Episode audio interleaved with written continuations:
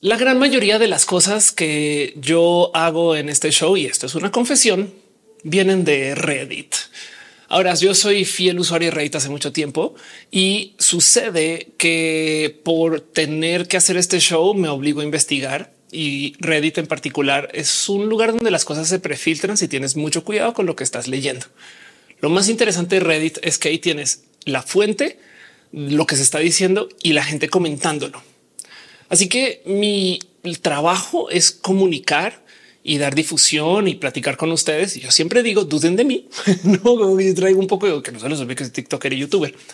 Y por consecuencia no, no estoy buscando en particular algo formal desde lo académico. Estoy grabando un video acerca de temas electorales y ha sido muy complejo aterrizar ideas, sobre todo en español, de cosas que yo sabía que funcionaban en inglés o que conocí y aprendí en inglés porque yo estudié física y luego economía en Estados Unidos y en Australia. Y entonces eh, leerlo en español me ha costado mucho a veces, pero el punto es que eh, no me confieso mucho. Yo por lo general dice Gama, esas agencias siguen a Ofelia. Sí, el cuento de eh, qué agencias de investigación sigo. Más bien yo trato de leer lo republicado en Reddit. Y por eso es que siempre traigo el más bien yo como vil comunicadora trato de saber de muchas cosas y, y ojalá con cierta profundidad como para poderlo platicar. Pero eso es lo que me gusta de Roja, que en este espacio, más que yo venir acá a reportar, así son las cosas. Va y nos vemos. Eh, yo vengo a platicarlo con ustedes porque yo sé que allá ustedes saben 10 veces más que yo. De hecho, eso me obliga a mí a estar siempre con un poquito más como en uh, leamos bien porque no vaya a ser.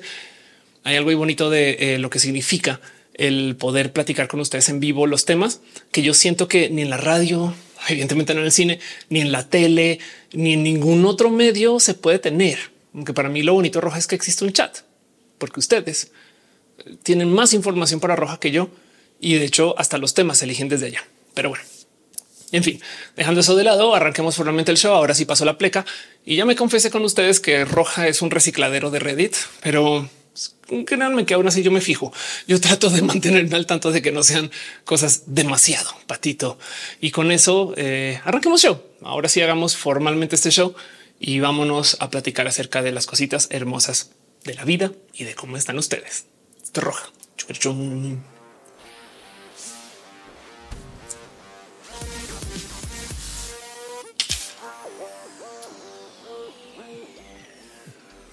Muy buenos días, muy buenas tardes.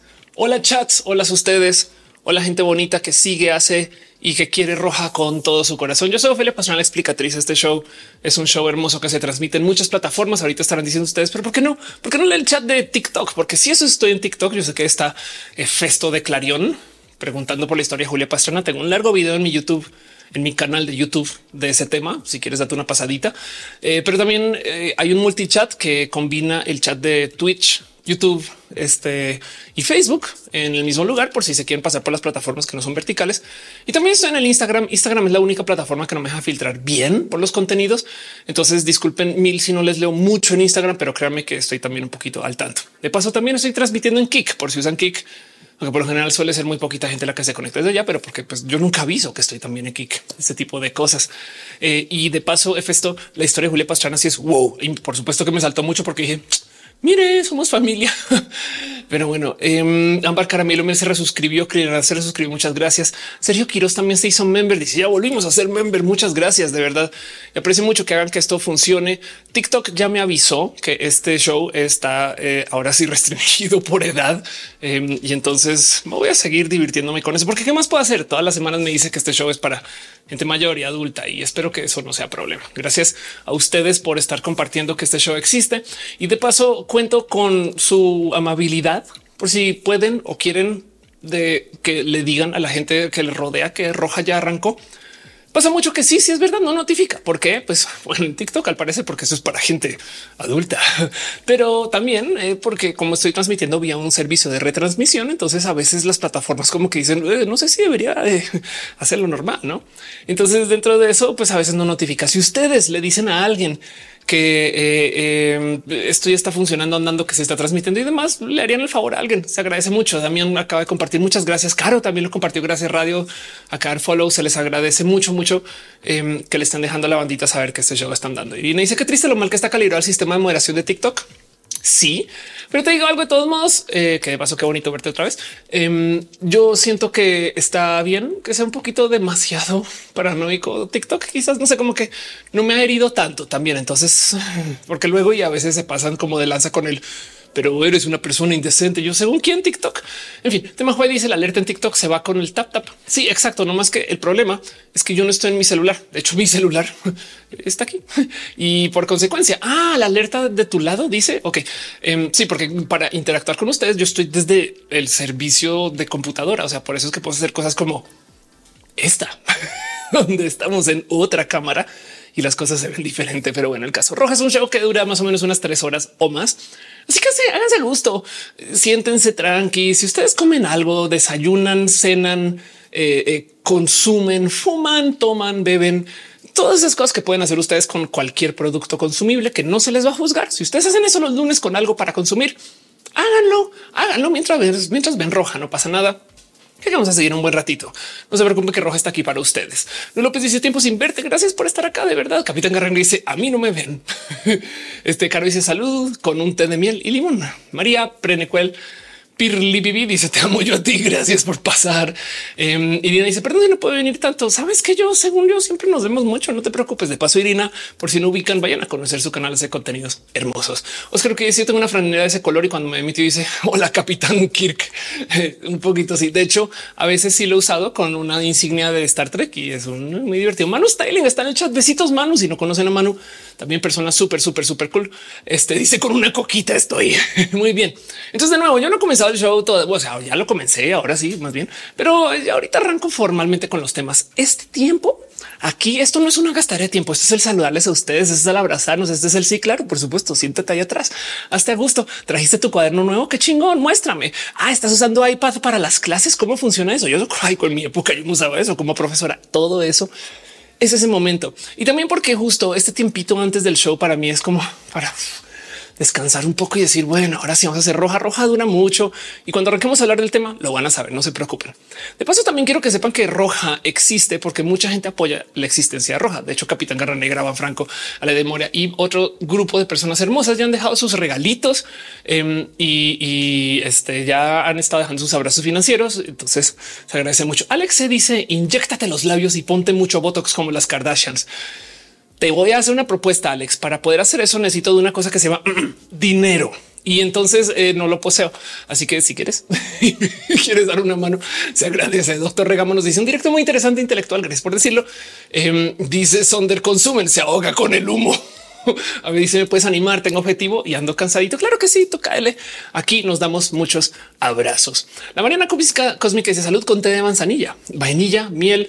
Este, saben qué les pasa a ustedes? Enigma Chic dice veo roja mientras juego Dragon Quest. Qué chido. Serio Quiros dice fue del Lish.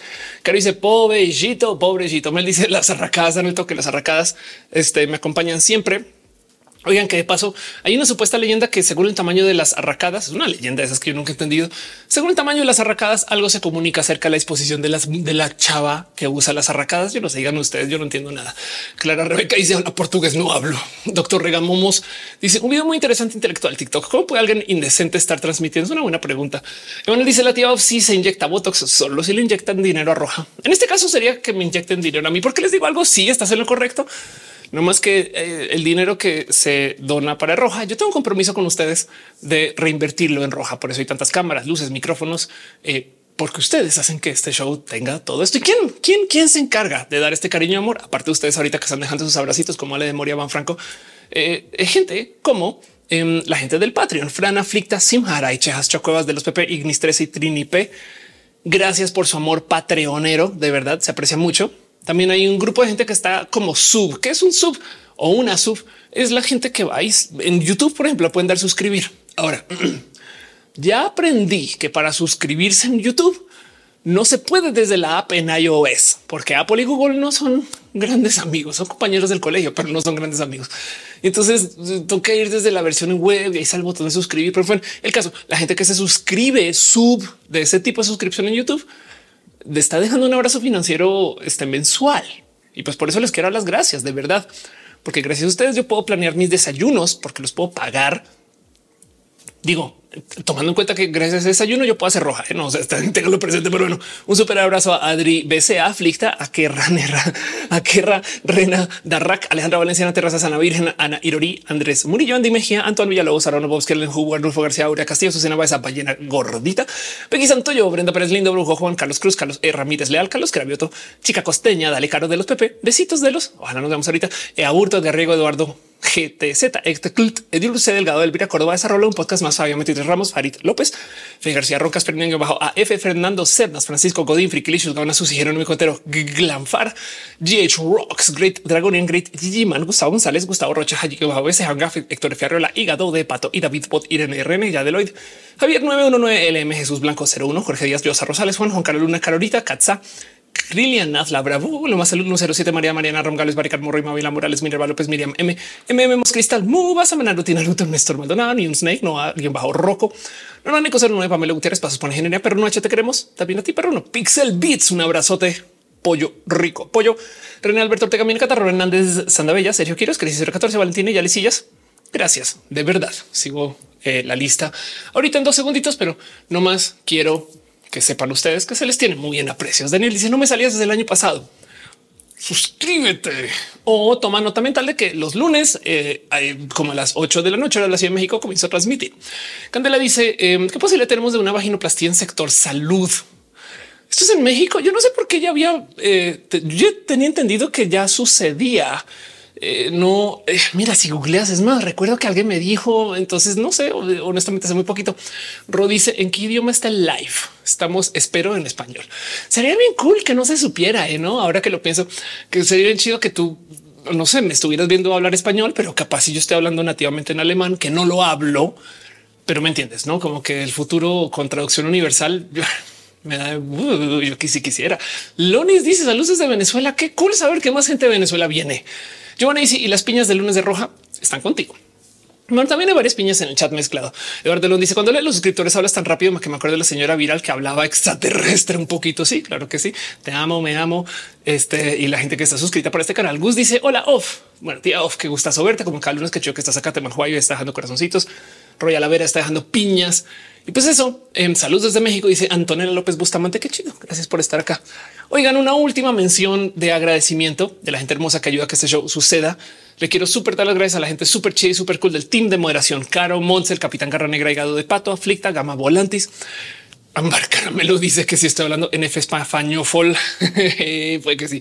Pero bueno, eh, un super abrazo a la gente hermosa de moderación, quienes se encargan que este show funcione. Estar en el chat, le van a ver ahí por aquí, por allá y se van a encargar de no más decirle a la gente idiota, oigan, no sean, no y ya eh, es gente súper cool. Vienen a calidad de voluntariado. Literal, yo siempre les digo, oigan, eh, de qué debería hablar o qué quieren que mencione y siempre no, que pues, no sé, por el ligado de pato siempre me dice, o bueno, la última vez me dijo, habla de mi Twitch. Ha sido un rato que no me actualizado el de qué más quieres hablar, pero vayan a twitch.tv, digo una liga de pato, está una de las fábricas de clonas, porque como pueden ver, ahí aparece otra Ofelia y esa Ofelia rápidamente señalará a otra Ofelia. ¿Quién va a señalar a otra Ofelia? ¿Quién va a señalar a otra Ofelia? Y por eso hay tantas Ofelias. Pero bueno, twitch.tv una liga de patos, streams hermosos y bonitos. Dale follow en general. Hace eh, una persona muy cool, pero bueno. Em, y de paso, sepan también, a ver, Caro, tú me pediste que hablara hoy de Twitch, solo Twitch ando marketeando cosas Ah, no, sí, maketeando o marketeando cosas musicales, no para marzo. El caso es caro también. Caro, Twitch te diagonal, dale caro es la otra fábrica de clones de este canal. Eh, eh, y sepan que también hace streams bien cool y bien chidos. Twitch te diagonal, dale caro. Ahí está. Y entonces, eh, como pueden ver, si yo señalo, y aparece otra Ophelia y esa Ophelia va a señalar y va a aparecer otra Ophelia y esa Ophelia va a señalar y va a aparecer otra Ophelia y esa Ophelia va a señalar. En fin, por eso hay tantas Ophelias. Madre mía, me golpeé. Roya la vera dice Ophelia. Me encanta tu juego regalar piñas. Ahora es algo que hago con mi audiencia. Qué chido. Debería yo de aclarar que mi juego de las piñas no es mío. Viene de Pixel Beats, que si no saben quién es Pixel Beats, por favor, vayan, denles follow. Es gente hermosa y cool y muy chida. Les tengo mucho cariño y son quienes me formaron para ser streamer, básicamente. Y de allá, Erika, o sea, Cat Power, es muy fan de las piñas. Voy a decir eso. Y entonces eh, de ahí viene el tema de regalarnos piñas. Pero bueno, Arturo Alex dice: muy bueno pintando miniaturas de Warhammer. ¿Cómo me hago streamer de eso? Uy, Qué cool que suena eso, Arthur. Eh, fíjate que he visto gente que a veces transmite cuando repara piezas electrónicas y lo que tiene es una cámara em, como desde encima para que se pueda ver qué está haciendo con las manitas, a veces con una lupa. O a lo mejor hay algo ahí. Caro que está en el chat te puede ayudar a configurar tu stream. Habla con Caro de paso. También de la gente hermosa de Timo Eración está Gama Volantis. Quiero recomendar un poquito lo que hace en su canal. Em, hace peluches a la medida y a la desmedida.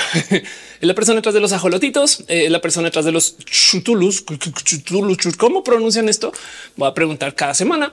Eh, y por si quieren tener un chutulito, eh, que pueden abrazar, no más les va a asesinar en su sueño, pero pues eso lo hace de modos muy tiernos. Entonces hablen con Gama Volantis que nace o esa cosa. Arturo dice qué cámara compro primero. Es una buena pregunta. Eh, Sabes qué compra? Compra una cámara que haga ver, bueno, que todo no, no te enloquezcas con el precio. Eh, bien que puedes con una webcam. La neta, lo importante es que esté bien iluminado. Ese tipo de cosas puede ser. Lo dice una pregunta con derecho a no responder. ¿Qué opinas sobre la situación de Venezuela? ¿Cuál de todas? este puedo hablar largo y tendido. Ahora también de nuevo mi pareja es venezolana, entonces esto se habla mucho.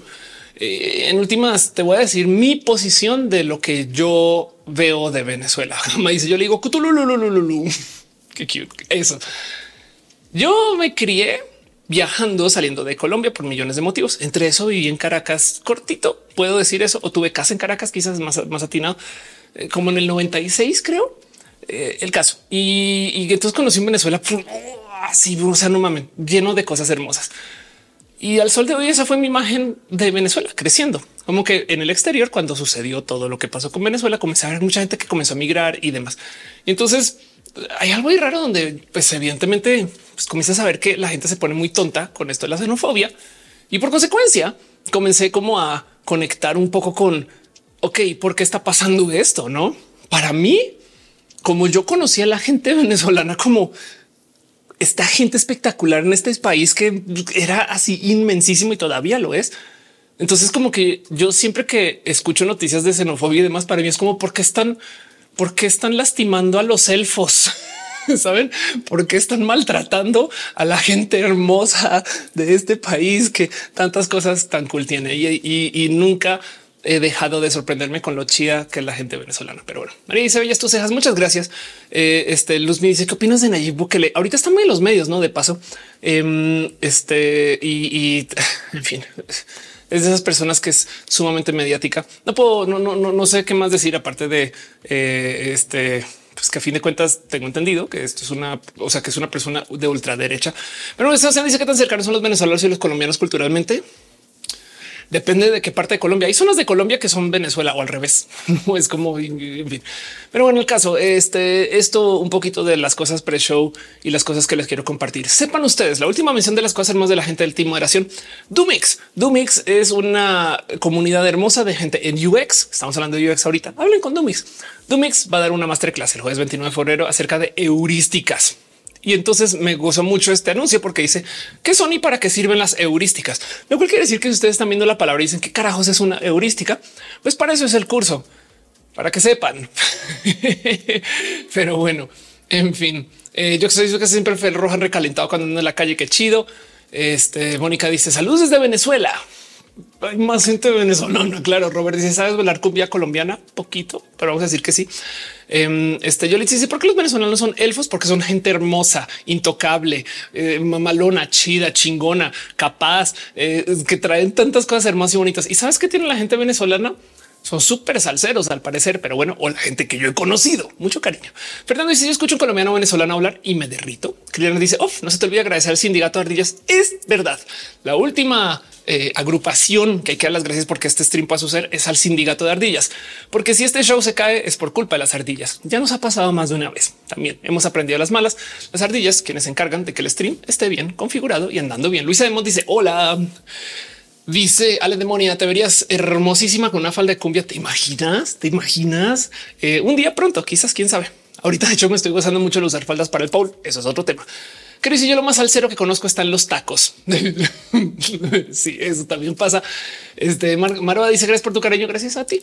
Y soy Lorenzo. Estoy sonrojada con todo lo que dices de nosotros los venezolanos. Yo, mira, tengo mi corazoncito eh, eh, bien puesto porque eh, son personas hermosas y la verdad es que sí es ridículo como la gente se pone. La xenofobia es muy tonta. El rechazo y la exclusión es tonta en general. Pero bueno, y como siempre, para mí la conclusión de todas esas cosas rechazo. Siempre digo que la solución es que las personas agresivas digan ya supérenlo. O sea, es como ya, ya, ya. Me pasa como persona trans. Es como oye, por los trans, no sé qué lo habla. Y, ya últimamente en discusiones como y es que a ver, la gente trans en el deporte. Yo a veces ya me dan ganas de voltear y decirles supérenlo. no, pero bueno, Antonio dice: ¿Conoce sobre la banana rancia y el banana club? No tengo la más mínima idea. Eh, no sé si nos quieras decir, pero bueno, Luisa de Mont dice porque roja te sonroja.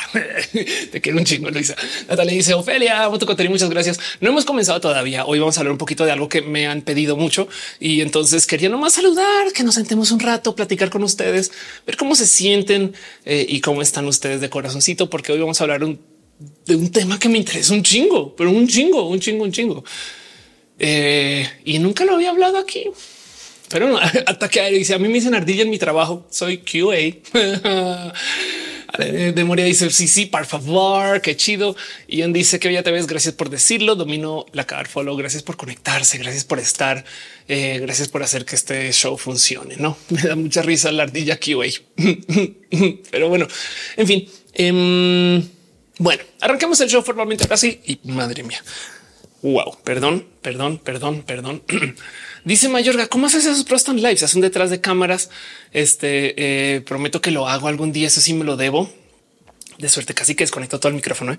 Em, yo porque aquí me está arreglando. Eh, arranquemos este show formalmente y platicamos un poquito acerca de un tema que me interesa mucho. Y es que ahí les va. Eh, pregunta a tu ¿cuántos años tienes? Tengo 42 años, soy del 82. Estudié física, tengo una maestría en econometría y mi estudio en física eh, fue hecho alrededor de física espacial. Entonces es un pregrado en física. La verdad es que tampoco es como que te especializas tanto, pero lo hice porque yo toda la vida creciendo fui nerd del espacio. Por eso soy fan de Star Trek. Y entonces este tema le dedicaba mucha cabecita y mucho pensar. Un día random, hace como un mes ya, estaba hablando con ustedes aquí acerca de que ya se decidió la fecha final para quemar la Estación Espacial Internacional. Así. Y para mí fue como, bueno, pues todo el mundo lo sabe, ¿no? Y de repente el chat explotó, explotó. Y entonces en eso, pues tu momento de, ah, wow, este tema no se habla mucho. A tu Wisin entiendo por qué se pone blanco y negro, porque tengo cámara uno y cámara dos. Y esta cámara es más íntima y está en blanco y negro, porque si la tengo en blanco y negro, no tengo que nivelar colores de esta con esa. es más, mire, te muestro. Ok, mira aquí, así se ve pues, normalmente. Entonces es un poco después ver está más oscuro. Eh, no sé, como que prefiero tener blanco y negro porque en blanco y negro es bastantes veces más íntimo. Pero bueno, el caso, Fati Fauna dice tu eh, TikTok del Internet, la contaminación. Qué chido. Él dice me gusta como cambias de pantalla blanco y negro colorándole. Abril dice es mejor Star Wars. Star Wars. Sí, no más que Star Wars pasa muy lejos, pero bueno. Em, y dentro de todo eso, el tema es que mm, hoy vamos a hablar un poquito de temas del espacio y le he dedicado mucho tiempo a eso, pero para que entiendan, hay una cosa que se llama Space Camp y Space Camp es eh, eh, una de esas cosas que, mm, a ver, es como un preestudio espacial. Y yo creciendo, siendo una morrita colombiana, yo pensaba, wow, a lo mejor un día voy al espacio. Pues no, resulta que luego me cayó el 20 de la TAM y no es que existan muchos programas espaciales en la TAM. Y entonces como que me rendí con eso y por eso ahora soy fan de la ciencia ficción. Pero dentro de todo, es un tema que me llega muy al corazón porque yo me guié la vida con esto creciendo. Entonces puedo hablar largo, larguísimo de este tema y vamos a ver si a ustedes les resuena tanto como a mí. Mi reto en roja es tratar de hablar temas complejos, de modo que gente que ni siquiera es fan lo entienda, lo trabaje o lo podamos platicar. Una vez me dio por hablar de la Fórmula 1 acá y creo que nos fue medianamente bien no hay mucha gente que sea tan fan de la Fórmula 1 acá dentro de todo y todo aquí. Y entonces eh, lo hablamos bonito y demás. Vamos a ver si nos pasa lo mismo con todo esto de lo espacial. Elian dice: ¿Te gusta el Lord de Dune? Mira, el Lord de Dune me lo sé ahora de memoria un poquito. Me ha tocado repasarlo bastante gracias a Freddy Vega, quien es mi amigo de Platzi, que eh, es reggae fan de Dune, pero bueno, todo por la especie. Dice Romero dice no te gusta el estilo análogo, eh, sí, pero bueno, el caso. Y Natalia dice te hacía de re, de México. Sí, yo a veces me pasa eso. Miren, dices el live parado sentada. Es una duda legítima. Eh, este, la verdad es que soy un render, pero solo por si acaso, miren, me paro y me siento. También Santos, Santos dice lo mejor explicando, comunicando. Muchas gracias. Este Shaspit dice Dune para mí está en arameo. Si Dune es de esas cosas, es la, o sea, sabes que se la maman. Doom es de esas que se alargan un poquito demasiado con su ciencia ficción, pero bueno, Pero dice: Soy un súper ñoño de la carrera espacial. Yo te ayudo chingón. Vamos a nerdear hoy. Como me gusta este momento. Gracias por ser parte de y más bien hagamos que este show funcione, funcione para chido. Y voy a pasar una pleca y hablemos un poquito de todo lo que va a pasar con la Estación Espacial Internacional. Vamos a ver.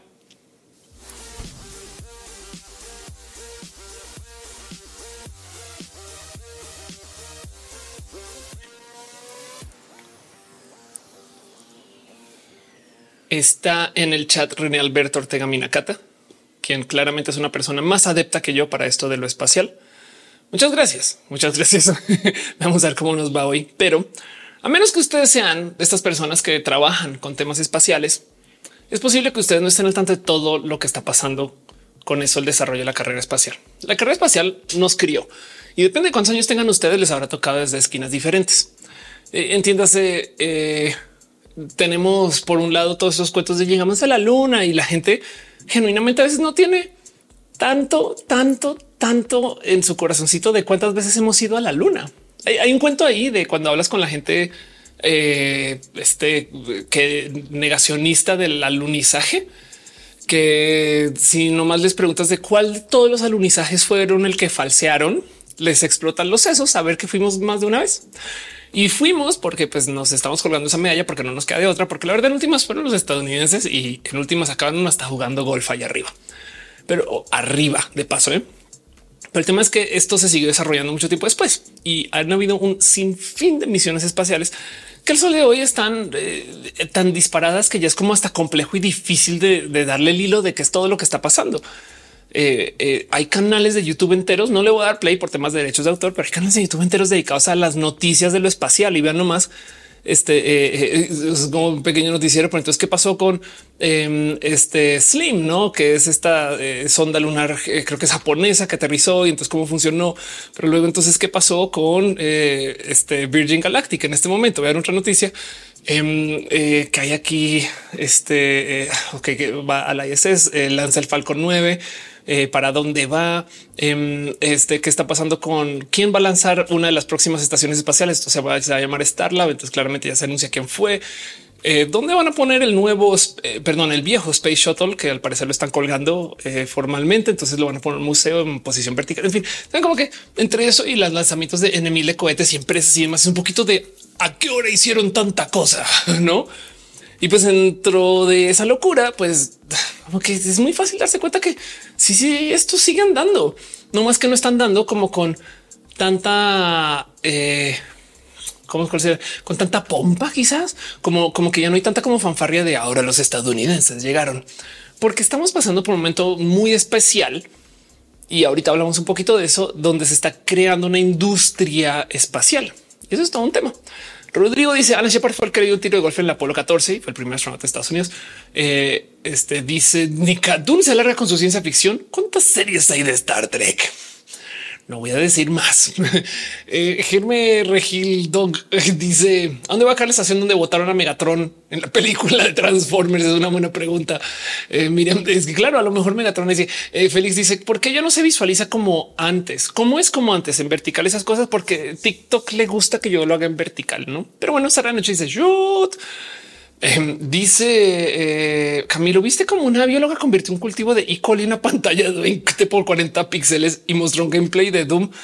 Habla de gente nerd, nerd. O sea, Doom corriendo en E. coli. Que no dice ni la NASA ni SpaceX ni ninguna obra super lanzamiento que escribió Julio Verne de la Tierra a la Luna. Jorge le gusta amigos, muchas gracias. Y Bici Prieta Prieta dice I don't NASA crashing the ISS. Ya voy con eso, Bici Prieta.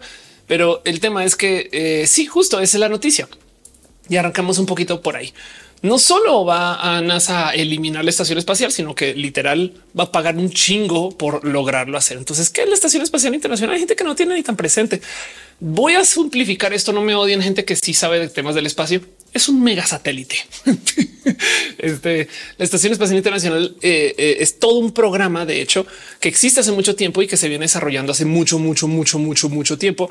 Em, y, digo, entiendo hace mucho tiempo en términos espaciales. O sea, esto pues, son como unos casi 30 años. Ahora ya tengo 40. Entonces, técnicamente, después no es tanto tiempo Pero pues el punto es que las estaciones espaciales existen por millones de motivos y lo interesante de la Estación Espacial Internacional es que se creó y se hizo en un momento muy bonito, porque les voy a decir algo que no mucha gente tiene presente tampoco.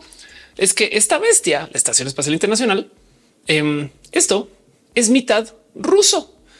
Mucha gente lo ve como claro, la estación gringa donde van los gringos y los canadienses y demás. Pero originalmente esto comenzó en los ochentas, hacia finales de los ochentas, conectándose con los noventas como un proyecto que era aquí lo pueden ver mitad ruso, mitad gringo, cada quien con sus estándares. Y entonces ese era un abrazo en ese entonces ni siquiera ruso, soviético y estadounidense, como de paz y colaboración y de muchas cosas raras. Pero para que entiendan, a mí me mucha risa todo esto, porque em, eh, primero que todo es un proyectazo. La estación, la, estación espacial es una cosa grande que está hecha loca. O sea, orbita la Tierra cada 90 minutos. Acá hay un video hermoso. Vamos a ver si cargas más. No sé si lo puedo mostrar. Esperemos que sí. Este, em, pero el caso es que esta cosa eh, puede ver toda la Tierra constantemente. Y aquí está viendo eh, unas auroras Em, donde no más para entender lo rápido que va, creo que puede ser fácilmente la aeronave, aunque técnicamente no está, o sea, así como decirle aero está bien complejo para decir que más rápido. Hay un video súper diver de eso, de cómo se vería esta cosa pasando a 27.600 kilómetros por hora. Eh, y es como de muestran así como y pasó. No es como dos, dos, dos frames. No es como ahí va. Y, capaz si ni siquiera se ve en el render. Afortunadamente luego te muestran esta como versión de a, bordo, como si estuviera mucho más bajito lo rápido que está pasando por encima, porque nuevo le da la vuelta a la Tierra en 90 minutos. Entonces es una locura de, proceso de entender de cómo, cómo se hizo eso y que además de paso esta cosa se construyó allá arriba. Luisa dice ya extrañaba del nerviar. Ni que dice la película Valeria en la ciudad de los mil planetas no es muy buena, pero los primeros cinco minutos que pasé en la estación espacial internacional son bellísimos. Capitán Garran dice que le gusta mi sonrisa. Muchas gracias. Alemone dices a veces se puede ver. Eh, si se puede ver, hay gente que la sigue, hay muchos websites que la rastrean. Heather dice eh, aquí es un mensaje diario de amor. Te quiero mucho, eres lo mejor. Tú también. Muchas gracias. Miriam dice se puede contaminar el espacio por su pollo. Claro que sí. Mira, bien que podemos decir que tanto satélite ahí arriba es contaminación, pero hay muchas historias bonitas de eh, lo que hay en la Estación Espacial Internacional. Mi historia favorita de la existencia del mundo mundial es como eh, el capitán, capitán Chris Hadfield, un eh, astronauta canadiense, se llevó una guitarra y grabó Space Oddity. O sea, estuvo cantando de arriba David Bowie. Esta es la de Ground Control to Major Tom y hay un video hermoso que además es hermosísimo. Este sí que no le puedo dar play, pero es hermoso de ver porque las escenas que se graban ahí arriba no solo son videos, sino muchas grabaron el audio desde ahí arriba. Entonces se escucha la estación espacial en el fondo. Flavio dice: Creo que es el primero en Kick. Puede que sí. Eh, dice eh, Heather, ¿cómo estás en Twitch? Como of course también. Santiago dice: ¿Te gusta usar tacones altos? Uso tacones altos y más en el poll. David dice: También transmites en Twitch. También, si quieres, salta. Usted dice: Buenas, buenas, tíos. Muchas gracias. Eh, gracias por pasar. Ale Carrey dice: Llegando, dejando mi like. Irina dice: Sí, es hermoso ese video. Es hermosísimo. Es como mi historia favorita, las cosas raras que se han hecho en la estación espacial, pero hay un chingo de historias de cosas que han hecho la gente en la estación. Entonces, eh, este vamos a ver una pequeña lista. Alguien se llevó un traje de gorila y entonces se disfrazaron en el espacio. Eh, llevaron pizza. ¿Por qué no? Eh, también estuvieron tocando otros instrumentos. Hay una gaita, gaita, eh, en fin, este instrumentos de viento también. Llevaron decoraciones de Navidad, una máquina de espresso, llevaron de peluches, este, llevaron peluches de la estación espacial, un modelo de Lego de la estación espacial en la estación espacial, lo cual quiere decir que ya se construyó otra estación espacial en el espacio. hay una librería, hay, hay una lightsaber de Luke Skywalker ahí arriba también. Y pues, en fin, y por supuesto, también está el cuento de eh, eh, ah, carajo, no hay foto, no puedo creer eh, de eh, la astronauta Samantha Cristoforetti que se fue a la estación espacial con un uniforme de capitana Janeway. Entonces estuvo allá arriba en disfraz de Star Trek o en uniforme. Y como está ahí arriba la estación espacial, yo voy a decir algo. No era disfraz. O sea, si era la capitana y arriba en el espacio dando las órdenes, no? Pero bueno, el caso dice Mr. Romero. Lo irónico es que nunca acabarías de contaminar el espacio. Claro, tienes toda la razón. Sí, claro. Heather de Breso dice: Si siguiente vio roja in space, te imaginas. Miriam dice que se llevaría al espacio la teofelia. Em, mi compu para transmitir a roja. Soy Luna dice mi cosa favorita que pasó en el espacio fumero comiendo papitas con música clásica de fondo. Ramón dice imprimir una férula 4D para un defo. Alexis Bolívar dice eh, que Bellera siempre tengo eh, los análisis interesantes. Muchas gracias. Eh, dice Govele 21. Quisiera transicionar como tú tengo 27 años. Yo comencé a los 28 está lo que te digo. Em, soy Lorena, dice mi cosa favorita. He leído y dice Husay, ¿te gusta el nuevo live action de Avatar en Netflix? No lo he visto. Imagínate, vi reviews, eso sí, y se ve chido y bonito. Mucha gente se queja que el nuevo live action de Avatar es como condensado, entonces se pierde un poquito como de cositas finas y chiquitas, pero recomiendo igual. El Capitán Carrera dice nunca es demasiado tarde para transicionar. De acuerdo. Pues bueno, el caso es que sí hay muchas historias acerca de eh, todo lo que hay y ha sucedido en esa estación espacial, pero es más interesante si entendemos un poquito de dónde viene. A ver, no es la primera estación espacial. Hay un chingo, un jingo de estaciones espaciales que se han hecho. Y em, eh, la verdad es que, por ejemplo, de nuevo, los soviéticos ya tenían varias estaciones espaciales y tenían una cosa que se llama Mir. Mir eh, es una palabra que, si mal no recuerdo, viene del ruso que significa paz.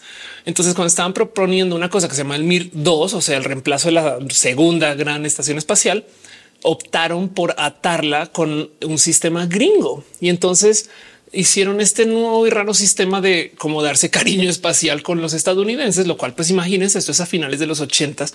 Y para que entiendan un poquito dónde estaba la situación del desarrollo espacial en ese momento, los soviéticos estaban copiando a los gringos en muchas cosas, pero los gringos seguramente también se están llevando todo tipo de cosas del sistema soviético. No más para que tengan presente. Esto que les estoy mostrando acá no es un avión estadounidense y o parece chiste, no es el Space Shuttle. Eso es el programa soviético de fin de la Unión Soviética antes de que colapsara, que se llama el Buran. Y el Buran parecería que no más era alguien en clase diciendo, oye, ¿hiciste la tarea? No, sí, pues aquí está que No, a ver, me dejas ver porque es que yo todavía no tengo el no. Si acto seguido, Buran. Eh, el Buran se lanza con un sistema eh, de propulsión totalmente diferente al del Space Shuttle. Actúa diferente. Es otro avión o es otro cohete o es otra nave. Entonces es muy diferente, pero, pero si hay un poquito de yo creo que me robaron el diseño. Y esto, eh, en fin, hay una cantidad de historias hermosas acerca del Buran. Mi favorita es que luego del colapso de la Unión Soviética lo guardaron por ahí en una bodega que ya nadie cuida. Entonces hay gente que se cola a cada rato a la bodega a ver lo que queda del Buran, que creo que voló una vez y, nunca la como que la lograron. Y pues al mismo tiempo estaban desarrollando un poquito como este sistema. Ahora, del otro lado, como dato curioso, el avión que está debajo del Buran es o era el avión más grande del mundo que en la guerra de Ucrania desastrosamente lo mandaron al carajo, por decir otra cosa. Ale dice yo que me voy a avatar 10 veces. Eh, Sabes que vela igual, no confíes en mí, Ale, vela y más bien aprovecho que tú te eches para acá si te gusta o no. Tengo entendido que se ve hermosa. La reseña de Avatar live action que más me resonó y yo esto no me voy a detener de verlo, eh, es que esta es la versión hecha para la gente que piensa que las películas animadas son inferiores a las que son hechas con seres humanos. Hay gente que sí piensa así. Entonces, no más tener eso presente porque de resto es casi una pelea animada. estoy simplificando, pero bueno. Gustavo Top dice la chica, yo con el negocio que anda robando tía, ¿qué pasó? Este eh, Julio Sierra dice, pero eso fue una copia del shuttle, fue una copiesísima, fue una copia del shuttle muy loca, el Burán. Pero también para que entiendan o, lo presento aquí como para hablar un poquito de qué, tanto se estaba acercando eh, el sistema estadounidense con el sistema soviético en ese entonces. O sea, por supuesto que luego como que sobre todo acercándose al colapso de la Unión Soviética, pero esto sucedió antes claro que había un poquito de colaboremos, no como que no hay tanta gente en el espacio y esto puede funcionar y demás. De hecho, bien que podríamos argumentar que también ahorita que hay ruptura estadounidense con los rusos, también puede ser en parte, en parte del motivo por el cual ya están como diciendo, saben que mejor hagamos nuestro propio chiste pero no es necesariamente eso. La realidad es que es mucho, mucho, mucho más complejo eh, lo que está sucediendo con la Estación Espacial, Espacial Internacional. Pero lo que sí es verdad es que esta estación espacial es una bestia porque tiene 16 módulos y esos módulos son los módulos inmensos que se han subido una cantidad de misiones que cada cual ha ido añadiendo para hacer una propuesta e idea diferente. Eh, hay una cosa, por ejemplo, muy hermosa que hay en el espacio en este programa que se llama el brazo canadiense, el Canadarm, que se hizo originalmente para el Space Shuttle y es este como bracito que Eh, es un pequeño brazo robótico em, este, que está colgado como del Space Shuttle y se hizo de hecho con dimensiones relacionadas al mismo Space Shuttle pero para la Estación Espacial Internacional lo rehicieron y de hecho ahora tiene uno que tiene extensión y, además funciona de tal modo que el brazo se puede como colgar de varios lugares en la Estación Espacial. Entonces ayuda como a armar un robot espacial. Me explico. La Estación Espacial Internacional es un robot en el espacio que se usa para un sinfín de cosas hermosas que no solo es como los proyectos de la NASA. Pero bueno, Marley dice que está hablando, está hablando de que van a quemar la Estación Espacial Internacional y vamos a hablar un poquito de eso. Iván dice eso es atractivo en tantos niveles. Gracias por decirlo. Si no esa colaboración modo pasivo agresivo un poquito. Ale dice se me hace triste que la vayan a quemar. A mí también es como terminar un matrimonio largo. Ándale. Sí, la neta, sí. Entonces ahorita me voy con el porqué y demás y todo eso. Nomás quiero platicar un poquito de eh, las historias y las cosas que han pasado acá, porque creo que también vale la pena celebrarlo un poquito. Hay todo tipo de recuerdos y pues sí, justo el tema es que eh, la vida de este dispositivo espacial pues ya lleva 30 años en el espacio y acuérdense que esto entonces quiere decir que esto se desarrolló con tecnología hace 30 años que todavía han ido modernizando, pero pues que evidentemente esto va a ser muy divertido ahí arriba. Seguro de repente estás pasando como eh, por el futuro al pasado en lo que cambias de módulos, así como wow, la, computadora vieja. Jorge dice alguien dijo brazo robótico. Wow, te acuerdas de eso? Qué cool. Eh, Eduardo dice saludos de Monterrey. Te mando muchas flores. Gracias por estar acá. Y pues el punto es que si esta cosa se hizo hace ya 30 años. Entonces hay una plática ahí de que pues sí, a lo mejor ya es hora como darle vuelta o no ver qué va a pasar en el futuro. Hay todo tipo de historias entretenidas con todo aquello, les digo, de misiones espaciales. Yo creo que mi historia favorita, y esto no tiene que ver con la estación espacial, pero para que entiendan la locura que es este tipo de misiones, como que siempre pensamos en cohetes que van a la luna, no cohetes que salen, en, o sea, el Space Shuttle y demás, pero la gente que está en la estación espacial tiene todo tipo de cosas. Por ejemplo, primero que todo pasan un chingo de tiempo allá arriba, un chingo, un chingo de tiempo. Y, hay una historia, digo, a mí me parece hermosa, pero la verdad es que güey, qué locura de eh, este personaje que se llama Sergei Krikalev, quien estaba en estación espacial eh, eh, soviética. El mero momento que colapsó la Unión Soviética. O sea, el güey subió y estando ahí arriba, eh, no más tuvo un pequeño problema y es que pues acabó su país. Entonces se quedó ahí arriba 300 días, no más en el oigan, este eh, qué hago, a dónde voy. No es que pues ahorita no hay Rusia y tampoco no hay anuncio. Entonces dame chance, espera, no su país colapsando y el güey ahí arriba así de em, bueno, pues yo aquí nomás sigo este eh, viendo qué pedo, no? en fin, es de Arnulfo y si ya están hablando del tema. Claro que sí. Yo dice más bueno un Chevy 12. Marley se considera que ser mejor mental afuera del planeta. Eh, miren, dice es como una persona con muchas cirugías plásticas que siempre quedan chidas. Claro, es la neta. Sí, tienes un buen punto. Así tal cual. Así se siente la Estación Espacial Internacional. Y pues como sea, el punto es que si la decisión es quemarla y es un por, no es bien complejo porque es como de güey, es que es que también dice mucho del eh, alguien en TikTok puso en un comentario odio el capitalismo. Ya así de fácil, no saben coge un poco de saben que ya se, se acabó. Em, pero es pensar que esta cosa en últimas, el problema es que no se puede dejar ahí arriba. O sea, ya está llegando hacia el final de su vida y de verdad que pues sí es un es un literal transformer desde el punto de vista que son muchos módulos conectados que em, pues en últimas podría todavía funcionar, pero es caro de mantener andando y Estados Unidos está haciendo algo ahorita con su programa espacial que esta es la historia real y ahorita llego a eso. Estoy hablando de la privatización del espacio, ¿no? Alexia dice, primera vez que te veo, gracias por pasar. Hoy estamos hablando de un tema súper nerd, este, más nerd de lo normal, pero bueno. Mr. Romero dice, Rusia supongo que suspendió toda investigación espacial. Sí, la verdad es que Rusia, hay gente que está diciendo que a duras penas tiene capacidad satelital eh, en general, ¿no? Luciano dice un libro de Guillermo el Toro, una invasión zombie, un astronauta se queda ahí sin saber nada, claro. Este José dice 300 días habrá vuelto loco. Tanto tiempo fuera no es perjudicial. Sí es perjudicial, pero también eh, a ver, eh, person longest eh, time in space. Vamos a ver 300 días ahí donde lo ves. Em, o sea, ni siquiera es el récord más alto. La persona que más tiempo está en el espacio también es un cosmonauta ruso que está 437 días en la estación espacial. Y esto, si lo piensan, también hay algo de locurita ahí, porque em, esta gente estuvo en la estación espacial Mir, ni siquiera en la estadounidense o, bueno, en la internacional, pues Mir era más pequeña eh, que la estación espacial internacional y pues 437 días ahí en la estación. Eso es ir a ir a encerrarse en, un camión del metro, saben, en un, en un vagón del metro eh, y, quedarse ahí por 437 días. No que hay una historia rara. Pero bueno, yo dice cuéntanos más. Ahí voy. Carlos dice tienes una agradable personalidad. Tú también. Bueno, Carlos El Ramírez dice buenas noches, buenas noches. Ángel dice pueden reciclar componentes, les toca. Ah, bueno, dices de la estación espacial. Em, muy seguramente, pero también hay algo ahí de que esas cosas son hechas a la medida para ese punto. Y además, piensa en esto. Imagínate que hicieran un, no sé, un cierre particular que embona perfecto con, eh, no sé, con una pared, no? Y la sacas y la retiras y se la pones a otra estación espacial Em, si el tornillo no está hecho perfecto, te arriesgas a mucho, no? Ya hablemos de eso. Caro dice 400 días en el espacio. Los días de ansiedad social agradecerían esas cosas. Rico René dice hola, gracias por estar acá. El sin dice no seas que no sabía que hacías directos. Ahora sí sabes y es todos los lunes por si quieres. Gracias por venir.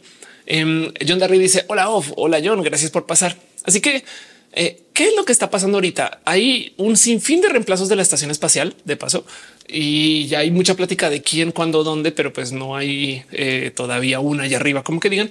Y de paso, las otras cosas que de la cual se hablan es que eh, es posible que alguna de estas se construya allá arriba también.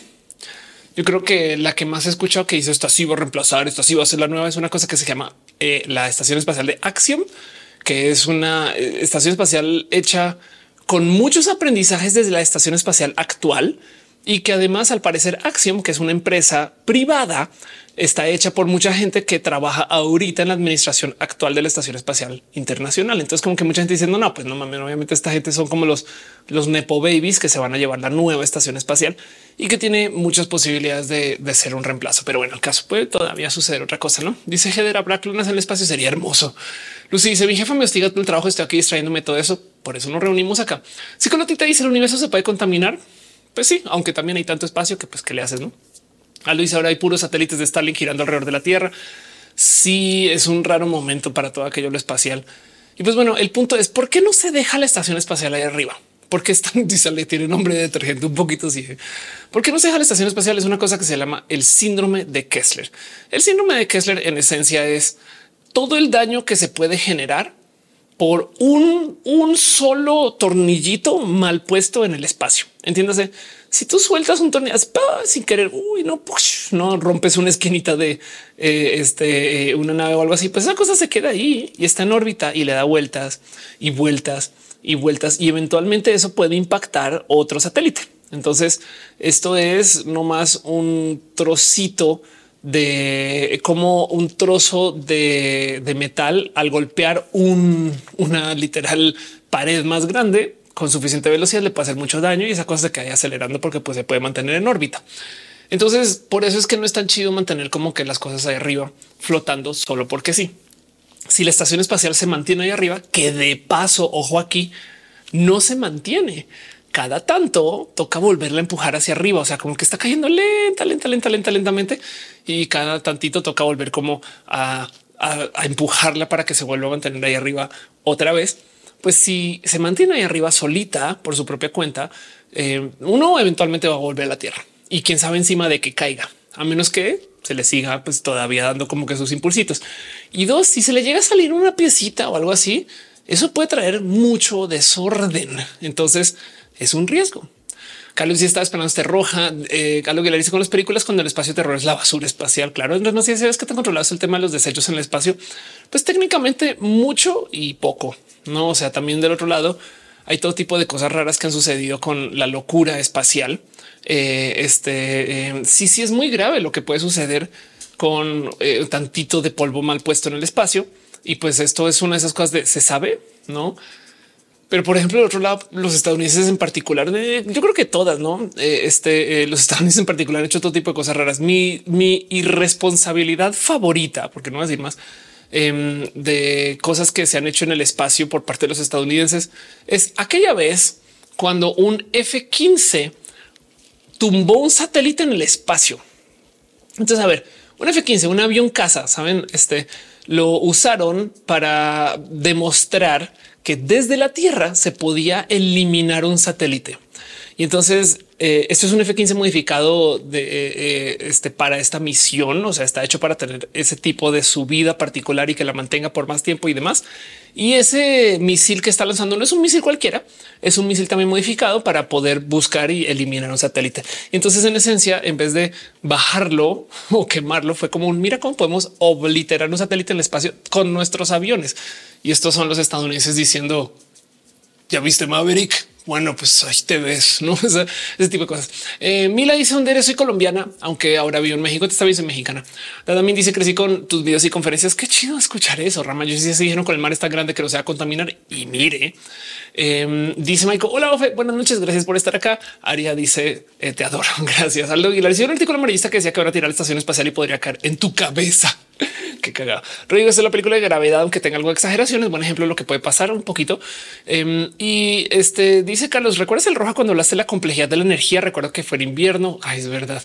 Fernando nos dice todavía no hay episodio de Black Mirror de la basura espacial pronto.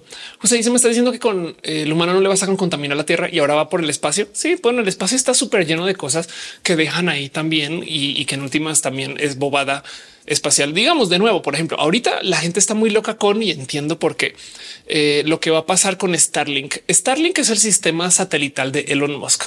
Y entonces, eh, para que entiendan lo que está pasando es Elon Musk va a poner, creo que son 15 mil satélites en el espacio para tener un nuevo modo de hacer transmisión satelital. Y para que entiendan cómo se ve, así se ve cuando los lanzan. Esto le llaman el tren de satélites. Eh, y entonces esto de por sí es una locura, porque si ustedes no saben que Starlink está poniendo satélites en el espacio, pues si un día salen y ven esto pasar por ahí, dicen llegaron los aliens y ahora pánico total, no? pero el sistema Starlink funciona en México, funciona ya y piensen que estos son nada más cuántos satélites habrá acá, no sé, 20 máximo 30. Ok, Elon Musk quiere poner 15 mil ahí y, no, él no es la única empresa. Las empresas competencias, otras quieren poner 5, otras quieren poner 10 mil. Y ahora lo que va a acabar sucediendo es que con tantos satélites en el espacio es posible que muchas constelaciones no se vean. Esa es una plática real y eso podríamos decir que es una forma de contaminación, en este caso visual, pero ahí está y se ven ahí arriba. Eh, quizás no se ven tan brillantes como estos, pero se van a ver ahí arriba. Es un tema, va a cambiar un poquito el cómo vemos el espacio. Del otro lado tenemos internet satelital. Así que decidan ustedes si está chido o no tener esto. Dan dice se puede privatizar el espacio. Ah, ya voy para allá. Monserrat dice, pero sin Bonis pensar que ya podemos enchufar la cabeza a las estrellas. Eso es verdad. Dani dice me enfermo verte con Ryan. Qué cool. Eh, eh, me encantó. No enfermo. Muy bien. Gracias. Y dice los mexa chingones hacen se les da su chingada gana. Gracias. Daniel Fantasma me dice siempre tus lives tienen buena calidad de imagen y audio. Qué chido. Gracias por decirlo. Eh, y dice Sara, Sara Santos Starlink invasión espacial. Y es un poquito verdad. ¿eh? Le dice los astrónomos odian a Starlink porque les afecta muchísimo con las observaciones. Sí, Fernando Cernas dice eh, este machismo heteronormado espacial. René dice se considera contaminación lumínica, esas cosas. Claro, y eso es literal, eso tal cual eso es. Usted dice en temas de autorizaciones, quién permite que se haga todo esto, sabiendo de lo que ha ocasionado anteriormente. Uy, es que esa plática es súper interesante porque em, entonces eh, la estación espacial es una historia que le habla ahorita a un proyecto hermoso que ya no va a estar o sea, fin, ya no va a estar. Eh, ¿Dónde va a dar a parar? Y ahorita hablamos un poquito de, este cuento de la privatización, porque esa es la real historia aquí. Eh, van a parar una cosa que se llama el punto Nemo. Vamos a ver si por aquí está el, aquí está el punto Nemo. El punto Nemo es un punto en la Tierra que está geográficamente distante a todo, todo esto. Por si no pueden ver, esto es Chile aquí a la derecha, em, esto es Nueva Zelanda aquí a la izquierda. Y entonces es un punto en el océano donde esto es el punto más lejano de todo. O sea, si, ustedes ese es el verdadero caso de la chingada. Si, si algo está en punto Nemo, de hecho, está tan lejos geográficamente de cualquier poblado, villa, lugar donde algún ser humano pueda vivir, que la gente que más se acerca a punto Nemo por distancia es la gente que está en la estación espacial. Esa cosa está que creo que son que son de este 400 kilómetros. Em, y entonces quiere decir que a veces cambia, lo cual quiere decir que hacia arriba hay menos distancia hacia el punto Nemo que desde el punto Nemo hacia la, alguna población. ¿no? Y, por eso es que este lugar es eh, ahí le dicen a dónde van a morir los satélites. La idea es planear la reentrada de los satélites de tal modo que al quemarse acabe en punto Nemo. Ahora, al entrar se queman en la atmósfera. pero hay cosas que capaz, o sea, miren un tornillo, un cable, hay cosas que no, no se quemaron bien y pues eso cae ahí. Y de paso, justo por donde está, es una zona que también tiene muy poca vida en general, porque no tiene algunas corrientes específicas, no tiene una profundidad, temperatura y demás. Entonces tampoco es como que vivan tantos animales. Es literal una zona muerta del planeta. al parecer es muy buena para específicamente eso. Shaspi dice por eso buscando Nemo se llama así. Yo creo que sí, la neta sí. Este René Alberto dice son 408 kilómetros. Gracias por tu precisión, porque trabajas en eso. Pero sí, justo el ex Luna dice esos lanzamientos pueden de manera rara afectar la dinámica. La luz solar llega a la Tierra. Los de Starlink no necesariamente afecta el cómo llega la luz solar, es más bien el cómo vemos ahí arriba. O sea, tenemos menos acceso a observar el espacio.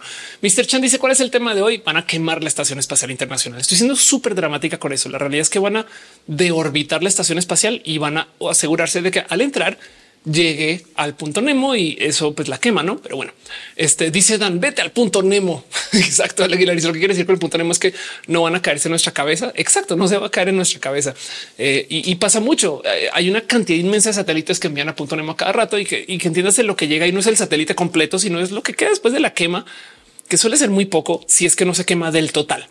No, y entonces podemos decir acerca de tener una quema espacial. Y entonces, pues sí, sí es una forma de contaminación porque es quemar un chingo de químicos por ahí en la atmósfera. Pues sí, del otro lado también hay mucho tipo de cosas que se queman al entrar y para eso pues es parte del sistema de protección. Este, si quieren verlo de cómo funciona nuestra atmósfera, no? Pero bueno, en mi Romero dice nunca puede comprender de todo porque los trazos de los satélites espaciales son como senoidales.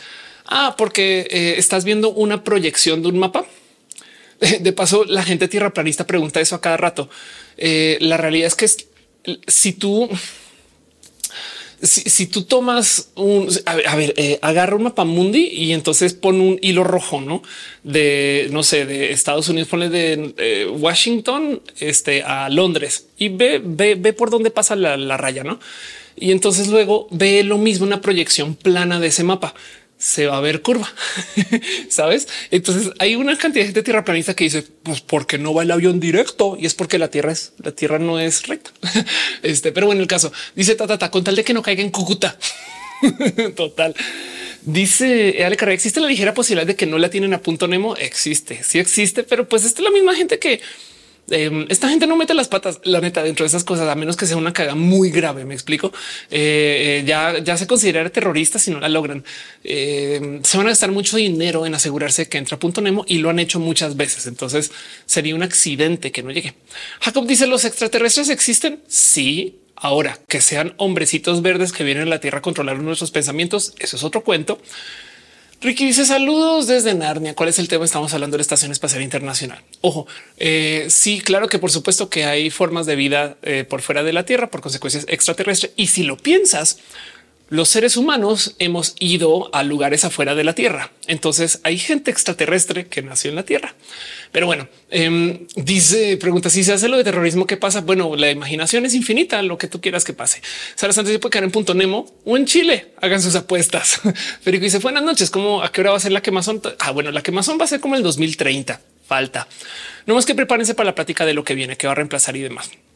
Entonces, hablemos un poquito de lo que realmente está sucediendo acá.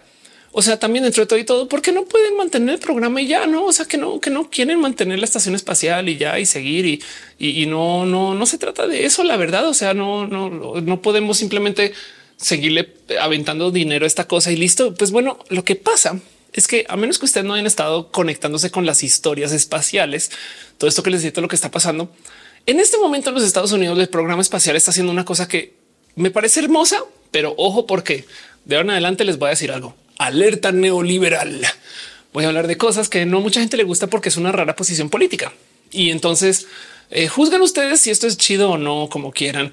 Entiéndanme como quieran. Acuérdense que yo estudié economía por fuera en Estados Unidos y en Australia. Entonces tengo una visión rara y sesgada de esto. Pero ahí les va el tema. Lo que está pasando es que el sistema espacial de investigación espacial estadounidense está privatizando básicamente todo lo que pueda.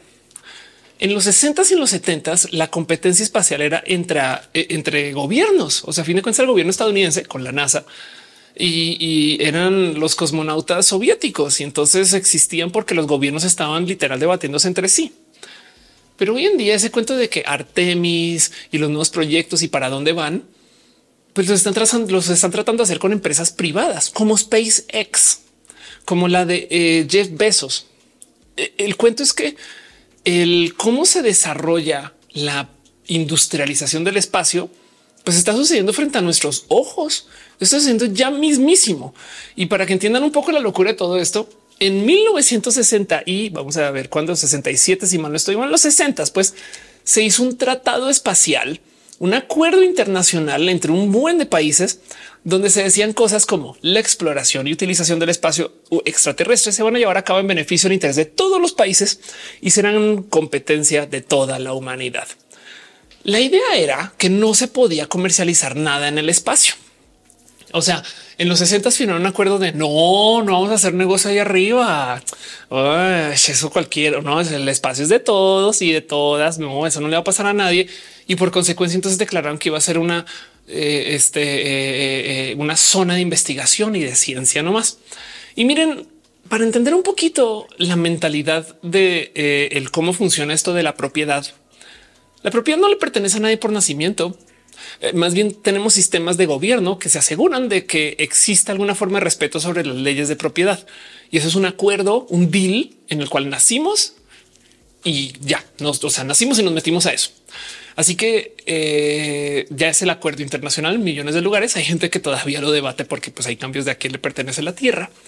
Pero dentro de todo y todo, la realidad es que no un pedazo de tierra no te pertenece solo por nacer. La genética tampoco se ata a la tierra. O sea, tú, no, no es que mis genes son más mexicanos que tus genes. No, no existe tal cosa. Pero el punto es que tienen que entender que hay gente que un día llegó y dijo, ay, qué bonita roca esta ahora es mi roca, no? Y, si ustedes hacen eso ya en este momento, bueno, primero que todo la soberanía. Entonces, pues si alguien entra en competencia con ustedes por un espacio soberano, la van a tener que defender. Así que parte del proceso del poseer un trozo de tierra es poder garantizar que se va a defender que sí te pertenece a ti. Hay gente que tiene eh, islas privadas y hay gente que tiene eh, espacios soberanos dentro de otros espacios que ya le pertenecen a alguien más. Y hay una discusión muy profunda. Pero dónde voy con todo esto es a que si alguien en el espacio llega a la luna y dice la luna es mía, y otro país dice no, no, no, no, no, no, no. A ver, tenemos un acuerdo internacional de que la luna es de todos. Pues si esa persona tiene la capacidad para defender que la luna le pertenece, saben, bélica, la capacidad bélica, ¿qué más vas a poder hacer? Y con el tiempo, eso fue en parte lo que defendió nuestras fronteras en donde vivimos en este momento. Así que para evitar eso, es mejor tener colaboración internacional porque ya no vivimos en esa época de la colonización, pero si estamos viendo frente a nuestros ojitos cómo lentamente está como colapsando un poquito esto del a quién le pertenece al espacio. Aprovecho para recordarles dentro de esta locura que los registros de estrellas, de paso, que son un muy famoso negocio, saben de que no, mi amor, es que fui a un website registro de estrellas.com y fíjate que compré una estrella y le puse tu nombre y lo pagué. No, este, los registros de estrellas son falsos. Esos registros de estrellas son el negocio más grande del mundo. Si algún día se quieren, digo, ya la verdad es que mucha gente sabe de estas cosas, pero eh, si algún día se quieren eh, este, eh, hacer un dinerito, no más piensen ustedes que, a ver, vamos a investigar, hagamos el ejercicio. Ven conmigo. Yo busqué certificado estelar.mx. Em, vamos a ver entrega y pagos, comprar ahora. Vamos a darle comprar ahora, em, a ver qué precios nos da. Ok, eh, hay uno que eh, a ver dónde está. Ok, hay un registro de estrellas por mil, mil pesos. Hay uno de mil quinientos y te vende un paquete de estrellas binarias que te da un mapa estelar em, y un registro eh, de tu estrella, lo cual quiere decir que por un mapa estelar y un email, voy a decir eso otra vez, por un correo electrónico y un mapa estelar y un papelito que se pueden marcar, una impresión de un mapa y un papelito que se pueden marcar por 1500 pesos. Te venden eso y ya, pero el registro es apócrifo. Bien que te pueden vender la misma estrella 100 veces y el registro de estrellas no es un registro que se considere fidedigno por nadie que lo respete. Así que como hay tantas estrellas, primero que todo, aunque fuera un registro estelar, en últimas hay tantas estrellas que bien que pueden seguir vendiendo la de aquí, la de allá, esto y demás, pero no lo duden que evidentemente eh, Eh, y eso que siento que ya le bajan de precio. Ah, sí, sí le bajaron de precio. Antes te vendían el registro en 2200 pesos. Estoy hablando del caro, no?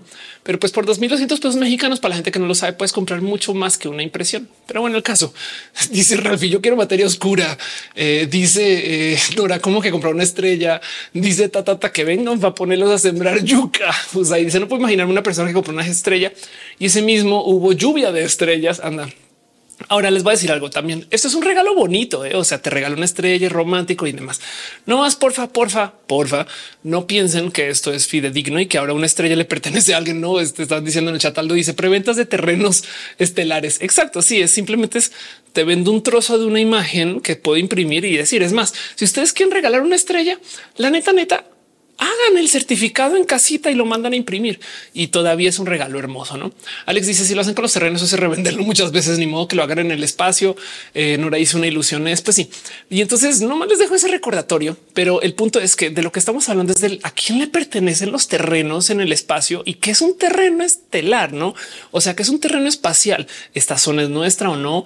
Y además, cómo va a suceder esto? Bueno, dentro de esta locura, que no se les olvide que en el 2019 los Estados Unidos hizo la Fuerza Estelar. Es cómo traduce.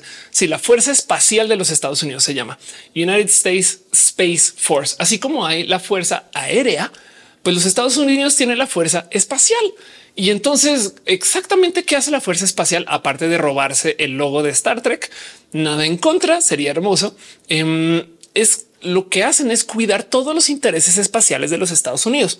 Así que volvamos a la misma locura lo que les estaba diciendo. En la era de la colonización, en la era de los barcos que salían de las carabelas y Cristóbal Colón, pues esa gente llegaba a una tierra nueva y clavaba una bandera y decía esto es de España, no? Y luego lo clava un poco de según quién? Pues bueno, según España.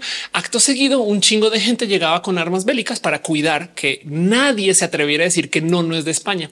Eventualmente, mucho tiempo después hubo independencias. Bueno, pues ahora están poniendo ya una fuerza espacial. Se los juro que en parte es para que exista alguna forma de proteger a la gente que quiere decir esta esquina de donde operan estos satélites, esto es estadounidense. Ahora sí les voy a decir cuál es la utilidad que cuida la fuerza espacial, que más que damos por hecho. El GPS. La gran mayoría de la operación de las cosas que hacen en eh, eh, la Fuerza Espacial de los Estados Unidos es cuidar que los satélites de GPS estén funcionando, porque vean lo frágil que es eso.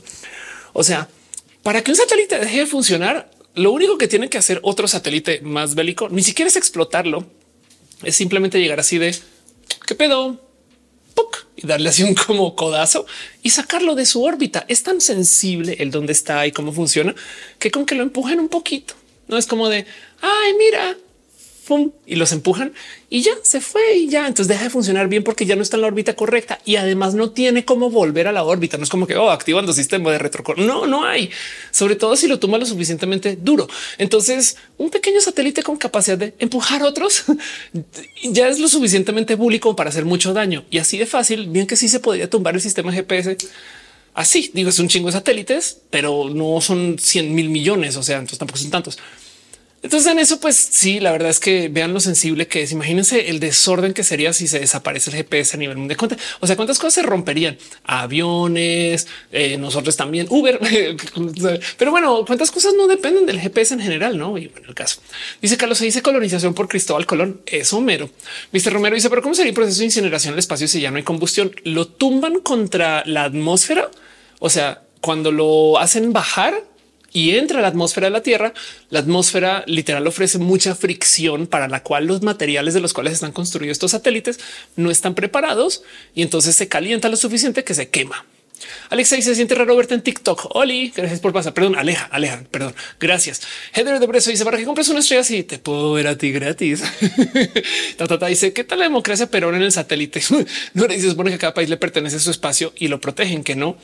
No necesariamente esto se tiene que acordar y hay países que no tienen la capacidad de defender sus esquinas y también por eso hay acuerdos de intercambio y pseudo colonización. En fin, Ofelia Vasallo está en el chat. Dice como el leave the world behind lo de los satélites. Exacto. Así mero, así mero. Claro que sí. Qué chido verte acá por Ofelia Vasallo es otra Ofelia, es una Ofelia muy chida que si no conocen, denle follow. Algo que la dice nosotros ya son extraterrestres en Marte.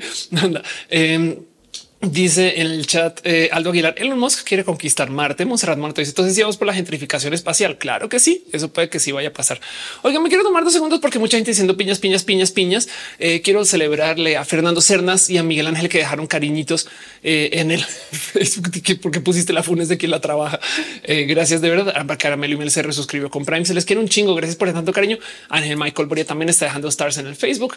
Gracias de verdad por tanto cariño y por tanto amor. Pero bueno, Edgar dice qué pasaría si se reseteara toda la información recaudada en todos los sentidos. Es una gran pregunta. ¿eh? De hecho, eh, hay eh, a ver, in case the world este ends, quizás saber cómo em, hay una, una famosita hoja de saberes. Em, ah, carajo In case the world ends eh, list. Vamos a ver si lo encuentro rápido, pero ya no me acuerdo cómo es. El caso es que hay un documento em, de cosas que deberíamos de saber o, que podríamos rehacer para reactivar la sociedad de la humanidad y la ciencia en caso de que se acabe el mundo. Em, pero no la encuentro ahorita. Y el punto es que dice cosas como aprendan que existen los átomos, sabes, eh, eh, para que no se enloquezcan entendiendo esto que hay radioactividad. Sepan que no como que pequeños saberes que han sido grandes descubrimientos a lo largo de los últimos por lo menos 500 años y que con eso podríamos medianamente acelerar el redesarrollo de la Tierra en caso de que eh, por algún motivo eh, se acaba el planeta. Pero bueno, el caso. Sara Santos dice gracias. Hay otra comunidad que usa piñas. Claro que sí. Las piñas son lo más bonito que hay. ¿Por qué no? Tata dice qué tal ya contigo. Ana María Polo hablando maravilloso. Dice Miriam, no eran libros. Sí, bueno, es que este, este nomás era como una supuesta plaquita que podías tener por ahí. Entonces yo me acuerdo que cuando yo estudiaba, yo tenía una en mi cuaderno, no eh, en caso que se acabe el mundo. Gamaluna dice Blade Runner 2049 Horizon Zero Dawn explica un posible wipeout. Ándale. Em, dice Jijiji es Stone. Anda, sí, claro. Y José dice: Me está explotando el cerebro nuevamente por ver cuánta información conoces. Gracias. Eso es parte de lo que sucede en este show. La idea es no más nerdear a Agustín, porque yo aprendo de todo esto, porque ustedes aprenden de todo esto. Y volviendo al caso, hablemos acerca del fin de la estación espacial. Entonces, lo que me interesa de todo este cuento no es que la estación espacial esté eh, siendo, digamos que sujeto de un proyecto de, finalización. O sea, saben como que no es como que no se va a acabar y ya y para allá. Lo que me interesa de esto es el qué es lo que significa realmente. O sea, por qué no van a dejar la cosa por ahí? Porque no se sigue el proyecto? Porque bien podrían ver si lo piensan. Y es que vamos a ver los hechos. En el 2019 se hizo la Fuerza Espacial Estadounidense y en el 2023 los estadounidenses propusieron un proyecto de ley de explotación espacial. Entonces el Comité Científico de la Cámara estadounidense avanzó un proyecto de ley sobre eh, eh, la comercialización del espacio. Y entonces esto es algo que comenzó ahorita en noviembre del 2023, HR 6131, donde lo que buscan es apoyar la economía espacial comercial de los Estados Unidos.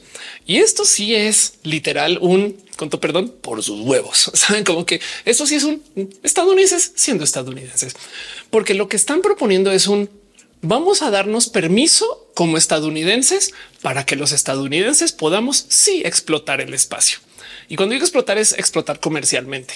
El tema es claro que hay muchos logros financieros que o muchas ganancias financieras que obtener de minar asteroides, pero hay algo ahí también de lo que significan los proyectos que están haciendo ahorita, eh, donde por ejemplo el famoso programa Artemis que volvemos a la luna y demás no se trata realmente acerca de em, este, acerca de ir al espacio solo porque sí con el gobierno estadounidense al mando. El programa Artemis se trata acerca de crear un marketplace. Ok, entonces las fases de la misión de Artemis es sí volver a la luna, pero del otro lado la idea es crear un sistema donde todos los proyectos que se requieran para ir a la luna los pueda de un modo u otro entregar, producir o trabajar una empresa estadounidense. Ojalá estadounidense. La realidad es que es una empresa punto, pero por supuesto que están fomentando mucho que esto suceda desde las empresas estadounidenses. Así que lo que están haciendo es un marketplace. Es como cuando Apple dijo, saben que vamos a tener una App Store. ¿Por qué? Porque eso va a hacer que más gente use el iPhone. Y esto es raro de considerar porque dirán ustedes, pues no querría el gobierno control de todo. Pues sí, pero del otro lado, lo que se supone, y por eso les dije yo que neoliberalismo alert, lo que se supone que deberían de hacer los gobiernos bajo esta visión de gobierno, y yo no estoy tan en contra de esto, es el gobierno siempre debería de invertir en la infraestructura cara y perder dinero, pero luego sobre eso se debería de poder crear industria privada encima de esa infraestructura ya que existe. Y esto es una discusión vieja. Por ejemplo, esto es un artículo de investigación publicado en el año este 1912. O sea, esto tiene más de 100 años y es un artículo que se llama ¿Debería el gobierno ser dueño los rieles del tren. El punto aquí, lo que se está discutiendo en este artículo es un, pues a ver, el gobierno debería de invertir y crear los rieles del tren, pero los trenes y la operación deberían de ser empresas todas que compitan sobre eso. Ninguna empresa puede sopesar el pago de la infraestructura sola. Varias empresas se pueden unir y pueden hacer eso, pero la realidad es que bajo esta visión de gobierno, lo que se aboga es que el gobierno debería de crear la infraestructura, pero solamente la autopista y si lo piensan así operamos con los carros. La autopista la pone el gobierno. Sí, hay concesiones privadas, pero los carros y todo lo que funciona sobre la autopista, eso todo es privado. O sea, Toyota es una empresa privada, no? Y lo mismo se dice acerca de los rieles del tren. Ninguna empresa que vaya a operar el tren tiene el dinero o podría operar con sus propios redes y de hacerlo correría un monopolio. Entonces es mejor que el gobierno haga como la vía para que la gente compita sobre eso.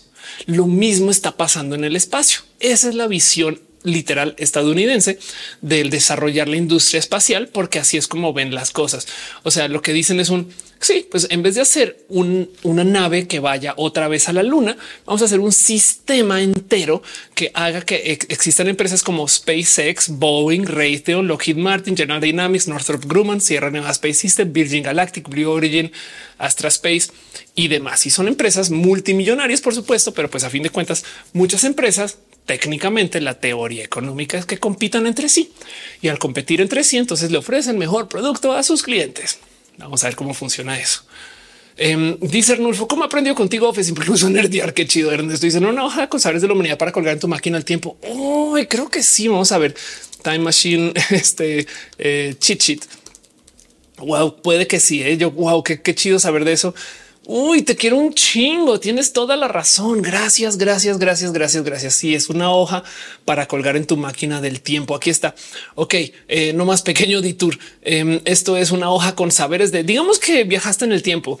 Entonces, estas son las cosas que tienes que saber cómo funcionan las alas, cómo funciona la electricidad química. Este eh, uy, qué chido. Te quiero un chingo. Gracias, Ernesto. De verdad. me, mira, quitas un peso encima. El que dice por qué crees que no podemos controlar nuestro mundo estamos buscando vida en otro. No, o sea, el que estamos buscando vida en otro no quiere decir que estemos dejando de trabajar en mejorar las cosas acá. Ahora, honestamente creo que estemos controlando. La verdad es que estamos simplemente creando más espacios para desarrollo, no? Pero bueno, gracias Capitán Carrera por estar tan al tiro en TikTok, porque al parecer eso eh, explotó. Fernando se dice ya existe la palabra spaceport, ya existe, em, pero eh, eh, este no, no, sé si se usa mucho, mucho, mucho, mucho. Dice Fernando Cernas, eh, sí, como la gente, la, frase zapatista, la tierra es de quien la trabaja. Eh, este, en fin, eh, y Edgar, ya te leído, perdón, Capitán Gana dice miau. dice Miriam, of es como Wikipedia GPT, un poquito. Este Juan Felipe Bello dice, pero tenía entendido que querían estrenar una nueva, ya que la que estaba se había quedado pequeña. La que está ahorita, el punto es que sí se podría mantener andando todavía. Sabes, es que es que no es que sea pequeña, es vieja.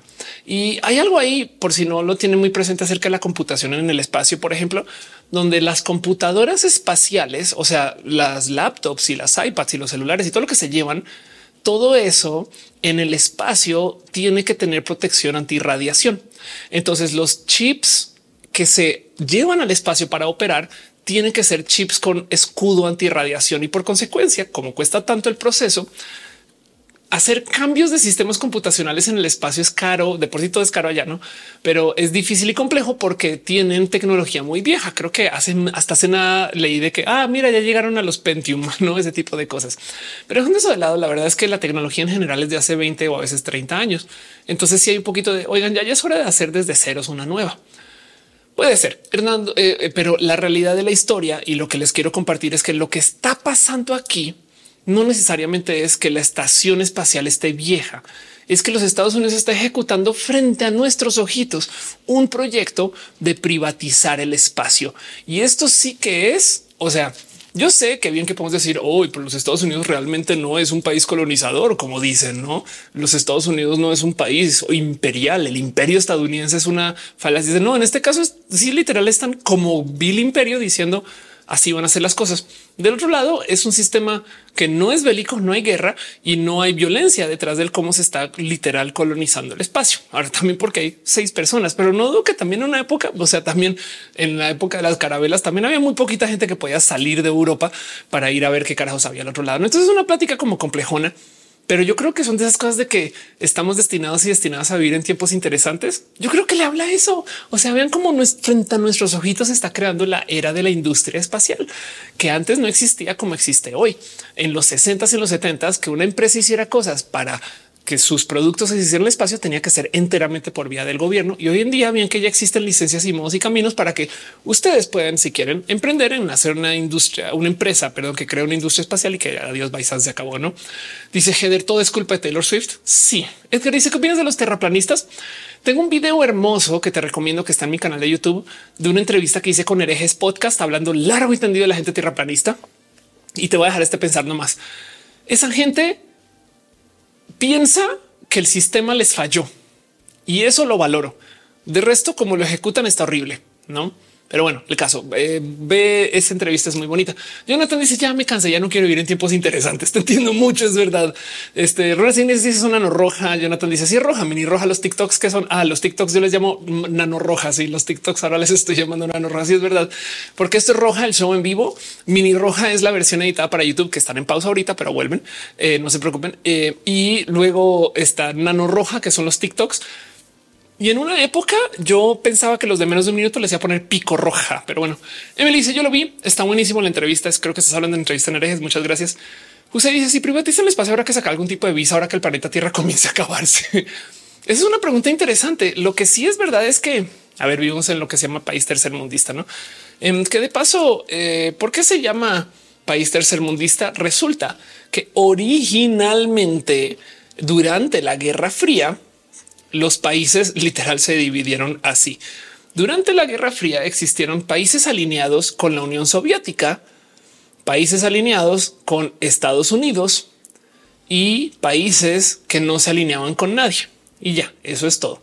Entonces, en esencia, el primer mundo son los países en verde, el segundo mundo son los países alineados con la Unión Soviética, ahí en amarillo, y el tercer mundo era todos los que dijeron, ¿Qué? ¿Qué está pasando? Pero de todos modos, hoy en día, tercer mundo se usa para hablar de una situación socioeconómica, de temas de desarrollo y, hay este como punto despectivo de países de tercer mundo igual inferior. Em, y ya, pero como sea, eh, de aquí viene y justo, justo como no estamos en un país dominante en esto de las culturas internacionales, la realidad es que, pues sí, quien va a decidir o sea, las visas, si existiera una forma de visa espacial, es que si tú quieres hacer un proyecto que vaya al espacio, vas a tener que pedir permiso a los estadounidenses. Ya me esos colonizantes, saben, es un poco de y yo qué pedo, güey. Yo solo quiero lanzar un satélite. Sí, pero los gringos son los que se están verificando que las cosas ya estén bajo control y sea un poquito de wow, con qué derecho? Pues porque lo hicieron. Pero bueno, justo ahí se llama tercermundista porque bien personas como Dani Flow. Este dice Federico, los clips de TikTok ponen los coloraditos. Em, dice Captcha, países en vías de desarrollo. También se usa mucho eso. Si es verdad. Dice, miren, somos neutrales porque la guerra es muy cara. Anda, user eh, o user, pero dice no se cambió a sur global. Eso también. La verdad es que el sur suele ser un poco más este subdesarrollado que el norte. También porque simplemente hay más gente vive al norte que al sur. Punto. O sea, hay más tierra física, lugares donde vivir. Hay más en el norte que en el sur. Eh, Marty dice si tiene eh, eh, este Marty dice que qué chido stream, qué bonito pasar por acá. Gracias por decirlo, Marty Players. Eh, José dice se llama tercer mundista porque ya te había leído em, y dice también en el chat eh, captcha está a punto de hacer la economía espacial. Las empresas y corporaciones serán fundamentales. Exacto. Como economista, eso es lo que me interesa acá. Entonces, eh, ¿qué voy a reemplazar a la Estación Espacial Internacional? Varias y competencia.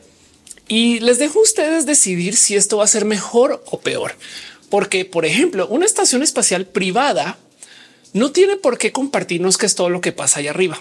Ahora, ojo, la NASA tampoco. ¿eh? Em, una de las cosas que mucha gente sabe es que eh, el Space Shuttle, por ejemplo, cambió de dimensiones debido a que se les pidió por parte de eh, creo que fue la Fuerza Aérea en su momento. Y el cuento es que dentro de todo y todo hay muchas cosas que son muy hiper secretas que usan este tipo como tecnologías del programa espacial de la NASA. Este es mi proyecto favorito. Eh, es un dron que se llama X37B y X37. Eh, nadie sabe exactamente qué hace en el espacio, pero se rastrea un poquito cuando lanza y cuando llega. Es un dron, es un dron que eh, este literal es como un space shuttle bebé.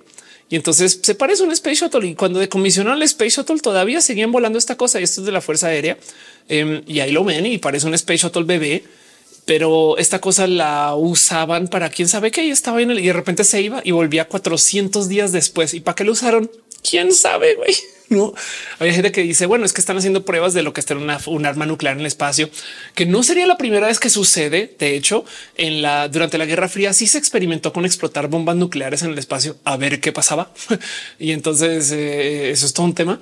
Pero como sea, el punto es que eh, también hay algo ahí secreto de la NASA. evidentemente, la NASA en sí, de paso, es una de las instituciones que más publica información. ¿eh? Las fotos que toma la NASA, eh, a ver, foto of planet, creo que es de las fotos más famosas de la NASA. Punto. Em, pero la foto em, Aquí está. Sí, se llama, se llama, se llama la piquis, la canica azul de Blue Marble. Se llama. Em, aquí está. Es esta. Es una de las fotos como que más famosas de la Tierra. Esta es una foto que se tomó literal este eh, por la NASA o bueno, por astronautas y, que usamos para saber cómo se veía la Tierra. Para que entiendan, perdón, yo no estoy mostrando nada, ¿no? Para que entiendan qué tan revolucionario es esto. Si vuelven a ver 2001 Odisea al espacio, no había fotos del espacio en ese entonces cuando se hizo. Entonces la introducción de 2001 Odisea al espacio tiene un como dibujo de la Tierra que no hace sentido, güey, pero porque no había fotos espaciales cuando se hizo. Pero es que 2001 Odisea al espacio se hizo antes de que los seres humanos llegaran a la luna. Así que eh, dice mucho de cómo ya damos por hecho todo esto, no eh, son, perdón, Earth Rise eh, foto. Esta es una otra foto muy, muy, muy famosa eh, de la cual puedo hablar largo y tendido, que esto es eh, cuando salió la Tierra. Entonces gente en la luna eh, vio que la Tierra, en vez de que salió el sol, es salió la Tierra y le tomó una foto de eso. Esta foto de paso, aparte de ser muy famosa, se tomó de lado y, puedo hablar también largo y tendido esta foto. Pero bueno, el punto es que como esto funciona, pues esto viene de que la NASA publica la gran mayoría de las cosas que hace. Soy yo dice el país de Asgardia es realidad. En cuanto Asgardia, tengo otro roja dedicado a Asgardia. Yo creo que es posible que no. Eh, ya, está, ya, dice peliculón. Claro que sí. Eh, dice Ramayosh que no, que es plana. Sergio dice TikTok no me notificó que empezó el live. Puse la campanita. Inicio los lunes a las 8 horas de la Ciudad de México. La realidad es que comienzo a hablar como a las ocho y media, o sea, del tema, no como que nos estamos saludando hasta las 8. Pero no, Julio Sierra dice que hay historias de aficionados de radio que llegaron a captar transmisiones rusas de accidentes de cosmonautas antes de que se anunciara el primer cosmonauta en el espacio. Ah, bueno, em, hay un poco de realidad en eso, depende de que eh, eh, sepas cómo funciona. Pero el cuento es que todo comenzó porque los rusos, bueno, perdón, no los rusos, los soviéticos lanzaron un satélite al espacio que se llamó Sputnik. Esto se lanzó el 4 de octubre. Em, eh, ya no sé qué año, pero es que sé que es el 4 de octubre porque tengo esa fecha muy guardada. Y como sea, el punto es que Sputnik era una bolita. aquí está.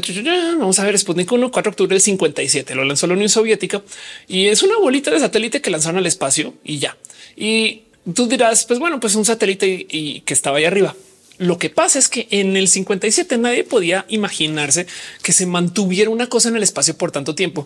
Y esta señorita tenía un radio que transmitía una frecuencia con un sonido específico que solo podía venir de una máquina.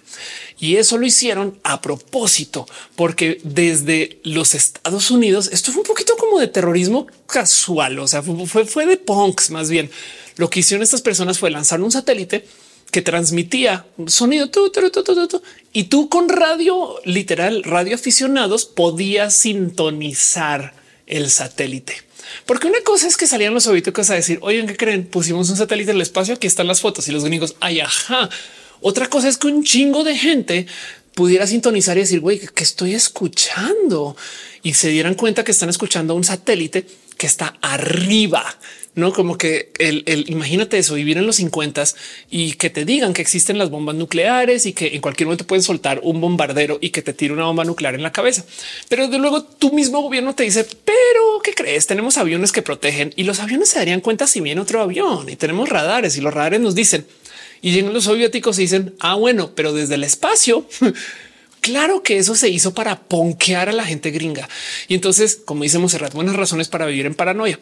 Por eso se lanzan los gringos de tenemos que estar en el espacio también, porque este tipo de cosas asustó mucho. Y entonces dentro de eso no me sorprende que existe una cultura de que los soviéticos transmitieran todo en abierto para que los gringos dijeran escúchanos. Y no dudo que al revés también. O sea, entonces no me sorprende mucho de la historia que dices eh, que algo así haya sucedido. Hay una famosa historia de un este, cosmonauta, o sea, esto es un astronauta soviético, un cosmonauta que eh, en, una situación de accidente aterrizó a la Tierra y de bajada iba todo el día mentándole madres a su gobierno. Y entonces eso también son historias que son famosas, pero bueno.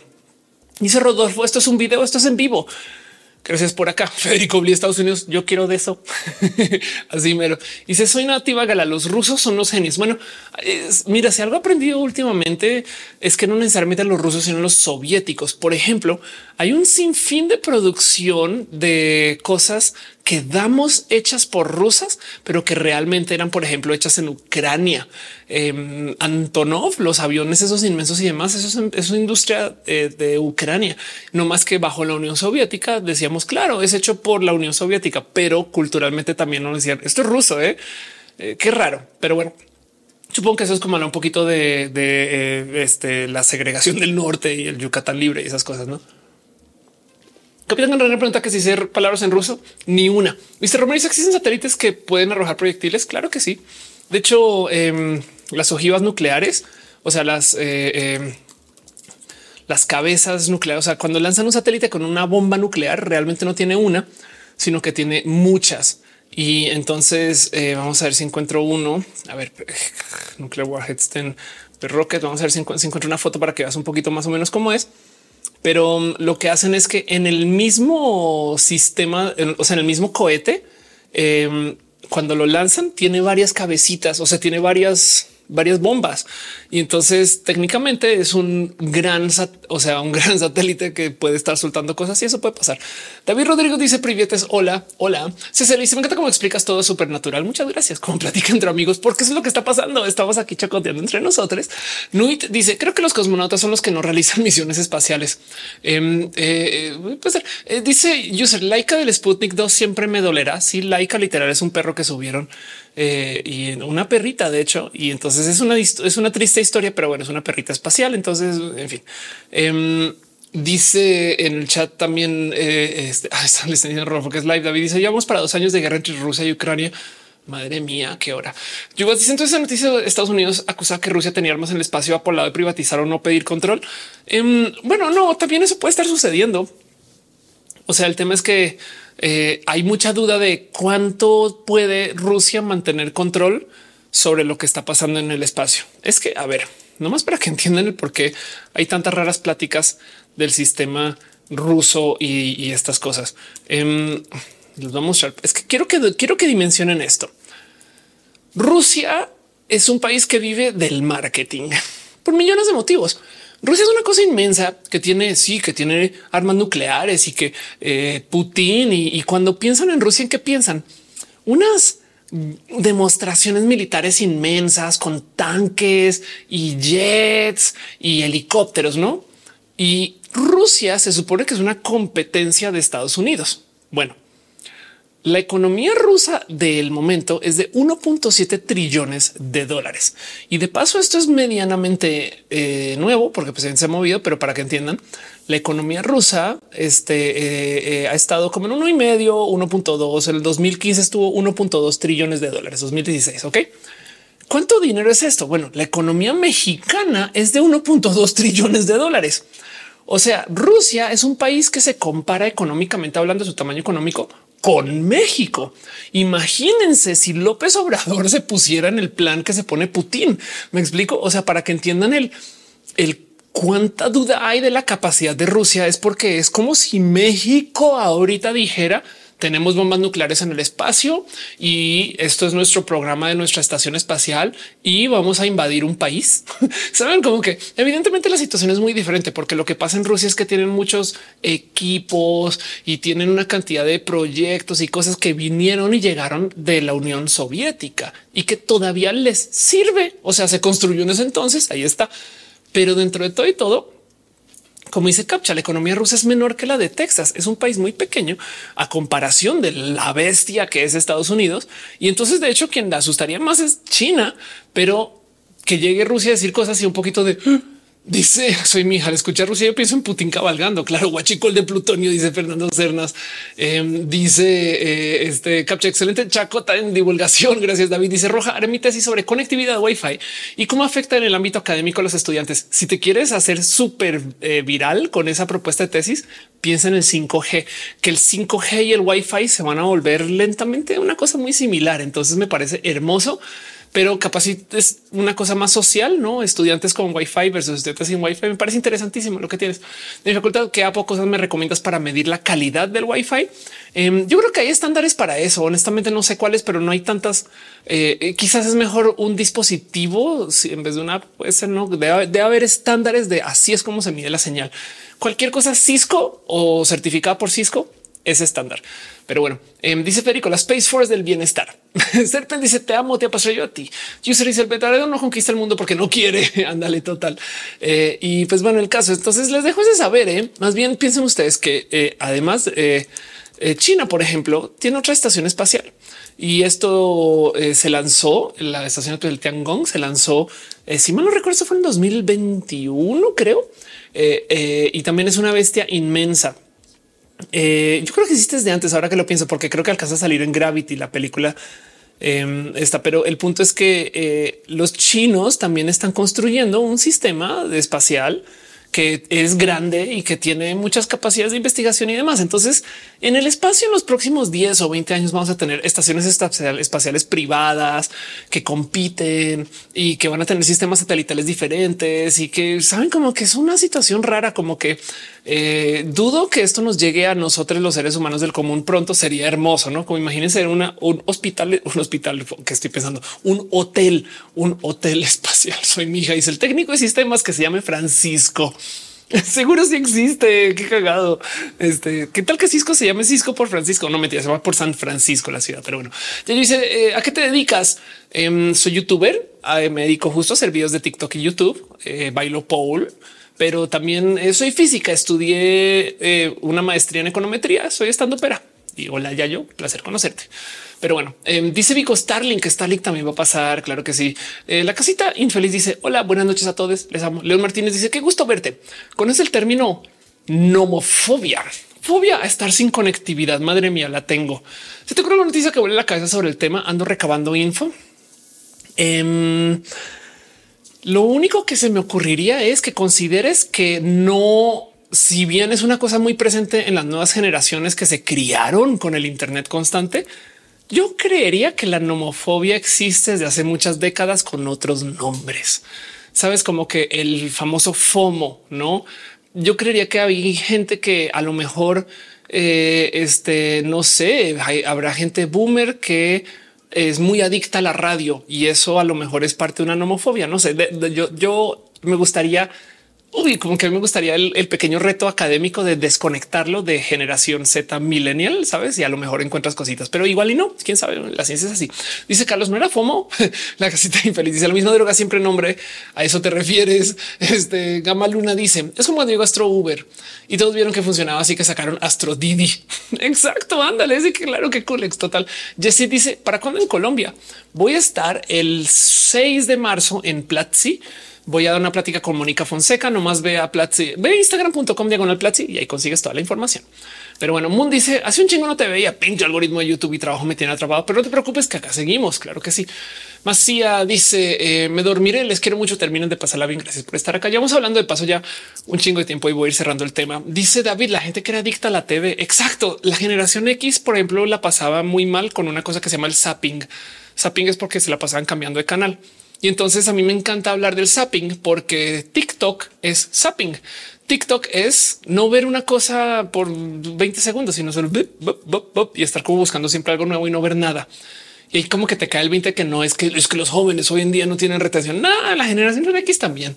Borre dice te quiero mucho muchacha que nos surte de conocimientos. Muchas gracias. Ofeo Cam dice Oli, Oli.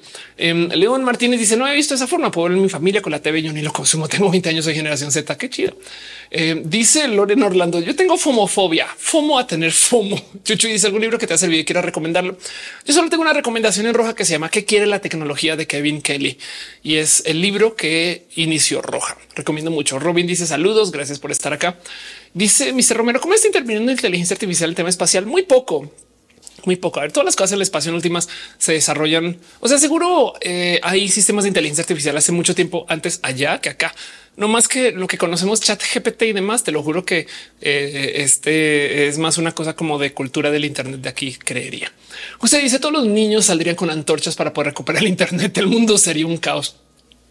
¿Sabes qué, José? O sea, sí, pero yo creo que yo creo que nuestros papás también están bien pegados al Internet. Eh, como que a veces me pasa que voy como a cenas y comidas y veo a la gente boomer así haciendo esto. A ver, imagínense, eh, dígame si han visto esto alguna vez en plena cena. Saben como que hay algo ahí como de güey, ustedes también, güey, no? Andrés ya le dice qué piensas de la terapia cognitivo conductual. No tengo muchas opiniones, Andrés. Eh, este, honestamente, no son de esas que la banda se la pasa discutiendo que sí, eh, eh, discusión de terapia cognitivo conductual versus psicoterapeutas y psicólogos. Y, en fin, sabes que sé muy poco, muy poco. Sebastián dice, perdón, no sé si quieras tú tirar una opinión para acá y, la discutimos con el chat. Eh, Adela dice, me porfas tips para hablar en cámara. Me gustaría subir TikToks hablando sobre música. Ay, sí, súper sí. Grábate 100 veces, 100 veces y no pasa nada si te toma una hora grabar un TikTok de 20 segundos, porque considera los anteriores como ensayos y eventualmente saldrá. Yusir dice que piensas del pánico de Sora videos en inteligencia artificial. Es más pánico que realidad. Hace nada descubrí algo que no se mencionó mucho de Sora. Un minuto de video le toma, creo que son tres horas de render. Sabes? O sea, toma tanto tiempo hacer un minuto de video de Sora que no es como que López Obrador diciéndole a Calderón que se vaya al cara. Sabes como que em, no es tan práctico como la generación de imágenes, no? Pero bueno, dice Capitán, me encantó tu actuación de boomer. Bueno, o de yo en las tardes, pero sí, ese se le dice cuál es su opinión de la lógica difusa. Madre mía, les quiero un chingo. Eh, mira, más bien te pregunto a ti. Voy a hacer exactamente lo mismo. Te pregunto a ti.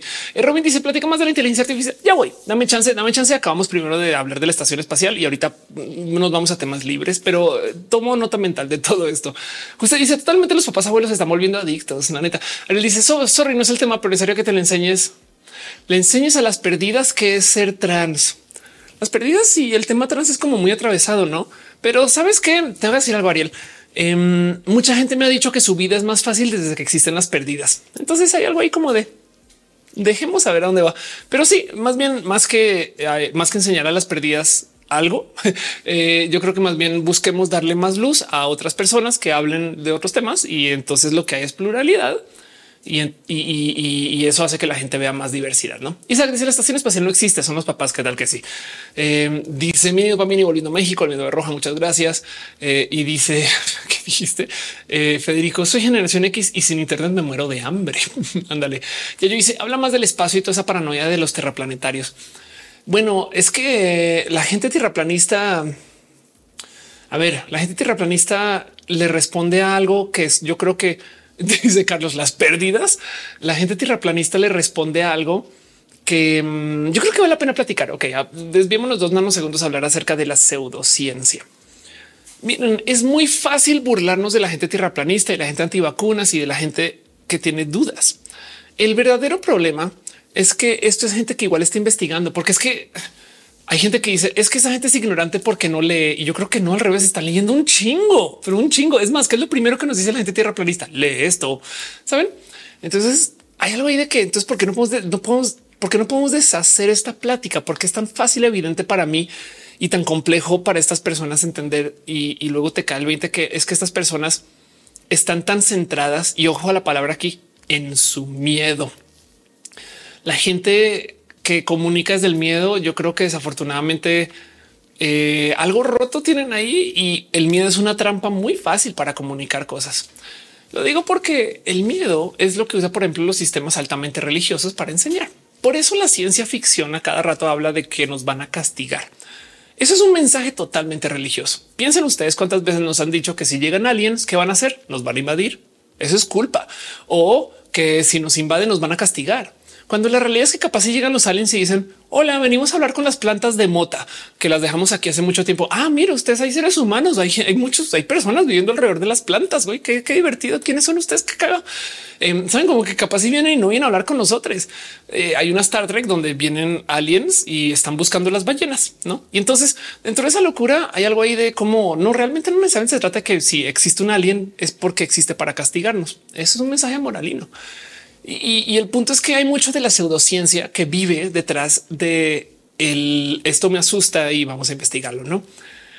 De hecho, si se dan cuenta, por eso es que la gente como terraplanista muy pseudocientífica muchas veces lo que tiene es la razón. Saben, yo te estoy diciendo, te estoy dando una certeza, te estoy diciendo que esto va a pasar y es complejo desarmar. Entonces, de nuevo, tengo una entrevista larga hablando con la gente de eh, este herejes podcast de qué significa y cómo, cómo se platica y, dónde vamos a dar para con ese tipo de pensares.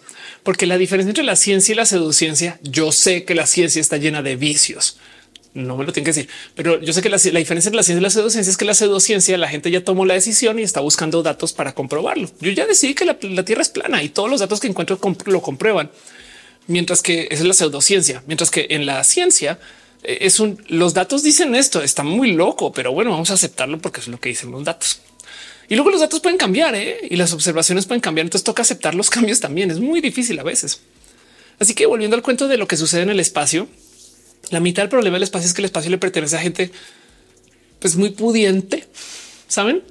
De hecho, para cerrar el tema acerca de eh, el qué va a pasar con esto, las nuevas empresas y la privatización y demás, Quizás esto sí puede ser una verdadera pérdida de la privatización del espacio, que SpaceX, Boeing, Raytheon, Lockheed Martin, General Dynamics, todas estas empresas no tienen esa misión de compartir el conocimiento como lo tiene la NASA.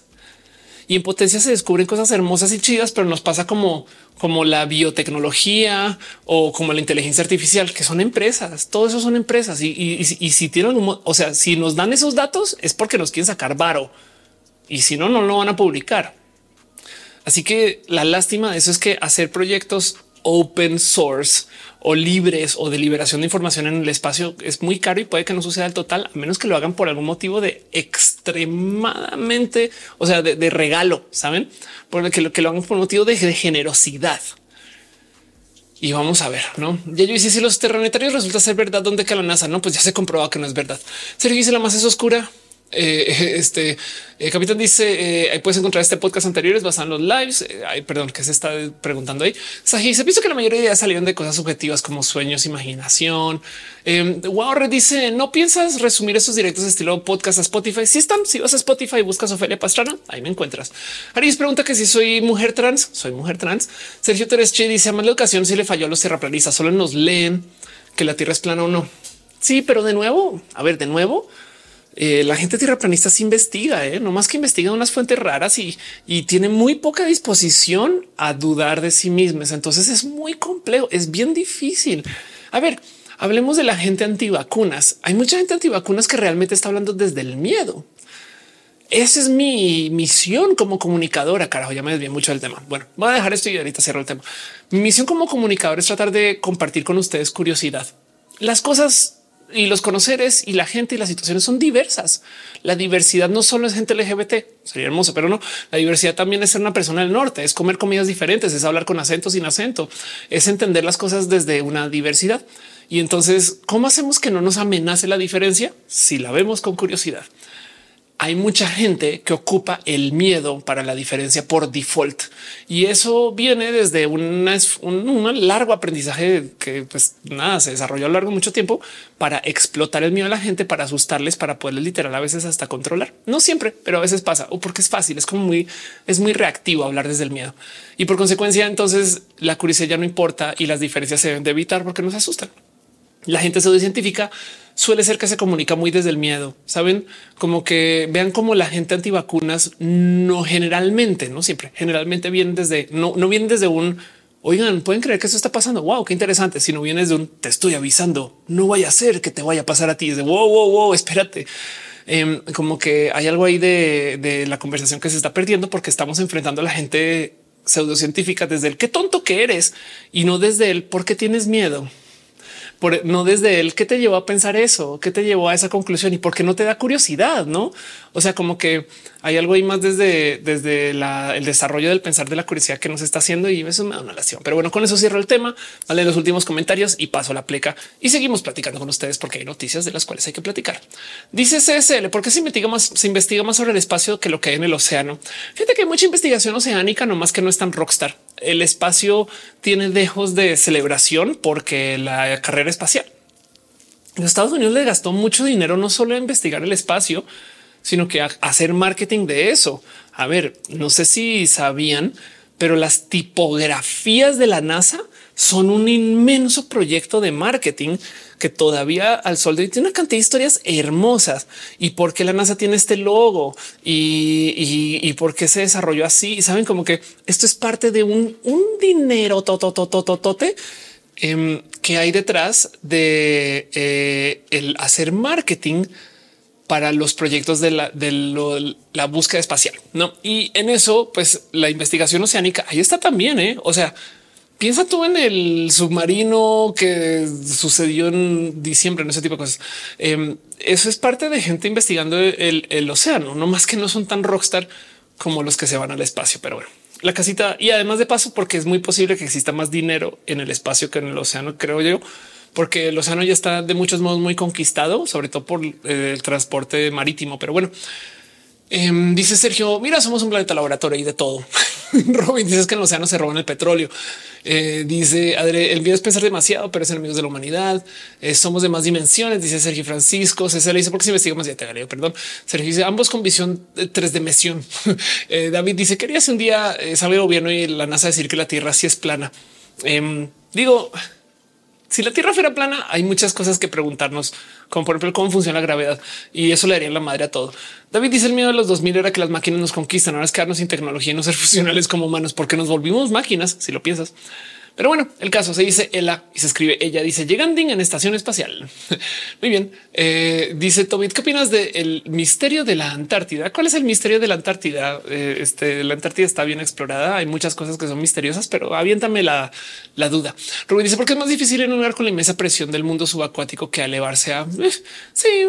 mira, si piensas en la cantidad de submarinos que hay en general, podría una decir que hay más eh, submarinos que naves espaciales, puede ser, ¿no? Pero bueno, eh, Miriam dice, cuando hablas de la Atlántida? ¿Qué está pasando en la Atlántida también? ¿No? ¿Qué pasó? Sergio Treche dice quizás porque el territorio marino está más regulado que el espacial. Puede ser. Caricia si es un taller sobre abrazar tus propios miedos. Wow. Dar vueltas a eso, ¿no? ¿Cómo, cómo hacer de tu miedo una curiosidad? Eso es carajo. Eh, madre mía, que acabo de decir que cómo hacer de tu miedo una, una curiosidad. Esa es una hermosa idea. Gracias. Y bueno, vamos a ver eh, qué acaba eso. Pero bueno, eh, dice Fernando Cernas, ¿cuándo fue que se repartieron la Antártida? Eh, dice, ¿qué opinas del mensaje de, de Arecibo? No sé, y su respuesta ¿Cuál respuesta? Capchice tierra plana, Kofkov, Coriolis, punto pelota. Ramita dice qué pasó con Atlante, con Atlante. ¿Qué pasó con el Atlante? Es una buena pregunta también. Este venimos de los aliens, dice Miriam. Puede ser, claro. Es, mira, es posible que sí vengamos de los aliens, eh, pero bueno, ya saben que miren, ya voy a cerrar el tema con el qué pasó con el Atlante. Díganme ustedes qué pasó con el Atlante. Ahí va la cortinilla. Ahí ya, güey.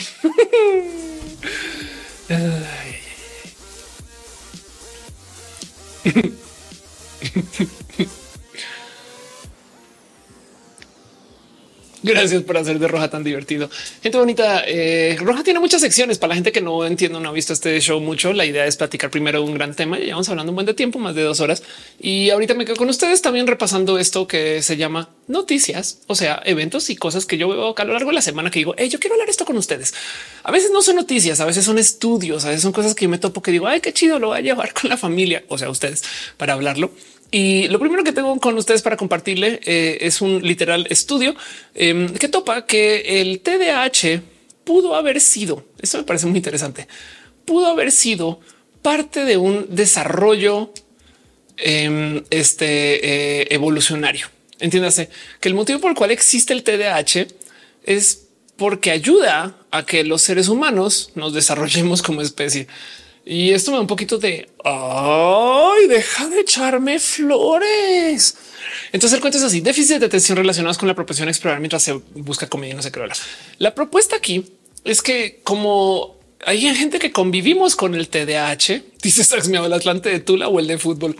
Como hay gente que convivimos con el TDAH, pues por supuesto que uno ha habido gente gente a lo largo de la historia y dos, gracias a que existe eh, este esfuerzo del TDAH, em, pues bien que se puede explicar el por qué han habido civilizaciones que se han movido de más o que han buscado, o sea, que no han estado como muy como constantes con su desarrollo y que en últimas justo em, la gente con TDAH renuncia a fuentes conocidas de recursos.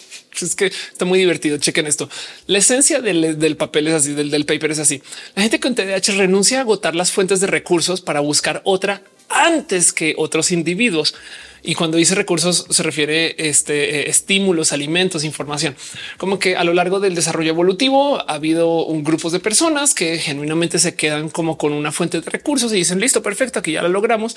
Mientras tanto, gente con TDAH decimos no, algo está mal, tengo ansiedad, yo no sé, no entiendo. Bueno, sabes que voy a investigar por acá afuera qué Y gracias a eso se han hecho una cantidad de descubrimientos. Resulta que el tener TDAH nos hace la gente de la investigación, de la civilización. Eh, yo creo que hay algo bonito ahí del resignificar que la gente con neurodivergencias eh, no necesariamente somos gente rota, dañada, eh, el mal de la civilización y la creación, sino que a lo mejor esto ha ayudado mucho a que nos desarrollemos como nos desarrollamos. Pero bueno, lo que sí es verdad, como dice soy mi hija, yo renuncio a fuentes reconocidas de recursos. Yo también, yo encuentro algo que funciona y prontamente estoy diciendo algo está mal porque todo está funcionando bien y he de sabotear mi vida. Pero bueno, eh, Sergio dice habla más despacio, por favor. Te lo juro que lo entiendo. Em, de todos modos, eh, eh, me, cuesta mucho hablar un poquito más lento. te lo juro, te lo juro. Ah, si quieres en YouTube, puedes bajar la velocidad. es un tema muy presente en este stream. Vinido para mí dice siento que ahorita hay más TX porque el humano el cerebro no está acostumbrado al modo de vida. El sistema es muy cerrado para dar lugar a la neurodiversidad. José Vidal dice gracias por alegrar mi lunes. Gracias a ti. Este dice Jorge Guerrero y un día el Atlante del fútbol descendió. Dice Adela Maduman, vas a hacer un show evento a Bogotá. A Bogotá voy con Platzi. Voy a dar una conferencia el 6 de marzo de la doy con Mónica Fonseca. Muy chido. Pero bueno, eh, dice eh, Ernesto, será como las abejas exploradoras que siempre están buscando nuevos campos. Ándale, eso somos. Somos las abejas exploradoras de la humanidad. Qué chido saber de eso. Se, le dice es que habla rápido porque pienso más rápido. Eso pasa así, la neta. Así. Y también porque eh, si no, no cubro todos los temas que quiero cubrir. O sea, eh, el stream se puede volver muy lento si no, si no me voy a esta velocidad y, luego nos, nos, platicamos así. No pasa nada. Krila dice después de un tiempo te acostumbras a la velocidad de habla de off. Gracias. Captcha dice habla rápido, pero muy claro. Para mí está muy bien. Muchas gracias. The eh, Forsaken Joe dice no le bajes la velocidad. Todo lo que consumo lo consumen por dos y ahora podemos consumir este streaming por cuatro. Mentiras, mentiras, mentiras. Dice Sax Miau. Soy una abeja que hace miau.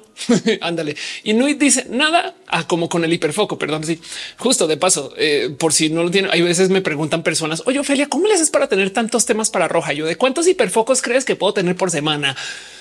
Pero bueno, David Varela dice mi novio me recomendó tu canal y me encanta. Gracias por pasar, David. De verdad. Dice Valeria, ¿dónde es lo de Platzi? Las oficinas de Platzi son, a ver, loading. Esto es en Bogotá. Eh, o sea, si vas a Platzi, ve al Instagram de Platzi y busca la plática de Mónica Fonseca y ahí va a estar. Pero eh, las oficinas de Platzi son como en la novena con 70 y algo. Perdón, loading. No estoy seguro dónde es, pero más o menos por ahí. Ramita dice las palabras de a mi entendimiento y ahí es donde voy a estar. Eso es en Bogotá. Es una dirección en Bogotá para la gente en México que está diciendo qué dice Ofelia. Bueno, dice Montserrat, los has contabilizado. Estaría interesante un hiperfoco del hiperfoco hiperbólico. No me hagas esto porque entonces luego me vuelvo yo así como este cerebro, no así golpeándome con no, necesito ser pinky a veces, eh, pero sí, la verdad es que sí sería divertido contarlos. A lo mejor un día David dice tus videos hace que los demás videos en YouTube los vea 1.5 de velocidad. Valeria dice tiene costo hasta donde tengo entendido. No, eh, pero busquen Platzi y, creo que hay más información ahí. Eh, dice user Ofelia de grabar listenings para estudiantes de español. Suena divertido. Te imaginas un listening con la voz de Ofelia? no, como que de repente alguien está escuchando y en esta frase podemos escuchar como y me pone a mí diciendo mamalonadas acerca de la Estación Espacial Internacional. La casita infeliz dice eh, ¿qué piensas de eso que te digo que ya podemos estar en agujero negro y por la Tierra es plana, ya que es una gran masa de gravedad? Se puede informar eh, de que hay mayores cosas con seguridad. Sería una hermosa propuesta pensar que estamos dentro de un agujero negro, pero eh, la física como la entendemos se presta para que el agujero funcione en ese sentido, más no al revés. O sea, eh, pero la pregunta es qué es estar dentro de un agujero negro, no o sea, eso es, aún más complejo y te lo juro que hay mucha gente que le da vueltas a eso. Eh, como sea, entonces la pregunta es por qué habrían otros agujeros negros dentro del agujero negro. En fin, Rubén voy, voy a investigar. Ojalá pueda conocerte un poco. Está qué chido. Ramita dice los alumnos de español eh, David dice una Siri con tu voz sería hermosa. ¿Te imaginas eso? David dice tus videos. Ah, ya te veré, perdón. Dice Sax Miau. El lugar de Platzi está en tu corazón. Y de los Pepe dice busquen en Event Bright. Ahí está toda la info. Es verdad en Event Bright de Platzi. Chuchuy dice dónde eres? Soy de Bogotá. Vivo en México hace mucho tiempo. También soy mexicana. Entonces yo creo que es un poco de define tú. Em, pero bueno, Social Criticism, ¿viste el lanzamiento de Sora? Sí. En 10 años Hollywood puede desaparecer. Obvio no. Y te voy a decir por qué. ¿Quién crees que va a usar Sora todo el día? Más bien prepárate para que todas las películas tengan Sora. Em, y que además para rematar cobren como si no tuviera Sora. O sea, es que más bien Hollywood va a crear su propio Sora para poder despedir un chingo de gente y hacer aún más películas. O sea, la gente que tiene dinero va a hacer más dinero con esas cosas. Melissa dice, eh, las, direcciones de Waze. Eh, Toby dice, me encanta tus saberes. Gracias por estar acá. Em, dice justo ahí, ya no te he visto colaborar con youtubers. No, fíjate que no, hace rato no me he sentado. Bueno, debería, no es que estaba muy como por todos lados. Dice Víctor, te deseo. Yo a ti gracias. Y me dices que onda. Gracias por pasar. Eh, David dice los rojas son mi dosis de ñoñez a la semana. Gracias. Chuchu dice me encantan esos cambios de cámara, pero con qué fin lo haces? No más para entretenernos, para no quedarnos en el mismo lugar. Y además esta cámara es íntima. Cuando yo voy a decir cosas íntimas, las digo acá. Otras cosas íntimas que les quiero compartir eh, detalles y cosas que han pasado esta semana. Eh, cacharon, ahí les va una noticia, es una noticia, cómo se siente con ustedes, pero cacharon con las manos en la masa a una empresa que hace em, eh, este, eh, máquinas de vending, o sea, de esas que venden máquinas expendedoras, supongo, y las cacharon por culpa de un error levantando registros de rostros de estudiantes en Estados Unidos. Entonces el tema es que esto, si quieren sentir paranoia, ahí les dejo. Un error en una máquina expendedora revela una base de datos secreta de imágenes de rostros de estudiantes universitarios. Resulta que la máquina, una máquina cualquiera que vende refrescos, la tenían en una universidad y por uno que otro motivo dio un error en algún momento y publicaron que el error era en imagen reconocimiento facial app.exe que fue lo que crasheó. Y si fue un poquito de a ver, a ver, a ver, a ver, a ver, a ver cómo que, cómo que crasheó reconocimiento facial.exe en una máquina expendedora. Y sale a luz que la máquina, aparte de vender los refrescos y los dulces y demás, estaba levantando rostros de la gente, no más para tener estadísticas de más o menos quién compra a qué hora y con cuánto varo. Lo cual de entrada, pues técnicamente es información anonimizada, pero se presta para hacer todo tipo de pues de perfiles raciales rudos, no la gente, eh, no como que los estudiantes de tal facultad gastan menos, no eso entra ya es un poco de información, pero la gente alta, chaparra, corta, no sé qué es un poco como que yo no sé por qué está levantando información sin mi consenso. Es lo más importante de todo. Dice Shaspip que tontos póngale cero por no ser sutiles en ese nombre del ex. La neta, sí eh, dice Rubén, como la lavadora que envía información a un servidor. Ándale, total. Eh, mi realidad dice un rojo para explicarnos cómo son las direcciones en Colombia porque las carreras las calles en números interminables. Bueno, es medianamente fácil, pero varía porque no, siempre es consistente. Pero técnicamente de norte a sur, eh, tú tienes un conteo y de este oeste tienes otro. Entonces es como una supuesta coordenada, no? Carreras eh, y calles. Y luego hay unas calles que hacen diagonal literal se llaman diagonales. Son más complejas. Luciano dice como eh, para qué saber comportamientos de compra necesita el rostro de la persona. Bueno, pues porque más bien es, es una buena pregunta, no? También hay quien se está preguntando de oigan, ya, ya es una máquina expendedora, no? Pues la verdad es que en esto de la venta de los datos, quizás, por ejemplo, a ver, seamos amables con esta gente. Quizás, por ejemplo, quieren saber quién compra a qué horas y más o menos qué tipo de gente para poder mejor tratar de sugerir qué productos vender. Si en Universidad A aprendemos que la gente que estudia química se la pasa comprando Gatorade, entonces en Universidad B se puede proponer, oye, si vas a poner esto en la facultad de química, lo de Gatorade, porque esa banda compra mucho Gatorade. Puede ser pero como sea, el punto aquí es que el levantamiento de información biométrica, que en este caso son rostros, se debería de hacer con consenso y definitivamente no está sucediendo. Así que hay algo ahí del eh, eh, que una máquina esté haciendo uso de una máquina, una cosa tan banal como una, una vending. Me explico. O sea, esté levantando información biométrica. Yo creo que es lo que escandaliza, que es como de güey, es una máquina para vender papas. Güey, por favor, ya dejen de usar mis datos en todas las esquinas, porque luego bien que esos datos se los pueden vender a otras personas y ahí es donde se pone más compleja la cosa, porque es mi información. Eh, eh, como decimos, si tenemos banca, ya hemos dado muchos biométricos total. Así que les dejo la nota. Cómo se sienten con eso? Les leo. Dicen Nui también para sus comerciales. Puede ser, claro que sí. Em, dice Abraham, yo digo las vending machines hacen castings para descubrir nuevas estrellas universitarias. ¿Qué tal que sí? Eh, dice Eddie, no bastaría con el registro de compras ni el lugar donde le ponen para que de, de mí. No, eso también puede ser. Este, pero bueno, el caso, este, ¿qué más está por ahí? Dice eh, Rubén, lo siento, pero cuando es biométrico y sin consenso hay gato encerrado. Sí, estoy totalmente de acuerdo contigo. Eh, Pablo dice Black Mirror es un preaviso. Eh, sí, me, me preocupaba es que me vienen sacándome un moco mientras compraba mi nido para mí. Dice en España están quitando el acceso con registros biométricos en las empresas. Sí, que también tiene sus complejos, porque si no hay acceso con biométrico, entonces es potencialmente más inseguro el acceso a temas de seguridad. Pero pues entiendo el punto, no es que es que es un poco de pues no lo usaron bien empresas, no? Entonces también a ver, ahí verá.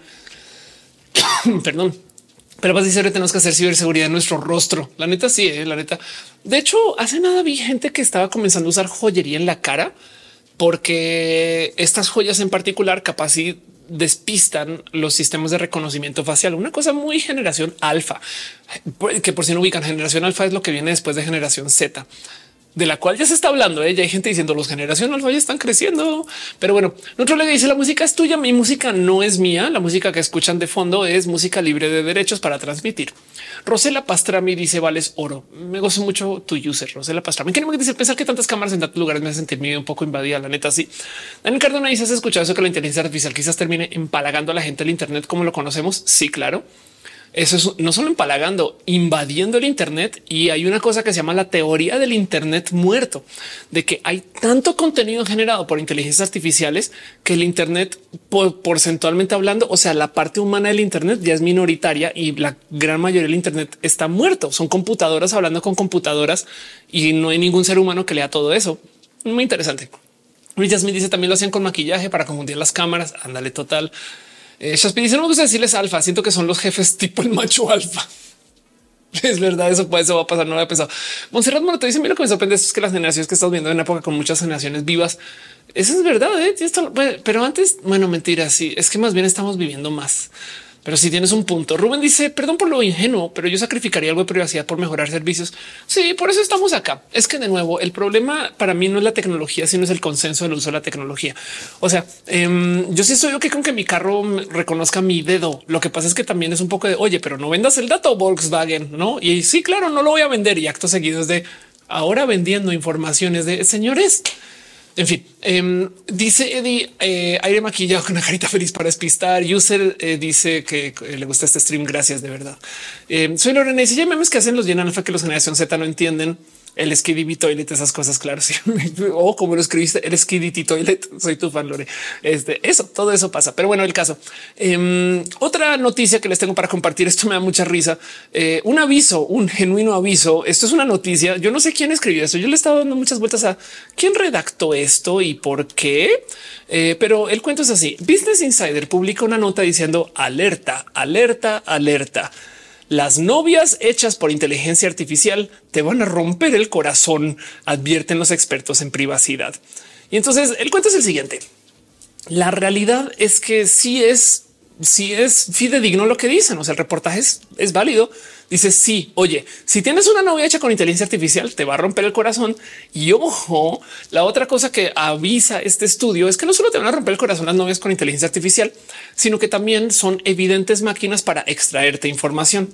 Hace sentido, ¿no? La gente que está haciendo esto del desarrollo de eh, novias falsas y, influencers falsos y todo creado por inteligencia artificial, algunas de estas se puede, se puede interactuar. No sé si recuerdan el proyecto de réplica. Eh, yo hablo mucho de réplica en este stream, pero si no lo conocen, ahí les va. Réplica es un lugar donde tú vas y tú creas una compañía con inteligencia artificial. Es un avatar y te habla todo el día y es literal una novia virtual y está hecha para que tú platiques con alguien y, crees una persona que te acompaña y, aprende de ti y, aprende a hablar contigo y, todo lo que, o sea, todo lo que quieran pensar de réplica lo pueden pensar. que yo quiero tener pláticas sensuales con mi novia con inteligencia artificial. Claro que sí, no más que eso vale un poquito más, pero ese servicio existe y no solo existe réplica. Y entonces son las novias con inteligencia artificial. Esto ya existe. Y el punto es que eh, el artículo dice que es las, novias con inteligencia artificial solo te romperán el corazón. Así que yo me quedo pensando la que cuál será la realidad de este artículo. ¿Quién no motiva a que alguien en Business Insider, Insider redacte esas cosas solo te van a romper el corazón. Como que me dio mucha risa leyéndolo porque si fue de yo creo que lo que estoy leyendo es que alguien le rompieron el corazón. Güey, saben como que un poco de un momento. Lo que sí es verdad y lo que sí creo que vale la pena tener presente es que hay gente que está creando la industria de crear compañeros y compañeras y compañeras virtuales con la misión explícita de sacarte información. Así que eso sí suena malvadón. ¿eh? O sea, hay algo ahí del cómo, qué significa eso. O sea, es como una cosa es que Instagram nos saque información. Sí, eso pasa. Pero el otro lado es otra cosa es que Instagram quiera seducirme para sacarme información. Saben como que hay algo ahí del Uh, esta conversación está complejísima. Miren, dice el capitalismo lucrando con nuestras necesidades primarias. La neta, y me dice luego te van a pedir dinero en tu cuenta bancaria y te van a dejar sin nada. Luna el Rey dice como cuando el de forma dijo que iban a repartir en México, en Brasil. Ándale, total. Este em, dice Luna del Rey, como eh, perdón, Lilian dice Temach no tarda en boicotear la inteligencia artificial luego de esto. Eh, dice Hernán Sánchez, me encanta la canción de cierre roja. ¿Cómo se llama?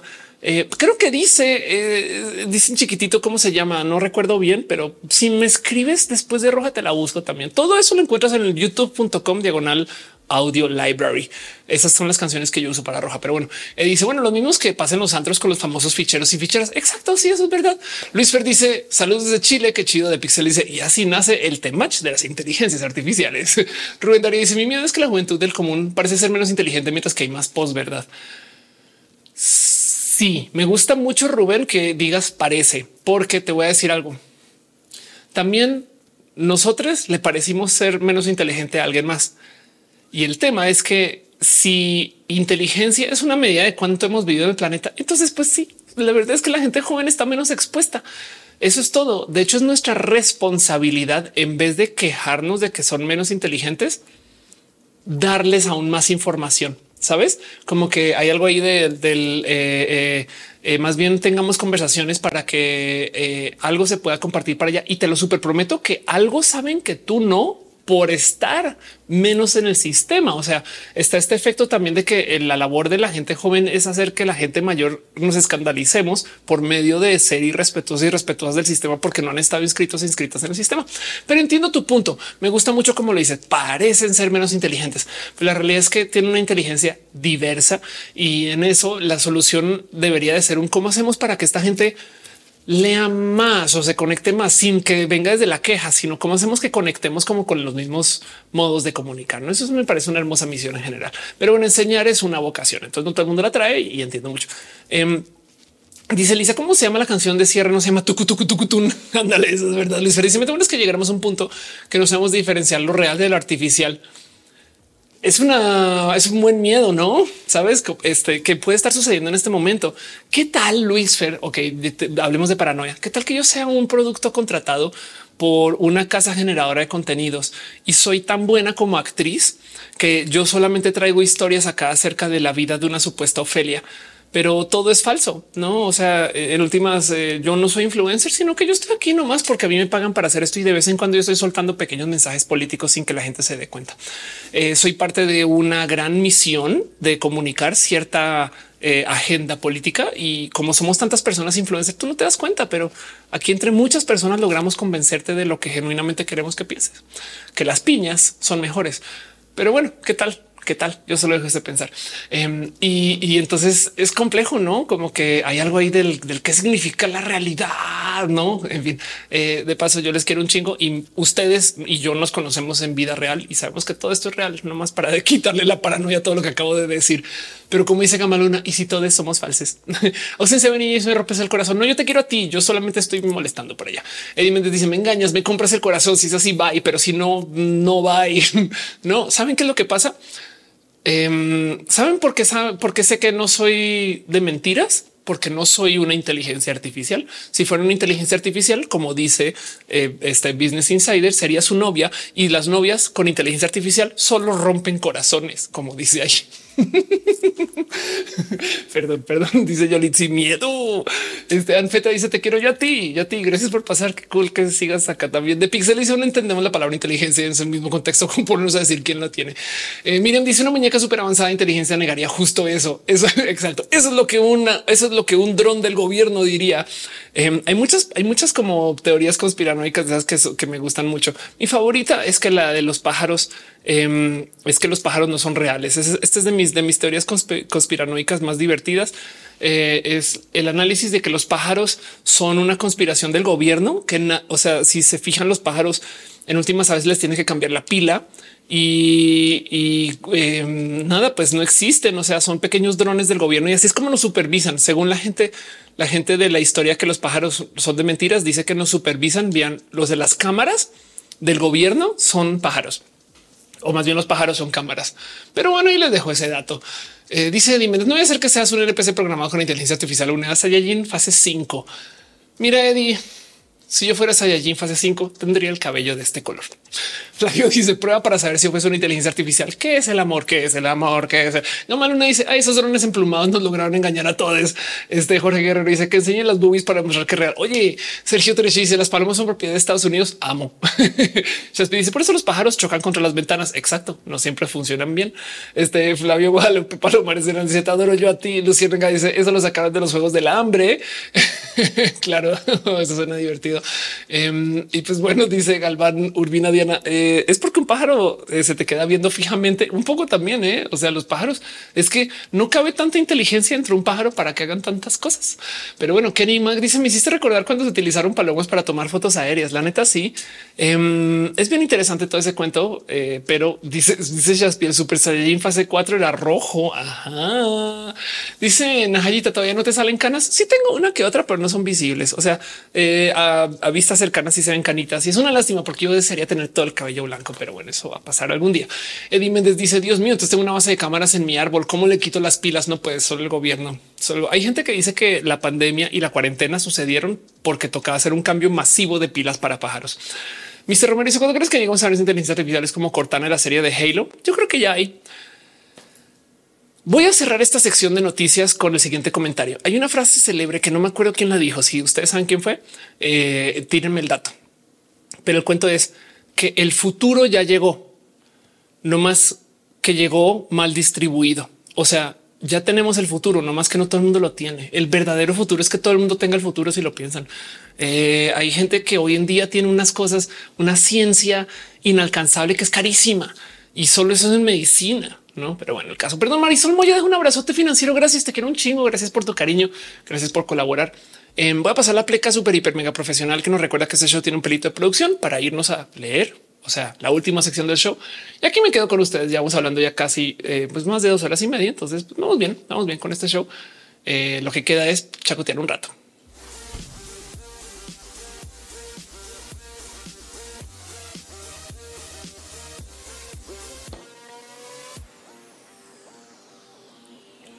Pregunta en el chat, Husay. ¿Pueden ser herencia las canas? Tengo entendido que sí. Honestamente no sé bien cómo funcionan las canas. Lo que sí me ha dicho mucha gente es que las canas se relacionan con el estrés. Eh, entonces, si es real ese cuento de me sacaste las canas. Yo sí tengo canas, no más que no se ven. Y lo que pasa es que toda mi vida he soñado con tenerlas. O sea, yo desde chique quería tener pelo blanco, todo el pelo, pero yo no sé por qué, no sé dónde viene eso. Quizás de mi abuela. Mi abuela tampoco era tan canosa, no sé. Eh, ojalá suceda. Dice Bedoya Cat, suena musiquita épica de pleca. Exacto. Sí, en TikTok no suena, pero si en tu cabeza suena, sí suena. Oigan, quiero super aprovechar para las gracias a la gente hermosa que está dejando sus abrazos financieros en el Instagram, eh, este, en el Facebook. Ángel Michael Boria, gracias de verdad, te quiero un chingo. En el TikTok, eh, gracias a Paola, Olvido Almodóvar, el Chocorro, Sara Maldonado, la gente que ha dejado todos los regalitos del TikTok. Gracias, se aprecia mucho, muchísimo. Krina Nath, Hangaf, gracias también Y en el YouTube, eh, Marisol Moya, Fernando eh, Cernas, eh, Miguel Ángel y Sergio Quiroz, gracias por sus cariñitos financieros, o sea, sus donativos. Gracias por dejar sus donativos que ayuden. Dice Sax Miao, off con el hairstyle de Rogue. La neta, sí. Y fíjate que en algún momento pensé, pues bueno, me lo puedo colorar hasta blanco, em, pero nunca lo logro. Y además, luego raíz, saben como que, en fin, de hecho, de hecho, pues, técnicamente esto que tengo es una raíz, no más que la llevo bonita hace mucho tiempo que no había hablado de mi cabello, eh, pero bueno, no saben lo feliz que estoy con que ya se esté poniendo más larguito. Marina Camacho deja otro abrazo financiero. Te admiro un buen yo a ti, Marina. Gracias de verdad por tu cariño y tu amor. David dice: Yo sí me peroxido el cabello hacer blanco. Qué chido, qué cool. Me parece muy chido eso. O sea, sí le tengo mucho cariño. Eh, yo me hago mis propias decoloraciones hoy y en fin. Kerima dice: Las canas tienen que ver con la baja producción de melanina. Dale, Luciano dice: eh, Dos más los que tenemos canas desde adolescentes, no tenemos a vitaminas de hace mucho. Eh, David dice cuál es tu Twitch? Of course, igual que en TikTok, pero eh, eso así me consigues en Twitch y en YouTube también de paso. Rubén dice yo hay muchos tabs. ¿Te sirven de algo? Sí, sirven. Todas las interacciones sirven. Gracias de verdad. Se aprecia mucho, mucho, mucho de todo su cariño. Piñas de verdad. Eh, dice Irina, ¿qué sabes del clima extremo que nos espera este año? Justo fíjate que me gusta mucho que es la palabra extremo, eh, donde se supone que hace calor, va a ser mucho más calor, donde se supone que hace frío, va a ser mucho más frío y va a haber bandazos. Eh, vamos a ver en qué acaba. La verdad es que te acuerdas el año de la pandemia cuando comenzó. Ese año comenzó con Australia quemándose. Eso se nos olvida, pero el mundo ya estaba en locura desde hace mucho tiempo. Como que hay gente que dice no, desde que la pandemia es como desde antes ya veníamos, no más que se nos, se nos va. Es que estamos en el aquí y el ahora. Está bien tener el presente presente, pero en fin. Em, así que no sé bien qué esperar ahorita, pero sí prepárate. Si vives en una zona, bueno, tú vives en Querétaro, em, este eh, no sé qué decir, pero definitivamente, por ejemplo, yo sé que la gente del norte la va a pasar horrible con el extra calor este año. Vamos a ver dónde acá. Alma dice dónde estabas? Me enganchaste. ya está el ritmo, tu velocidad. Gracias. Eh, yo tampoco sé dónde estaba, honestamente, pero es ahora estamos en el mismo lugar. Eso es lo que importa. Em, es bien bonito. Yo, yo creo que le he dado muchas vueltas al tema de mi ritmo de habla y demás. Estoy freestyling, ¿eh? o sea, todo el show. Yo tengo mis temas y demás, pero la verdad es que estoy saliendo con lo que sea que salga y es muy bonito poder platicar contigo y con ustedes. Este stream y este show se trata acerca de lo que pongan ustedes en el chat. Dice Evelyn, la pandemia solo retrasó lo peor o agrandó no las cosas. Bueno, Elisa Sandía dice que deja el bello like, por favor. Muchas gracias.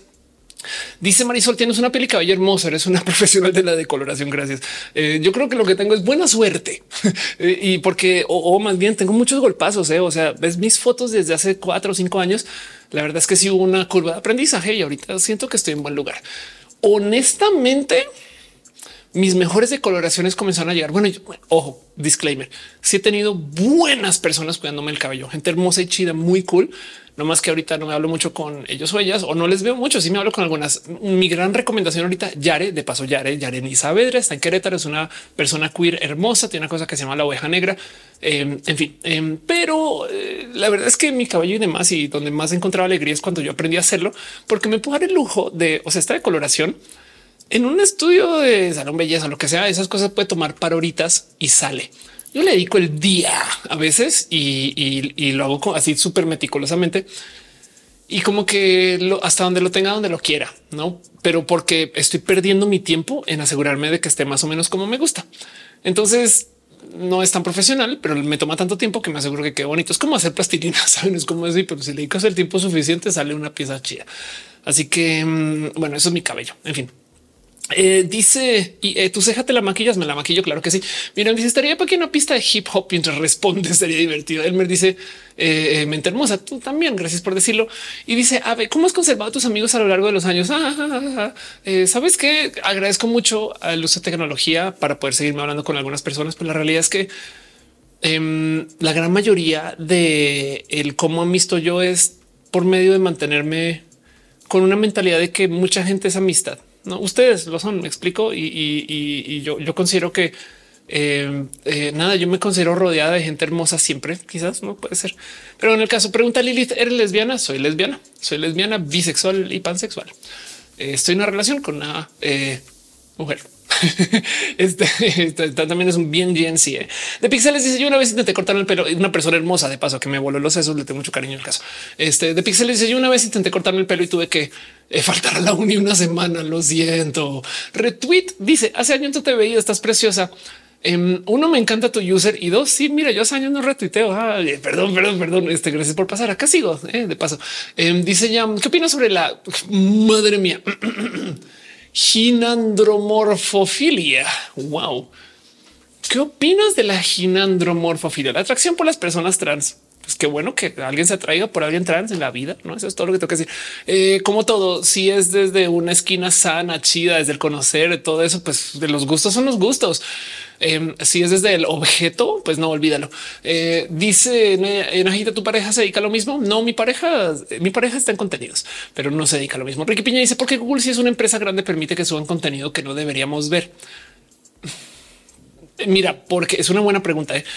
porque está, está cagado, porque luego dicen, oye, no deberíamos, no deberías demostrar esto, pero a la par súbelo, porque si se benefician de que existe ese contenido. O sea, se están jugándolo al ojo tapados, no como que es un poco de ah, perdón, uno y dos, porque hay tanto contenido nuevo que técnica, o sea, que el reto tecnológico de filtrarlo es alto. Entonces hay un poquito ahí también de es que de que si pusieran un buen filtro que bloquea todo el contenido y se asegura que todo sea sano para subir, entonces sería tan difícil subir cosas que la gente no subiría contenido y la competencia iría venga para acá y se llevaría todo el negocio. Entonces también hay un poquito como de es que nos toca, no? Pero bueno, este dice Runa Signis. ¿Nos puedes explicar qué es la caída de las .com? Claro que sí, por supuesto. Hablemos de las .com. Entonces se dice que el Internet se comprobó como una buena tecnología cuando se construyó tres veces. La primera vez que se hizo el Internet se hizo por fines gubernamentales. ¿Se acuerdan cómo hoy tempranito hablamos acerca de que el gobierno construye la infraestructura y luego la competencia se hace sobre esa infraestructura? Lo mismo pasó con el Internet. El gobierno construyó como las vías del Internet, por así decir, en este caso luego universidades, pero luego empresas privadas se encargaron de hacer el Internet, o como lo conocemos. Entonces, la primera vez medianamente falló, pero sí, pero no, pero no fue tan grave. Eh, cuando se volvió un producto masivo, entonces creó un ámbito de sobreinversión que se llamó las .com. En ese entonces, las empresas eh, .com eh, en esencia eran empresas de altísimo crecimiento y que simplemente consiguieron que mucha gente invirtiera sobre este tipo de empresas del Internet y se les llamaba las .com porque en los noventas y sobre todo en el año 2000 pues era raro pensar cómo que la empresa no tiene un local. O sea, hoy en día nos parece lo más obvio y evidente que Amazon no tenga una dirección. Me explico como que, como que es un no, todo está en línea, uh, pero en ese entonces era como de me estás diciendo que el banco no tiene sucursales. Entonces, ¿cómo, dónde existe PayPal? Me explico y mm, punto com porque son negocios enteros y la competencia de las .com se le, se le llamaban ladrillo y mortero, brick and mortar. Y eran empresas que en esencia pues tenían direcciones. Tú podías ir a la dirección y ya en vez de pedir todo vía un website, una app y no sé qué. Y pues el punto es que eh, las inversiones de las .com tienen el problema que eh, eran empresas que en esencia prometían mucho, mucho, mucho crecimiento, una fantasía que no siempre se pudo entregar mucha gente invirtió en las .com porque de verdad que sí lo vendieron como el futuro y mucha gente se la creyó. Y fue una época donde se sobreinvirtió en el Internet tanto que creó una burbuja. Es como las cripto. La cripto ha tenido varias burbujas y de paso ahí sigue. Pero el punto es que sobre todo Bitcoin, el punto es que las .com fue un momento de la historia donde la gente súper sobreinvirtió en estas empresas, tanto que las explotó. Y había unas que eh, la gente se burlaba entonces de ay, quién va a poner una tienda de productos de mascotas en el Internet 20 años después. Amazon. Es más, 20 años después, un chingo de todo funciona en el Internet hoy. Entonces las .com también están un poquito muy adelantadas a su época. Dice Carlos Estra, burbuja de bienes raíces. Sí, se les conoce como las .com justo porque eran empresas que no funcionaban de modos como típicos. Pero el punto es que la caída de las .com hizo algo muy interesante para crear el Internet se tuvo que invertir en la infraestructura del Internet. Entonces había un sinfín de empresas que, por ejemplo, pusieron mucha fibra óptica. O sea, las empresas bases de la infraestructura del Internet, por ejemplo, eh, ya no me acuerdo, Global One, creo, bueno, es que además esas empresas, había una cantidad de empresas que crearon la, la fibra del Internet. Y cuando se cae eso a piso, llegan otras empresas y lo compran a precio de huevo porque son empresas quebradas y es de mira, pues tengo no sé cuántos routers y todo esto cableado y tengo estas antenas y ya eso todavía es de nadie. O sea, dame tres pesos. Entonces las segundas empresas que compraron toda esa infraestructura a precio de huevo, luego la comienzan a vender a precio de huevo. Y esto creó un paradigma súper interesante que yo creo que sí les tocó. Originalmente el ancho de banda tenía un precio, pero cada año se podía ir subiendo porque nos lo estaban vendiendo a regalado. O sea, si no hubiera sucedido la caída de las .com, la fibra óptica sería un producto carísimo, a diferencia de lo que vale hoy y por consecuencia tener tanta extra fibra por ahí, tanto ancho de banda libre, entonces la gente se pudo dedicar a hacer software que consumiera mucho más ancho de banda que lo que debería de haber hecho si hubiera sido el negocio base. O sea, es como si imagínense que si por fin se cayera la burbuja inmobiliaria explota, quiebra. Sí, mucha gente la pasa horrible al carajo. Lo siento, perdón, un chingo de boomers. Mucha gente la pasaría muy mal.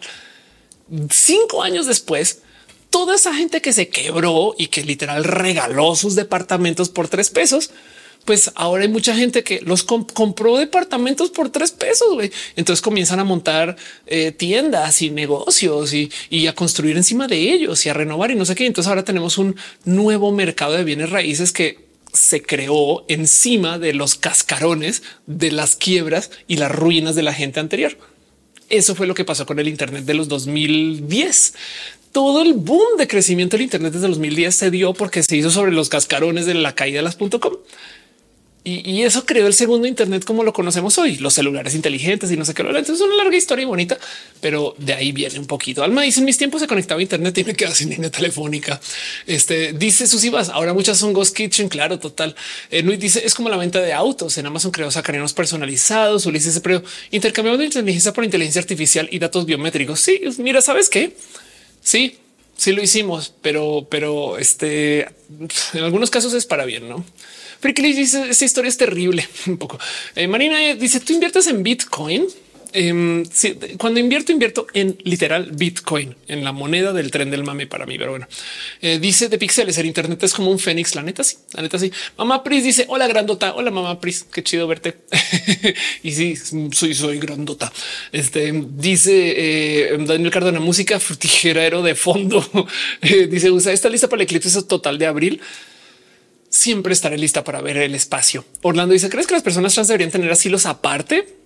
Ahora que el promedio de vida logre pasar los 50, ¿por qué, ¿por qué hemos de tener asilos aparte? No, yo siempre he dicho que la gente que tiene problemas con nosotros es quien se debería de apartar. Sabes? O sea, yo no tengo problema con nadie. Yo voy, voy, yo donde quiera ir. Eh, si alguien tiene problemas con eso, pues que hagan su propia isla. No pasa nada. La Uli dice cuentas con algún podcast. Este mismo búscame en Spotify y esto que estás viendo es parte de un podcast. Pero bueno, dice Ulises esclavitud de tecnocracia. La neta, sí. Luis Jasmine dice dónde recomendarías comenzar para aprender inversión. Oh, aprender de inversión. Es Platzi no tiene una escuela de inversión de paso hablando de cosas. Yo creería que sí, porque em, yo sé de, o sea, Christian Van der es muy inversionero, pero no sé si Platzi en sí tiene una escuela de inversión. Lo que sí te puedo decir es, voy a decir una cosa horrible, 3, 2, 1. Hay youtubers chidos para eso. Eh, no más que no te vayas con el primer consejo que veas. Escucha por lo menos a tres personas hablar. Ese sí es consejo. Eh, ten tres opiniones diferentes antes de tú irte de lleno con una, esquina. A Jolo te dice si existe la posibilidad de que reviente la burbuja inmobiliaria, la podemos hacer reventar. No lo intentes. Em, pueden cambiar cosas. Yo creo que le hace falta camino y trecho para que la burbuja inmobiliaria exista. Ahorita la locura de la burbuja inmobiliaria y ojo que esto lleva 15 años sucediendo. ¿eh? Pero la locura de la burbuja inmobiliaria por lo general son dos venta de terrenos en lugares que no deberían estar desarrollando. No este cuento de hicimos por allá unos terrenos en un lugar que pues desde y eso qué valor tiene? Pues que en 100 años y es como en 100 años no va a vivir, pero bueno, eso entonces, por consecuencia, como no tienen utilidad actual ahorita, son literal especulación. Estas este, se inventaron un valor y porque se inventaron un valor, necesitan que otra gente le vea el valor y como otras personas le ven el valor, entonces ahora se valoriza, pero necesitan lograr que otras personas le vean el valor. Entonces es puro tren del mame. Bueno, eso por un lado. La otra cosa que está pasando es que están construyendo las estadísticas dicen que hay nuevas personas que van a llegar a tales territorios, ciudades, lugares. Sí, el tema es que la gente que llega no tiene el nivel socioeconómico de lo que están construyendo. No, esto lleva pasando mucho tiempo y depende de la ciudad. Eh, es injusto o injustísimo, pero el cuento es digamos que abren los libros y dicen Ah, mira, se prevé que a Querétaro van a llegar dos millones de personas en los próximos 20 años. Deberíamos de construir dos millones de apartamentos. Chingón. Pero la gente que llega tiene un nivel de acceso a capital y construyen apartamentos para millonarios. No, entonces pues, un poquito de a ver, señores. Y entonces, ¿quién compra esos apartamentos de millonarios? Gente que está especulando que tiene dinero, que ya es millonaria. Entonces crean una burbuja. Y la pregunta es cuándo se van a dar cuenta que no los van a poder rentar ni Airbnb ni y eso que Airbnb alargó la cola ¿eh? de haber no haber sido por Airbnb. Yo creo que yo hubiera caído mucho y por consecuencia tenemos gentrificación y las ciudades en pánico, crisis. Todo eso es una locura muy, muy desastrosa.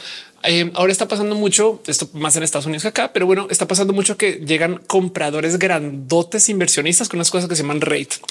Los rate este, son empresas que compran eh, eh, casas, son no inmobiliarias, sino son empresas que invierten en casas como fines de, guardar valor. Así que hay casas que construyen para que no se renten, sino porque son una bóveda, una literal caja fuerte tridimensional tan grande que la gente puede vivir allá adentro.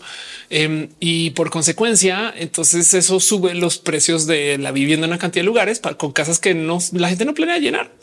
Y ya, y eso es todo. Y es como, pues por si acaso un día se vende y listo, ¿no? Y, retiene su valor porque, porque el tren del mame, ¿no? Y hay algo ahí que se va a romper. Eh, esto es injusto en general porque pues dice, eh, dice Daniel Medellín está impagable. Un chico de lugares están carísimos. Em, y, es un tema complejo porque entonces la pregunta es cómo se rompe eso, no?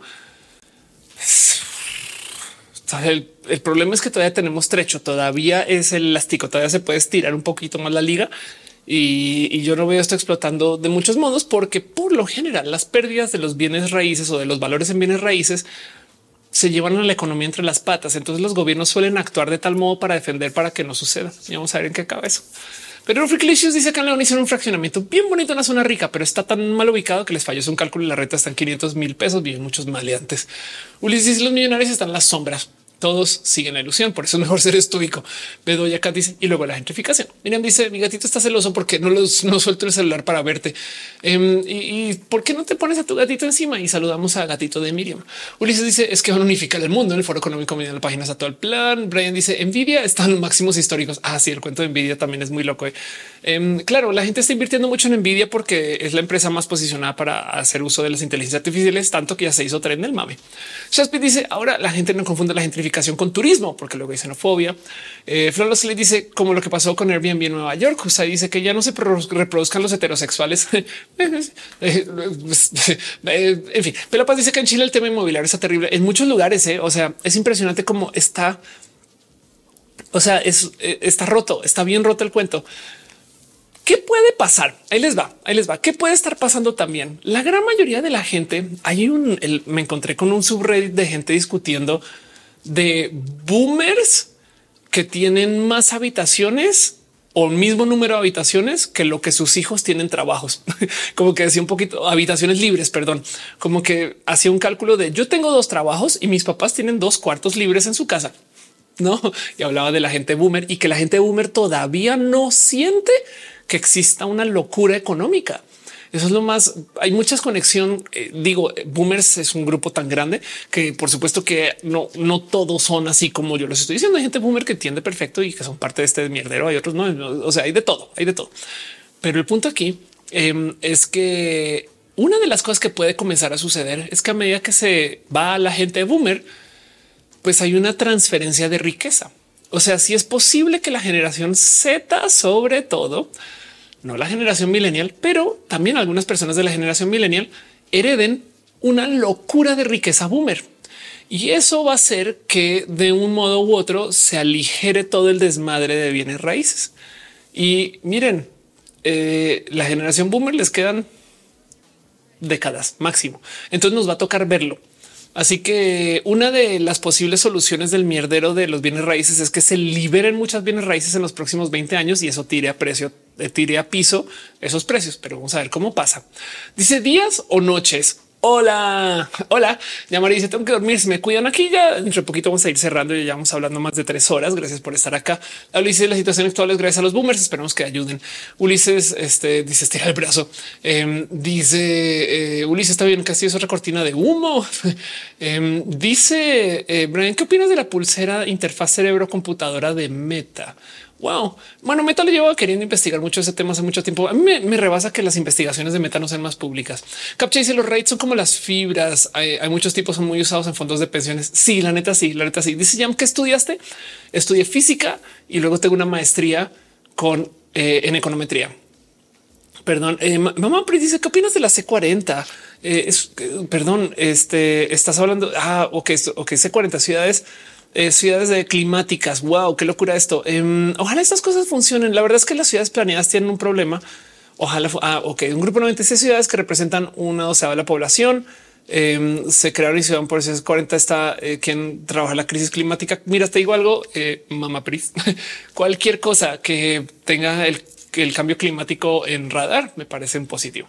de Force que yo dice mi cucho insiste que el calentamiento global es falso. Me gusta mucho que digas mi cucho.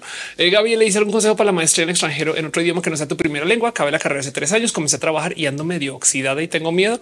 Eh, una vez una persona me dijo a todos nos acostumbramos, pero no te preocupes, es nomás un tema de busca cómo ensayarlo y comenzar a trabajarlo. Yo hice mi maestría en otro idioma y en su momento no había notado que era reto, pero porque vivía en eso. Dice Jacob, ¿dónde vives? Vivo en la Ciudad de México.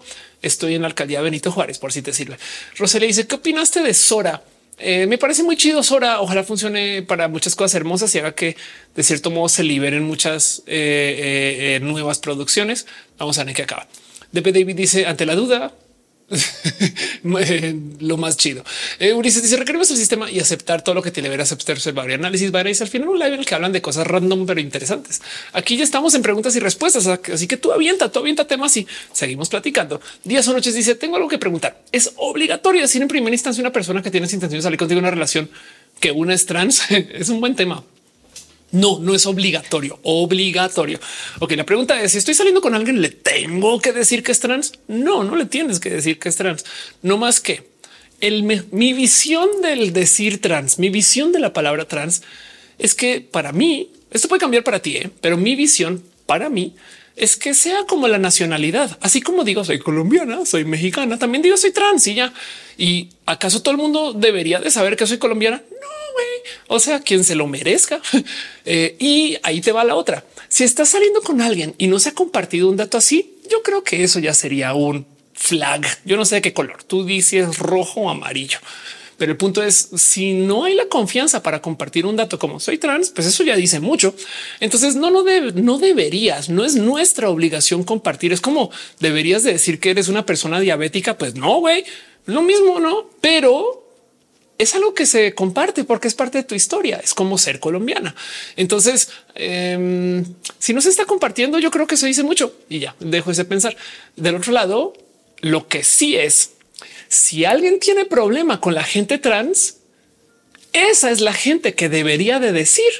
O sea, el mundo es diverso, el planeta es diverso y pues por supuesto que no tenemos por qué estar comunicando nuestra diversidad, pero quien sí tiene un problema con una diversidad, esa es la gente que debería de ir anunciando. O sea, la responsabilidad debería recaer en quien excluye, no en quien es excluida. Piensa en eso. Em, es que yo no salgo con programadores. Yo sí, yo Ophelia sí, pero alguien capaz que me explico a alguien que es que yo una persona tonta y yo no salgo con programadores. Bueno, pues tú anuncia, anuncia, tú dilo tú. Si tú no sales con programadores, tú anúncialo. Me explico. Es que a mí no me gustan los norteños. Pues tú dilo.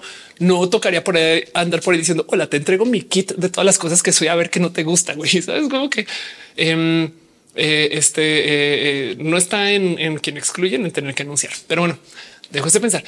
Todos deberían de saber que soy colombiana. No, señora, no, señora. claro. O sea, saben, y si crees que el arte debería tener compromiso social, nah, el arte debería tener compromiso de hacer arte. Hay arte que es para hacer arte pendejo, hay arte que es para pensar. Es más, em, el único compromiso que eh, debería tener el arte es de fomentar que se haga más arte. Si lo piensas, el arte que atenta contra el arte, yo creo que eh, podría ser tóxico y dañino.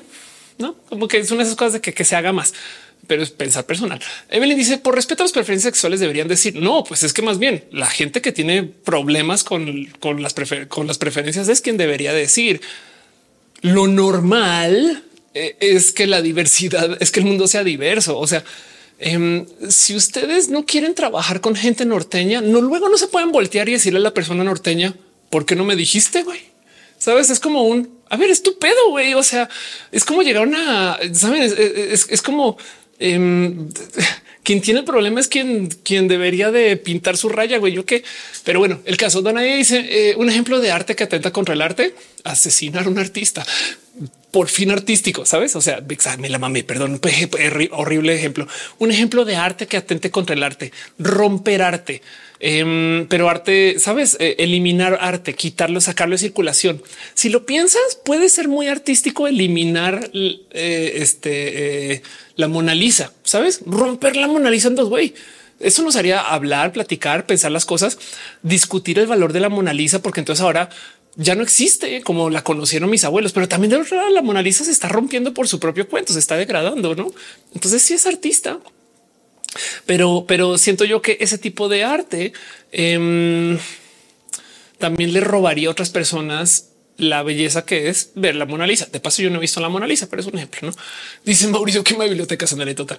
Eh, dice cómo haces para streamar en varias plataformas a la vez. Es una cosa que se llama Restream. Runa dice qué lindo pensamiento sobre el arte.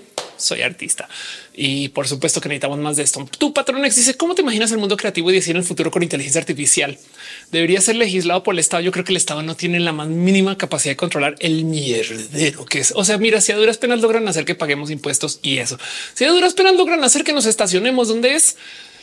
Em, y eso no, porque hay lugares que digo, yo no sé si ese impuesto lo debería estar pagando o yo no sé si debería estar estacionando ahí, pero el punto es eh, el futuro va a ser diferente con las inteligencias artificiales y te voy a decir cómo. Las inteligencias artificiales del futuro van a hacer que la creatividad sea hecha alrededor de la abundancia de la creación. O sea, ya está pasando. Antes el proceso creativo era dame un mes o una semana o una hora y te doy una propuesta, ¿no? Y entonces tú te vas como artista y haces ahí como seis logos y les mira, estos son los seis logos y hay hasta mañas para eso. Presenta el que quieres hacer con uno estrafalario y con uno muy barato, ¿no? Y entonces, no sé, hay mañas así para que tú puedas como medio mercadear. Ese es el logo que te estoy proponiendo. Pero en la era de las inteligencias artificiales, lo que va a hacer la banda es va a mandar a hacer 10 mil imágenes o menos 100 imágenes y luego sobre eso decidir esta es la que más me gusta y cambiarle colitas, o sea, ajustar una esquina, poner y demás. Entonces, por ejemplo, imagínate el diseño de bolsos en el 80. Ahí te va una idea. Vamos a hacer un bolso con este material nuevo, no sé qué. El diseño de bolsos en el 2025 voy a un generador de imágenes que me dibuje 50 bolsos, lo subo a Amazon y otra inteligencia artificial decide cuál es más vendible y cuál no. Se vendieron seis y luego mandó a hacer esas seis. Sabes? Eso es un cambio de creatividad. Claro que sí, claro que sí. Dice Jorge Acuña, ¿para cuándo crees que ya sea el futuro? Ya lo es, ya lo es. O sea, de cualquier peli de ciencia ficción de, hace 40 años, volver a volver al futuro. Em, y fíjate cómo tenemos muchas cosas de lo que era el futuro. O sea, ya tenemos el futuro es hoy viejo, dice Shaspid. Exacto. Dice Miriam, si pudieras subirte una nube para ser eterna, ¿lo harías? No, no quiero ser Wolverine. Pero ya dice, pero si el arte está hecho por una persona malévola, somos hipócritas admirando su obra. Bueno, lo grave y lo complejo del arte es que la pregunta, ¿somos hipócritas admirando su obra? Eh, es de por sí una pregunta muy artista. Pero el punto es que si fomentamos el odio, si fomentamos eh, la discriminación, la violencia, la agresión por fines artísticos, yo le pondría un alto a eso. O sea, eh, arte que haga daño, la neta, eh, eso no puede construir a la larga, sabes? Tenemos que protegernos como, como seres. Pero bueno, dice Bru, ¿qué piensas sobre la generación Z? Son lo máximo. Mauricio Espinosa dice, ¿crees que todavía sea buena idea estudiar diseño gráfico? Yo creo que sí, yo creo que sí, pero, pero en lo que lo estudies, empápate de inteligencia artificial. Si vas a estudiar diseño gráfico, asegúrate de ser una persona de diseño gráfico que sepa usar inteligencia artificial. Carajo, te vas a comer en vivo a muchas personas. Tu patrón dice el alta demanda generación de un producto creativo no degradaría su valor. Sí, ese es un problema. También Santos dice: ¿Crees que la lectura en papel se acaba en unos años? Uy, ese tema también. Em, hace muchos ayeres, un amigo que trabaja en la industria papelera me dijo: Esto no se va a acabar nunca, pero nunca. Es posible que sí cambie mucho el tema de hay cosas que ya no se imprimen y demás, pero si te fijas, hay unos papeles que son muy perversos que no se van. No sabes cómo es de verdad que yo otra vez tengo recibos cada mes, otra vez no como que la copia física sigue siendo real. Em, no sé bien qué decir. En últimas, también los libros se pueden reciclar, ese papel se puede usar, etc. Pero dentro de todo y todo, si la queja es se va a ir el papel a algún lugar, te digo un papel que no se va a desaparecer nunca. El papel higiénico Pero bueno, el caso dice Carnes, ¿cómo haces para voltear la cámara? Tengo dos cámaras. Eh, Adriana dice estudio marketing y me encantó verte. Qué chido. Gracias por estar acá. Ulises y están las facturas electrónicas del SAT. Runa Signes dice estudio diseño y comunicación em, y los profesores ya están implementando usos de las inteligencias artificiales. Qué chido. Pablo Cocas, me gusta tu nombre. Dice pregunta cómo se llama el libro los arquetipos de personaje o historias que todas se repiten. Em, tengo uno nuevo que me regaló mi pareja. Bueno, no me lo regaló, me lo prestó si estás viendo esto, te quiero un chingo y prometo que te lo devuelvo. Este, pero em, este creo que si mal no recuerdo, el libro del que estás hablando se llama Las 11 historias. Em, pero no recuerdo bien cómo es. Este alguien sí sabe. De hecho, perdón, honestamente no recuerdo. Dice Mariana, Mariana, no leer también es una experiencia táctil. Qué divertido. Dice Frikilicious. Mientras existe el IMSS, necesitaremos papel. Caricia soy vi y no sé cómo decirle a mi mamá. Checa si hay otras personas a quien le puedas ir diciendo mientras y luego habrá momento con tu mamá. Puede ser. Ricardo, ¿qué opinas de Marina Abrahamovic? Madre mía, eh, ¿qué pasó con Marina Abrahamovic? Que estamos hablando eh, este, de modos tan precisos de, Marina, la audaz carrera de Marina Abrahamovic. Este, no sé, pregúntame, más bien te pregunto a ti, eh, este, ¿por qué hay para platicar acerca de Marina Abrahamovic? Dice Luis Flores, ¿por qué no tienes tatuajes? ¿De qué hablas? Tengo como 20 tatuajes. O sea, está, muy loco eso. Em, dice este Camila, es difícil ser una trans que no se ve como mujer. ¿De qué hablas? Eh, eh, que es es ser verse como mujer. Digo, una cosa son las bellezas hegemónicas, pero del otro lado, eh, que se vaya al carajo a la gente que diga que las mujeres tenemos que tener cierto look en particular. Eso sí, yo creo que es una batalla este que ni siquiera es un tema trans. Emanuel dice: Hola, soy días o noches de TikTok. Qué chido. Salí el fin de semana con un chico, fuimos al cine, me da mucha ansiedad eh, que pues me viera y pues dijera que no, así, pero al parecer no se dio cuenta que soy este. Mira, tú dentro de todo y todo. Si ya pasó, ya pasó. Te digo que es un dato como compartir si eres una persona. Más bien ahí te va. No te preocupes tanto tú. Investiga si le molesta, sabes? O sea, es al revés. Preocúpate si hay pedo del otro lado no como que, como que es un, tú tienes por qué nada, es, más un, es más un, eh, te, tienes problemas con eso. Me explico como que, eh, eh, es que eso es el verdadero tema, no como que en últimas es, la naturaleza es ser personas diversas. Lo que es anormal es que exista gente que diga yo no quiero, este, yo, yo no quiero salir con gente venezolana. Habrá quien dice eso, carajo, gente rota y con problemas, güey. Pero qué culpa tiene la gente venezolana? Nada, güey. Dice Rosela Marina Abraham que está haciendo performances para liberación de Taiwán. Qué chido saber de eso. Fíjense ahorita que lo mencioné de leer libros, también escriben papeles muy diferente que en celular. Emanuel dice trans. Le conté a mis amigas que dicen que no es posible que no se diera cuenta, pero el chico me sigue hablando. Te digo algo de paso. Em, según yo, todo, todo el mundo y todo el globo terráqueo sabe que yo soy una mujer trans. En mi stand up me burlo de pues es que güey, que pensará la gente que no, que me vi, no dice esas morras trans. Y últimamente me ha pasado mucho que hay gente que me dice, perdón, es que no tenía la más mínima idea. Yo que yo no misma no me la creo. Es un síndrome del impostor inmenso. Em, y, no sé bien qué pensar de eso, porque yo sí quisiera que todo el mundo supiera que soy trans, sabes tanto como yo quisiera que todo el mundo supiera que soy colombiana y que soy mexicana. A mucha honra, no es como que tiene. ¿Por qué, ¿Por qué arman tanto problema? Em, este dice Roberto, es verdad que estuviste casada en Colombia. Es totalmente verdad. Ya me divorcié. Jorge Rezo dice te admiro y amo tus pláticas. Muchas gracias. Emanuel dice yo tengo un tema lema de pues el durazno más dulce del universo, pero siempre habrá alguien que no le gusten los duraznos, así tal cual. Soy Lorena y dice lo que se pierden por no querer salir con gente venezolana. Exacto de lo que se pierden. Nunca se van a enterar que Shakira es realmente venezolana. Em, yo aprendí la palabra nahueona hace nada. Diego Rodríguez dice nunca te has interesado la política. Sí, y dije no, gracias. Adiós. Bye. Yo, no quiero hacer política. Yo quiero ser comunicadora. Digo, hice algún consejo sobre lo que voy iniciando mi transición. Toma muchas fotos, todas por todas. Toma muchas fotos. Tu patrón dice crees que en esa ley diferenciación mujer de mujer trans a fin de visibilizar su lucha cis. Em, bueno, eh, es lo de nuevo. ¿Crees que es importante decir mujer y mujer mexicana? Sabes? Eh, eh, eso es el tema. Es un, es un, es un. ¿Por qué? ¿Por qué se la pasan diciendo que son mexicanos? O sea, eso que no, no digan. O sea, son solo mujeres. Sabes? Eh, a eso voy. Em, lo importante no es diferenciar. Lo importante es que la gente le deje. Lo importante es que la gente lo supere. O sea, es, un ya, ya suelten, ya dejen de problematizar las cosas que no hay por qué problematizar. Me dice cómo sería la manera correcta de decirle tú de nuevo.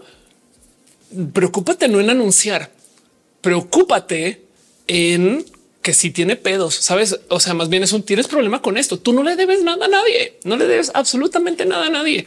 Em, es un es, más, si sale al tema, tu actitud funciona mejor si es un Ah, no sabías. Perdón. O sea, lo siento, güey. O sea, es tu pedo, güey. Sabes como que es un poco de, o sea, como que no sabías y ya sabes, como que no es más porque tú no, tú no lo vas a problematizar. Si existe un problema que exista desde allá y si existe desde allá, es culpa de esa persona por ser idiota. Entonces, eh, lo único que te queda es investigar si, si, si le importa porque de resto es una cosa hermosa, es una parte de, tu historia y, pues así somos. Es como, es como imagínate descubrir que tu pareja, imagínate descubrir que tu pareja no le gustan los diseñadores, sabes? Y aquí estás tú así como de trabajar diseño, de ups, no como entonces no es problema tuyo. Güey, ¿qué más vas a hacer? Kimon dices, imagina la piensa Ophelia por ella sus 60 años. Yo quiero, sería chido ver eso y sería chido ver cómo dónde vamos a estar los 60. O sea, para, faltan 20 años para llegar a los 60. Marina dice cómo confrontas a la gente que habla de las mujeres trans en el deporte. Ay, trato de evitarlo. Yo siempre trato de decir lo siguiente. Les reto. Vamos a hablar del tema trans en el deporte. Les reto a no decir hombre fuerte, mujer débil, deportes, saben? Este y, a lo mejor la conversación es más. O sea, si, si no traen hombre fuerte y mujer débil de nacimiento a la plática, eso ya es de gente iluminada. Miren, dice Ofen apasionada. Gracias por estar aquí. Adrián dice: ¿Crees que el retorno económico de los influencers desanima a estudiantes para ser profesionales? Nah, porque te voy a decir algo. Antes de la gente influencer había una cosa que se llama DJ y antes de DJ había una cosa que se llama rockstar em, eh, y, o, diva del pop. O sea, eh, ahorita mucha gente piensa que puede ser influencer. Yo misma, o sea, yo trabajo para ser influencer y es un chingo de chamba. Es mi vida ser influencer y le, me cuesta un chingo mantenerme medianamente aquí para en el escalafón. Pero, pero hace una época la gente quería ser divas del pop y del rock y querían ser personas famosas y, y, y actuar y sabes como que siempre he estado ahí, no más que con otros nombres. Pero bueno, Daniel dice los hombres somos los fuertes estadísticas. ¿Cuáles? Este es más, si las, si las mujeres trans fuéramos superiores biológicamente y ganáramos en todo, estaríamos en todos los deportes, todos, todos, todos, todos. O sea, los rusos tendrían equipos enteros de mujeres trans con tal de ganar. Pero no, ¿dónde están las campeonas? Ricardo, ¿quién dice que vienen supuestos anillos que hacen el trabajo de un smartwatch? Según yo lo hacen porque también necesitan el smartwatch, ¿no? O sea, el anillo es chido, pero necesita el, teléfono, no más que es un sensor en el dedo. Me parece chido eso. Él dice yo quiero ser inteligencia artificial, sería chido. Luciano dice qué opinas del Drag Race mexicano, el Drag Race México. Fíjate que no he visto mucho Drag Race México, pero lo que sí voy a decir es México tiene buen drag y hasta ahí. Eh, me dice otra cosa. No sé si recuerdas que me recomendaste hablar con Querétaro para orientarme con gente aquí en Querétaro para todo esto. No me han contestado. Lo siento mucho, lo siento mucho. No sé, no sé con quién más recomendarte en Querétaro. Honestamente, es que es que acuérdate que eso salió de platicar en el chat. Pero bueno, Ulis que dice gadget favorito de cocina, un iPad, porque soy bien idiota. Shaspi dice ya probaste las Apple Vision. No, no. Y fíjate que hasta hablé con la gente de Apple y fue de no, no hay. O sea, sabes, eh, daría la vida, pero es un literal, es un tema de dinero. Eh, en fin, eh, Ulises dice ya eres, ya eres la orgánica y te dice qué te parecieron las Vision Pro. Su precio es demasiado prohibitivo. No las he probado, pero yo creo que es un chido gadget. Ahora les va a decir, ahí les va, ahí les va el verdadero tema que yo creo que es el problema de las Vision Pro. Son muy solitarias. Las Vision Pro yo no sabía, pero son de un uso. O sea, mejor dicho, tú las usas y si tu compañero o compañera tiene unas Vision Pro, no ven lo mismo. Y entonces eso para mí me rompió el corazón porque fue de chale, em, la idea no es perderse en tu, en tu mundo. O sea, sí es hermoso, eso es muy chido y lo hacemos de todos modos, nos ponemos audífonos y ya. Pero siento yo que tres personas con Vision Pro trabajando en una cosa, wow. Tres personas con Vision Pro trabajando en una cosa y esas tres personas no están en la misma habitación. Wow. Y, y, entonces es una lástima que eso no sea parte de ojalá venga, ¿no? Pero bueno, Daniel dice quiero vender los aguacates de mi huerta en la Ciudad de México. ¿Qué hago? No tengo la más mínima idea que decirte, pero te voy a decir esto. Em, a lo mejor hay quien ya tenga cómo venderlos y no es más una cuestión de tú acercarlo a, o sea, em, no, no sé si, si existen, deben de existir caminos estándar para que las tiendas grandes te reciban aguacates. Eh, la pregunta es cuál es, no? Y yo creo que sí.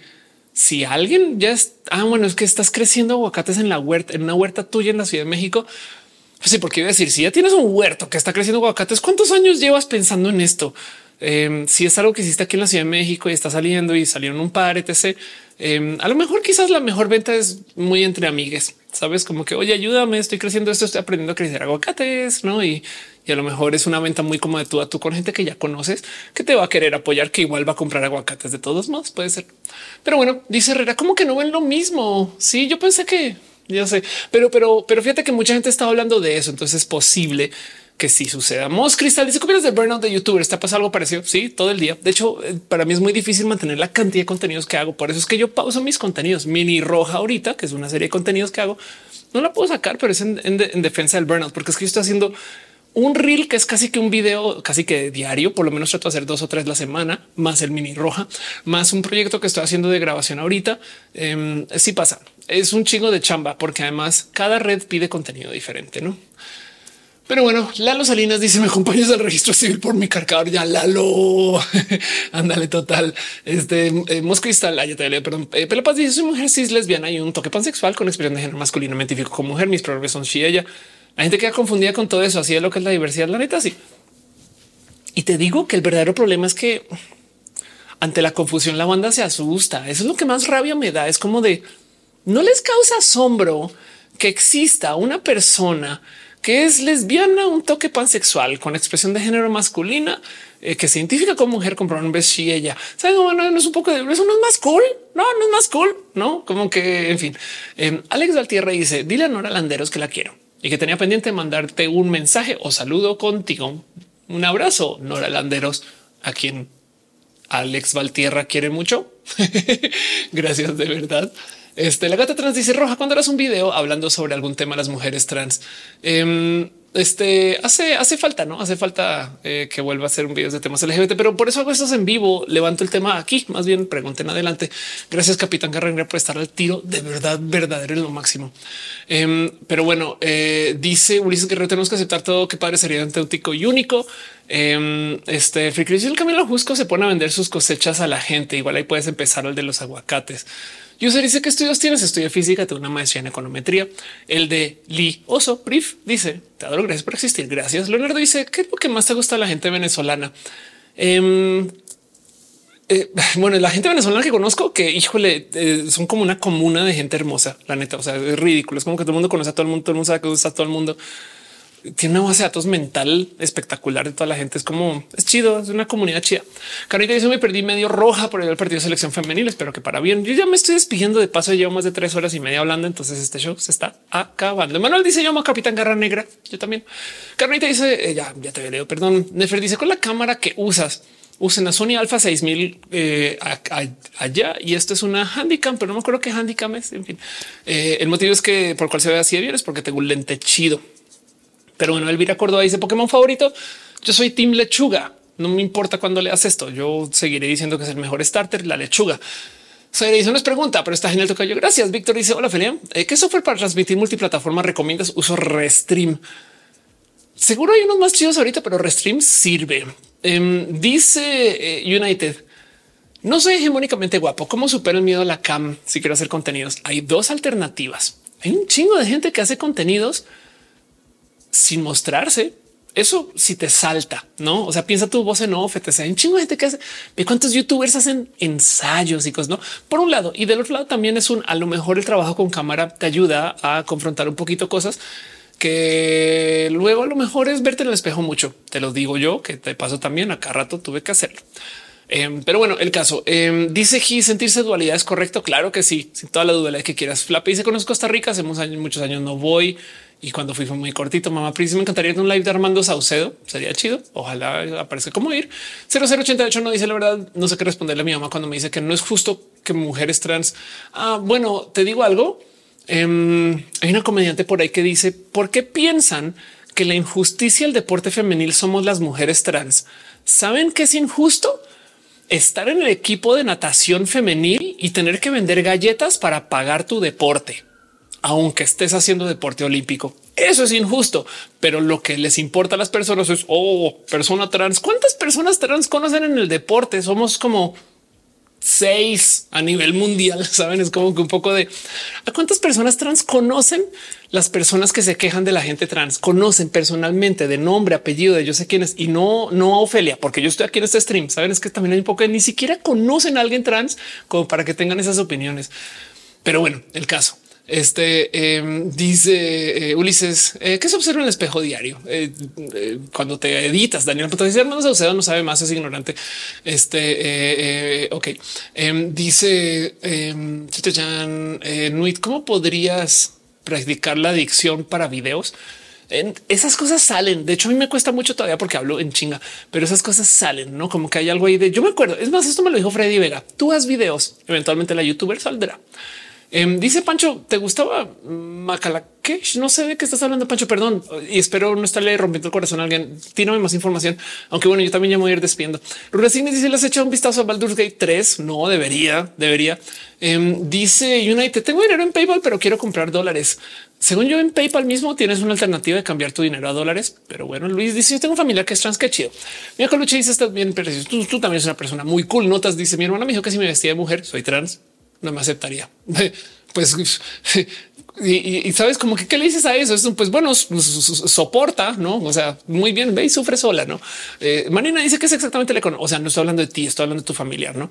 Em, pero bueno, Ana dice hablas muy rápido. Si vas a YouTube, ahí le puedes bajar la velocidad un poquito. Marina Camacho dice que es exactamente la econometría.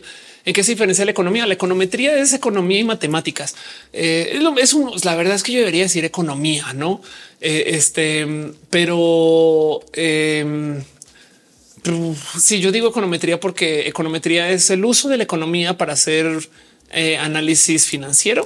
No, eso puede ser. Entonces, por eso me gusta mencionarlo así, porque yo iba a ser broker. Yo quería ser broker, trabajar en bolsa, esas cosas. Esas cosas ya no pasaron, pero bueno. Em, en fin, eh, dice Jaramillo, cuando la invitación a Pato G7 sería bien cool. ¿eh? Yo debería volver a hablar con Pato esas cosas de Pixel. Dice chao. Em, dice United, me faría comprar cripto con PayPal. Ah, cripto, no dólares.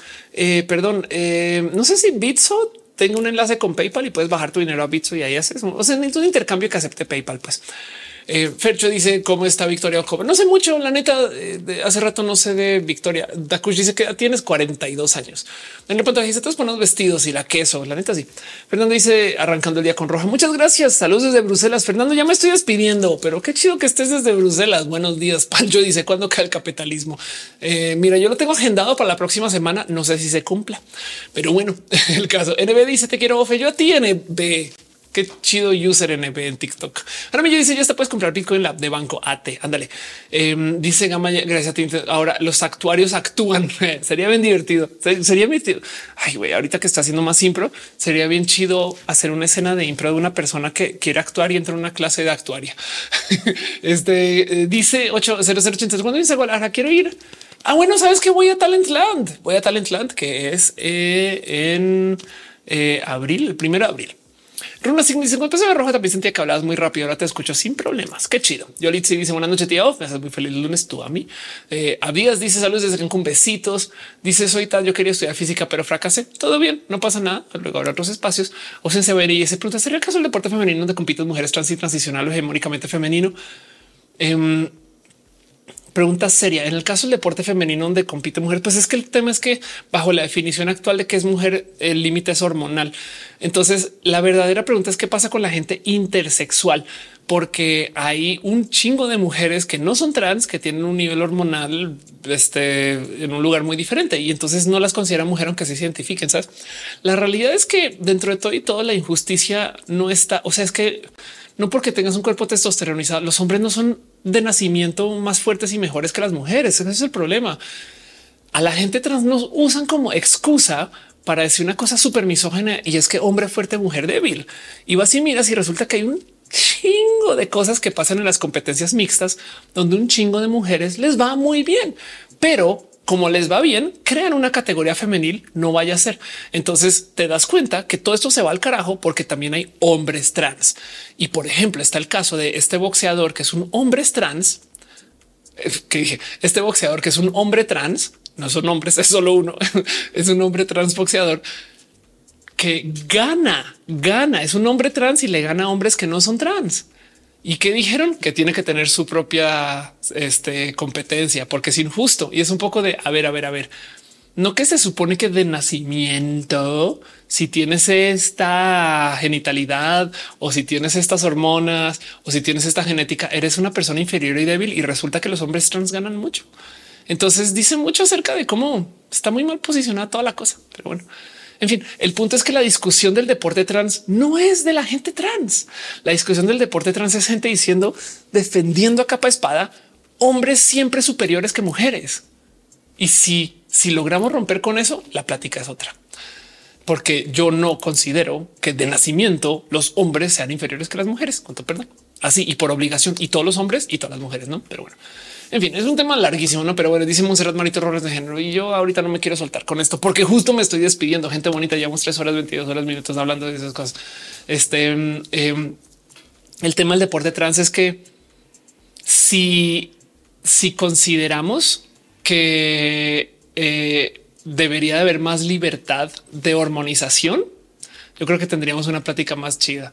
Es que también hay algo ahí de ¿Por qué existen las ligas femeniles? Porque hay un chingo de gente que simplemente hace un espacio de mujeres y luego simplemente no las quiere mezclar. Es que el deporte por default no debería ser de hombres, no? Pero bueno, el caso es que es una plática súper, súper compleja y ahí donde lo ven. Luego entonces dicen hagan una competencia solo para gente trans. Ah, bueno, chingón. Me van a pagar para eso, porque si no, entonces yo a la competencia con mujeres. O sea, yo ahorita ensayo, entreno y hago deporte con mujeres. ¿Por qué? Porque soy mujer. güey.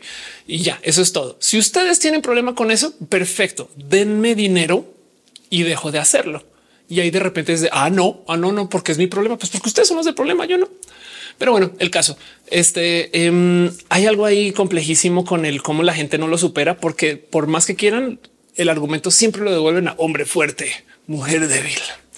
Ulises, sí me encanta la gente trans. Este es trans y ándale. Em, dice Galolipe, te mando un fuerte abrazo yo a ti. Gracias por estar acá. Em, dice revista Under Dan flojera con sus argumentos sin bases. Sí, claro que sí. Eh, dice Rey, ¿qué opinas de lo de DEFA?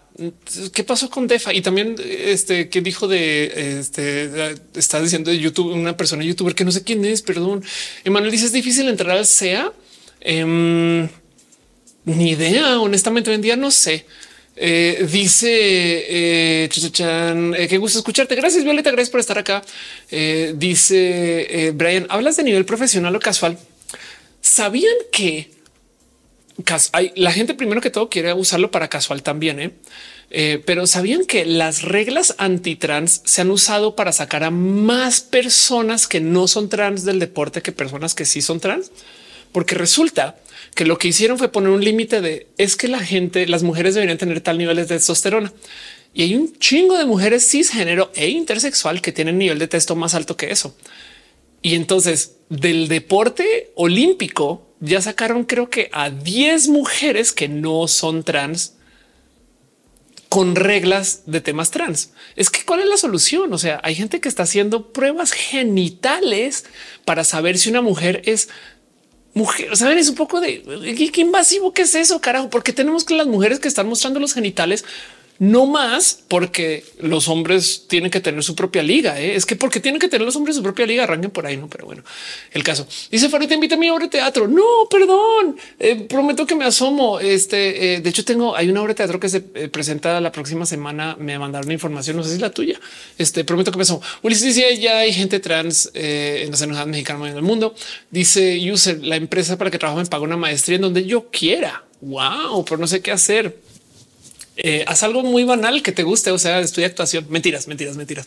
Este eh, Carlos, algo que te guste, haz algo que te guste. Eh, por favor, dice Eduardo. No fui leído en esta sesión. Gracias. Ah, qué chido que estés acá. Que no sé que si dijiste algo por allá arriba, pero aquí estoy. Te, leo lo que pueda. Acá lo hice esto no me confunde mucho. Ahora me queda muy claro. Entonces, cómo hacen el argumento? Sí, claro. Sí, Carlita dice cómo te con el Paul. Muy bien. Ha sido muy divertido. Tengo mis manos destrozadas para hacer Paul, pero bueno, este y también estoy moretoneada todo el día, pero bueno. En fin, dice, me da su consejo para aceptar mis proporciones corporales de mujer trans, sobre todo con la espalda grande. Em, yo creo que si le ras mira, yo ahorita que entré a Paul, descubrí que no tengo la espalda más grande y no soy la mujer más alta paso. Em, dice Mauricio, yo estoy administración, pero ya no me late. ¿Ya te graduaste? Bueno, hay muchas cosas más. Eh, ahí te va.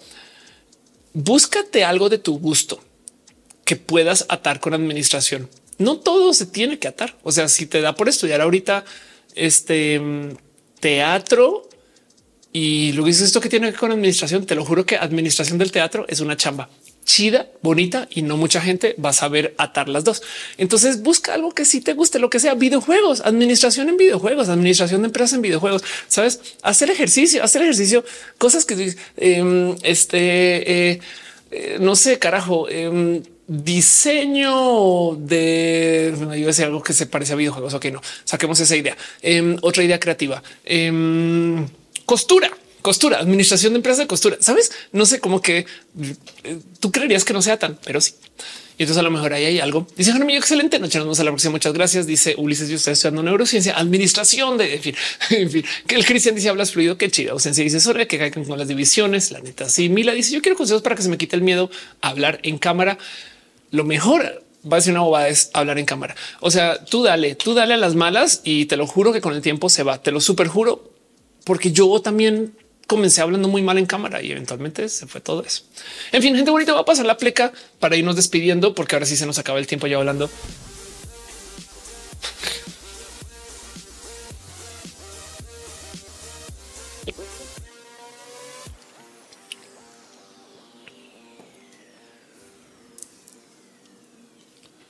Dice Hisham, llevo hablando mucho tiempo y yo misma me pisé sola. ¿eh? Em, a ver, Hisham dice eh, una cosa acerca de mujeres testosterona. Eh, vamos a ver. Em, ¿Cómo hago para... Vamos a ver si logro entrar rápidamente a Twitter para mostrarte algo que tenía que, que yo muestro cada rato. ¿eh? Este es, es, que fíjate que el tema es que no existe ningún modo de definir hombre y mujer que sea global, que sirva para todos los hombres y para todas las mujeres. O sea, un día te vas a topar con alguien que vas a decir, híjole, es que yo no sé si estás aquí o allá. Y entonces, ¿qué reglas aplico contigo? Y se vuelve súper injusto. Ok, eh, vamos a ver si lo encuentro rápido. From course, genética. Este uh, XY. Es que esto me pasa porque ahorita tengo claro, perdón. Em, hay un chingo de gente que no es trans, que tiene genética XY y cuerpo feminizado. ¿Por qué? Porque no procesan testosterona sabes? Y entonces está esta plática del, pero entonces esto es una mujer que no es trans, que tiene genética XY. Eso solito debería ser considerado una prueba de que XX y XY no define lo que es hombre y ser mujer. Pero el tema es que la definición de hombre, y mujer, ojitos tapados, es que se puede embarazar. Así que como es una mujer XY, técnicamente es infértil y técnicamente no cuenta. Y eso es mi misoginicísimo. Es una lástima. Es una lástima. Pero bueno, el caso es que em, es una plática súper mucho más compleja que esto y siempre lo usan para decir hombre fuerte. Dice mamá Pris, espero verte pronto en la casita Mitra. Yo también espero ir. Eh, Gordel te dice, ¿pensaste en una música las cortinillas? No, pero creo que va a jugar mucho con inteligencia artificial. Yo creo que va a ser la solución. Arthur dice, dependiendo de la genética, si fecundas, eres macho. Si gestas eres hembra, si no puedes ninguna, pues a lo, que más te parezcas. ¿Y, qué pasa con quien decida no fecundar? Sabes, es que, o sea, me estás diciendo que sí, o sea, justo por eso es que hay género y sexo y todavía es, indeciso, porque qué pasa con eh, hay mujeres que no tienen matriz, hay hombres que, este, sabes, o sea, gente infértil. Es, una, es como de wow, eh, no? Pero, pero sí, el punto es que mm, eh, la intersexualidad real y pues es todo un tema. Dice Monserrat, unirás a la marcha el 8M. Voy a ir con mis amigas del Paul. Vamos a ver cómo me va con eso. Así, ah, si voy al 8M y vas a ver bailando Paul por ahí. Eso es lo que estoy diciendo. En fin, gente bonita, em, gracias por estar acá y gracias por hacer que este show funcione y gracias por acompañarse. Me acaba el tiempo, entonces voy a tener que ir cerrando así un poquito de modos muy abruptos porque de verdad este show dura lo que dura, pero también dura lo que dura. Voy a aprovechar para leer un poquito eh, no más agradecimientos a la gente hermosa que ha dejado sus abrazos financieros, su literal donativo. Gracias Alex Valtierra.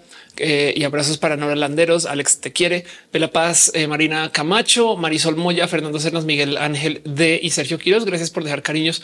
Ice Flames, Chireo en el Twitch. Gracias. Ámbar Caramelo, Emir Kilanaz, Hangaf, que se suscriben. Muchas gracias. Ángel Michael Borías Stars también. Gracias por tanto, tanto, tanto tanto, tanto, tanto cariño de verdad, porque además ha estado un chingo de tiempo. Y en el TikTok, eh, mucha gente ha dejado sus abracitos en el TikTok. Entonces vamos a leerlos un poquito. Ulises Guerrero Carranco, eh, Cavia Armementa, Rafael Briseño, Daniel Santiago, Adrián AG, y eh, Yadi Ritra, eh, Eddie Méndez, Paola BT 457. Gracias, Sara Maldonado, eh, Olvido Almodóvar, Ramita, El Chocorro, Lante, Pelapaz, José David Urán, eh, Gallo Romé, eh, Miriam, gracias por tanto cariño, Macia Lefem, Alexis One Hope, Eduardo Gómez, gracias, Pelapaz otra vez, Elena La Grande, Eduardo Vázquez 2210, M. Banana Fish, Maur G1 de Mandé una Rosa, Maur, pasaste por aquí, besitos.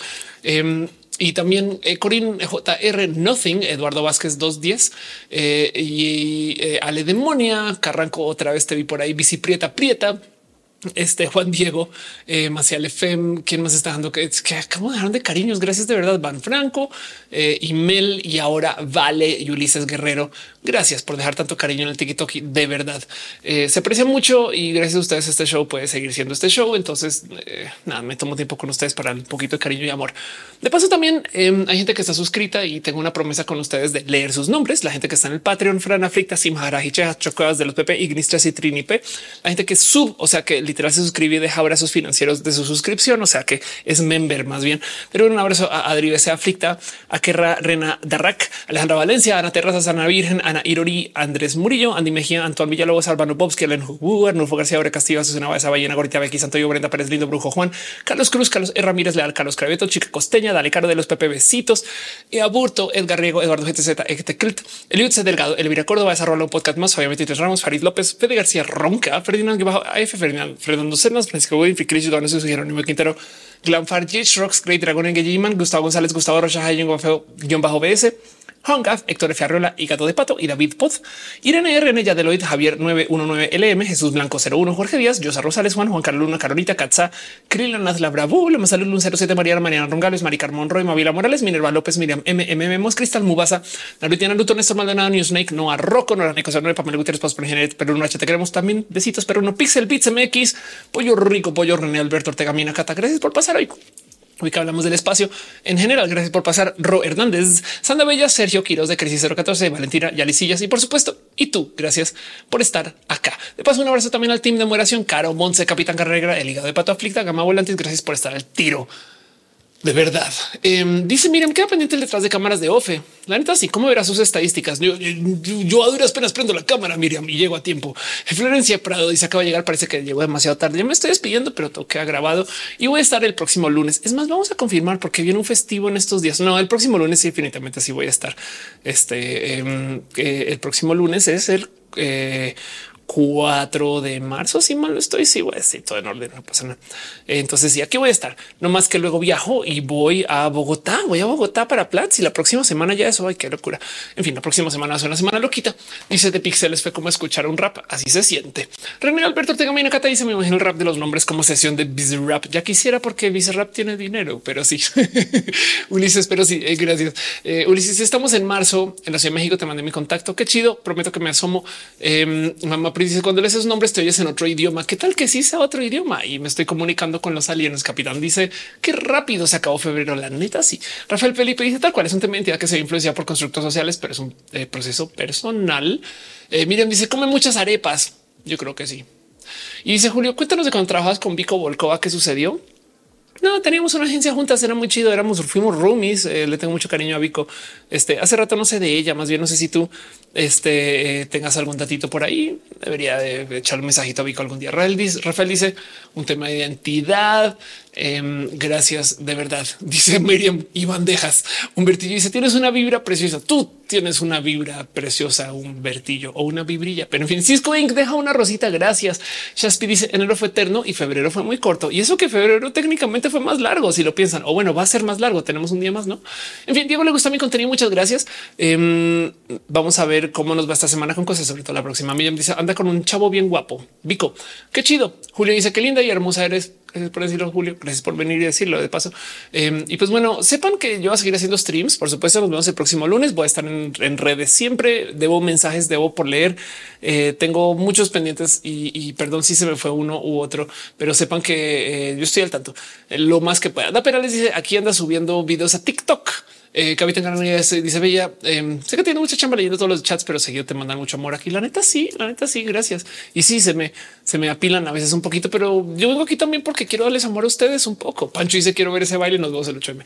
Eh, dice em, me encanta cuando te avientas el trabalenguas. Yo también es un todo un reto. Miguel dice saludos, un abrazo. Gracias, gracias gente hermosa que está dejando su follow, sus likes y demás. Y sepan que esto no para, no más que yo también duermo. Entonces por eso cierro el show las noches. Pero bueno, Ulises dice no sentí febrero. La neta sí. Eh, qué raro, no lo había pensado. Es el febrero más largo en cuatro años y se sintió cortito. Pero bueno, Capitán dice es muy amada. Tú también eres una persona con mucho cariño, pero bueno, en fin, yo seguiré señalando así. Es mi señalado favorito. Tú también eres parte de esto. en fin, em, nos vemos después. Hablamos en redes. Se les quiere un chingo. Eh, y para todo lo demás, sepan que aquí estoy. Eso fue el peor modo de despedir. No, ok, vamos a hacer otra vez. Y para todo lo demás, sepan que roja sigue aquí para ustedes. Lo dije mejor o algo así. en fin, nos vemos en los mensajitos. Bye.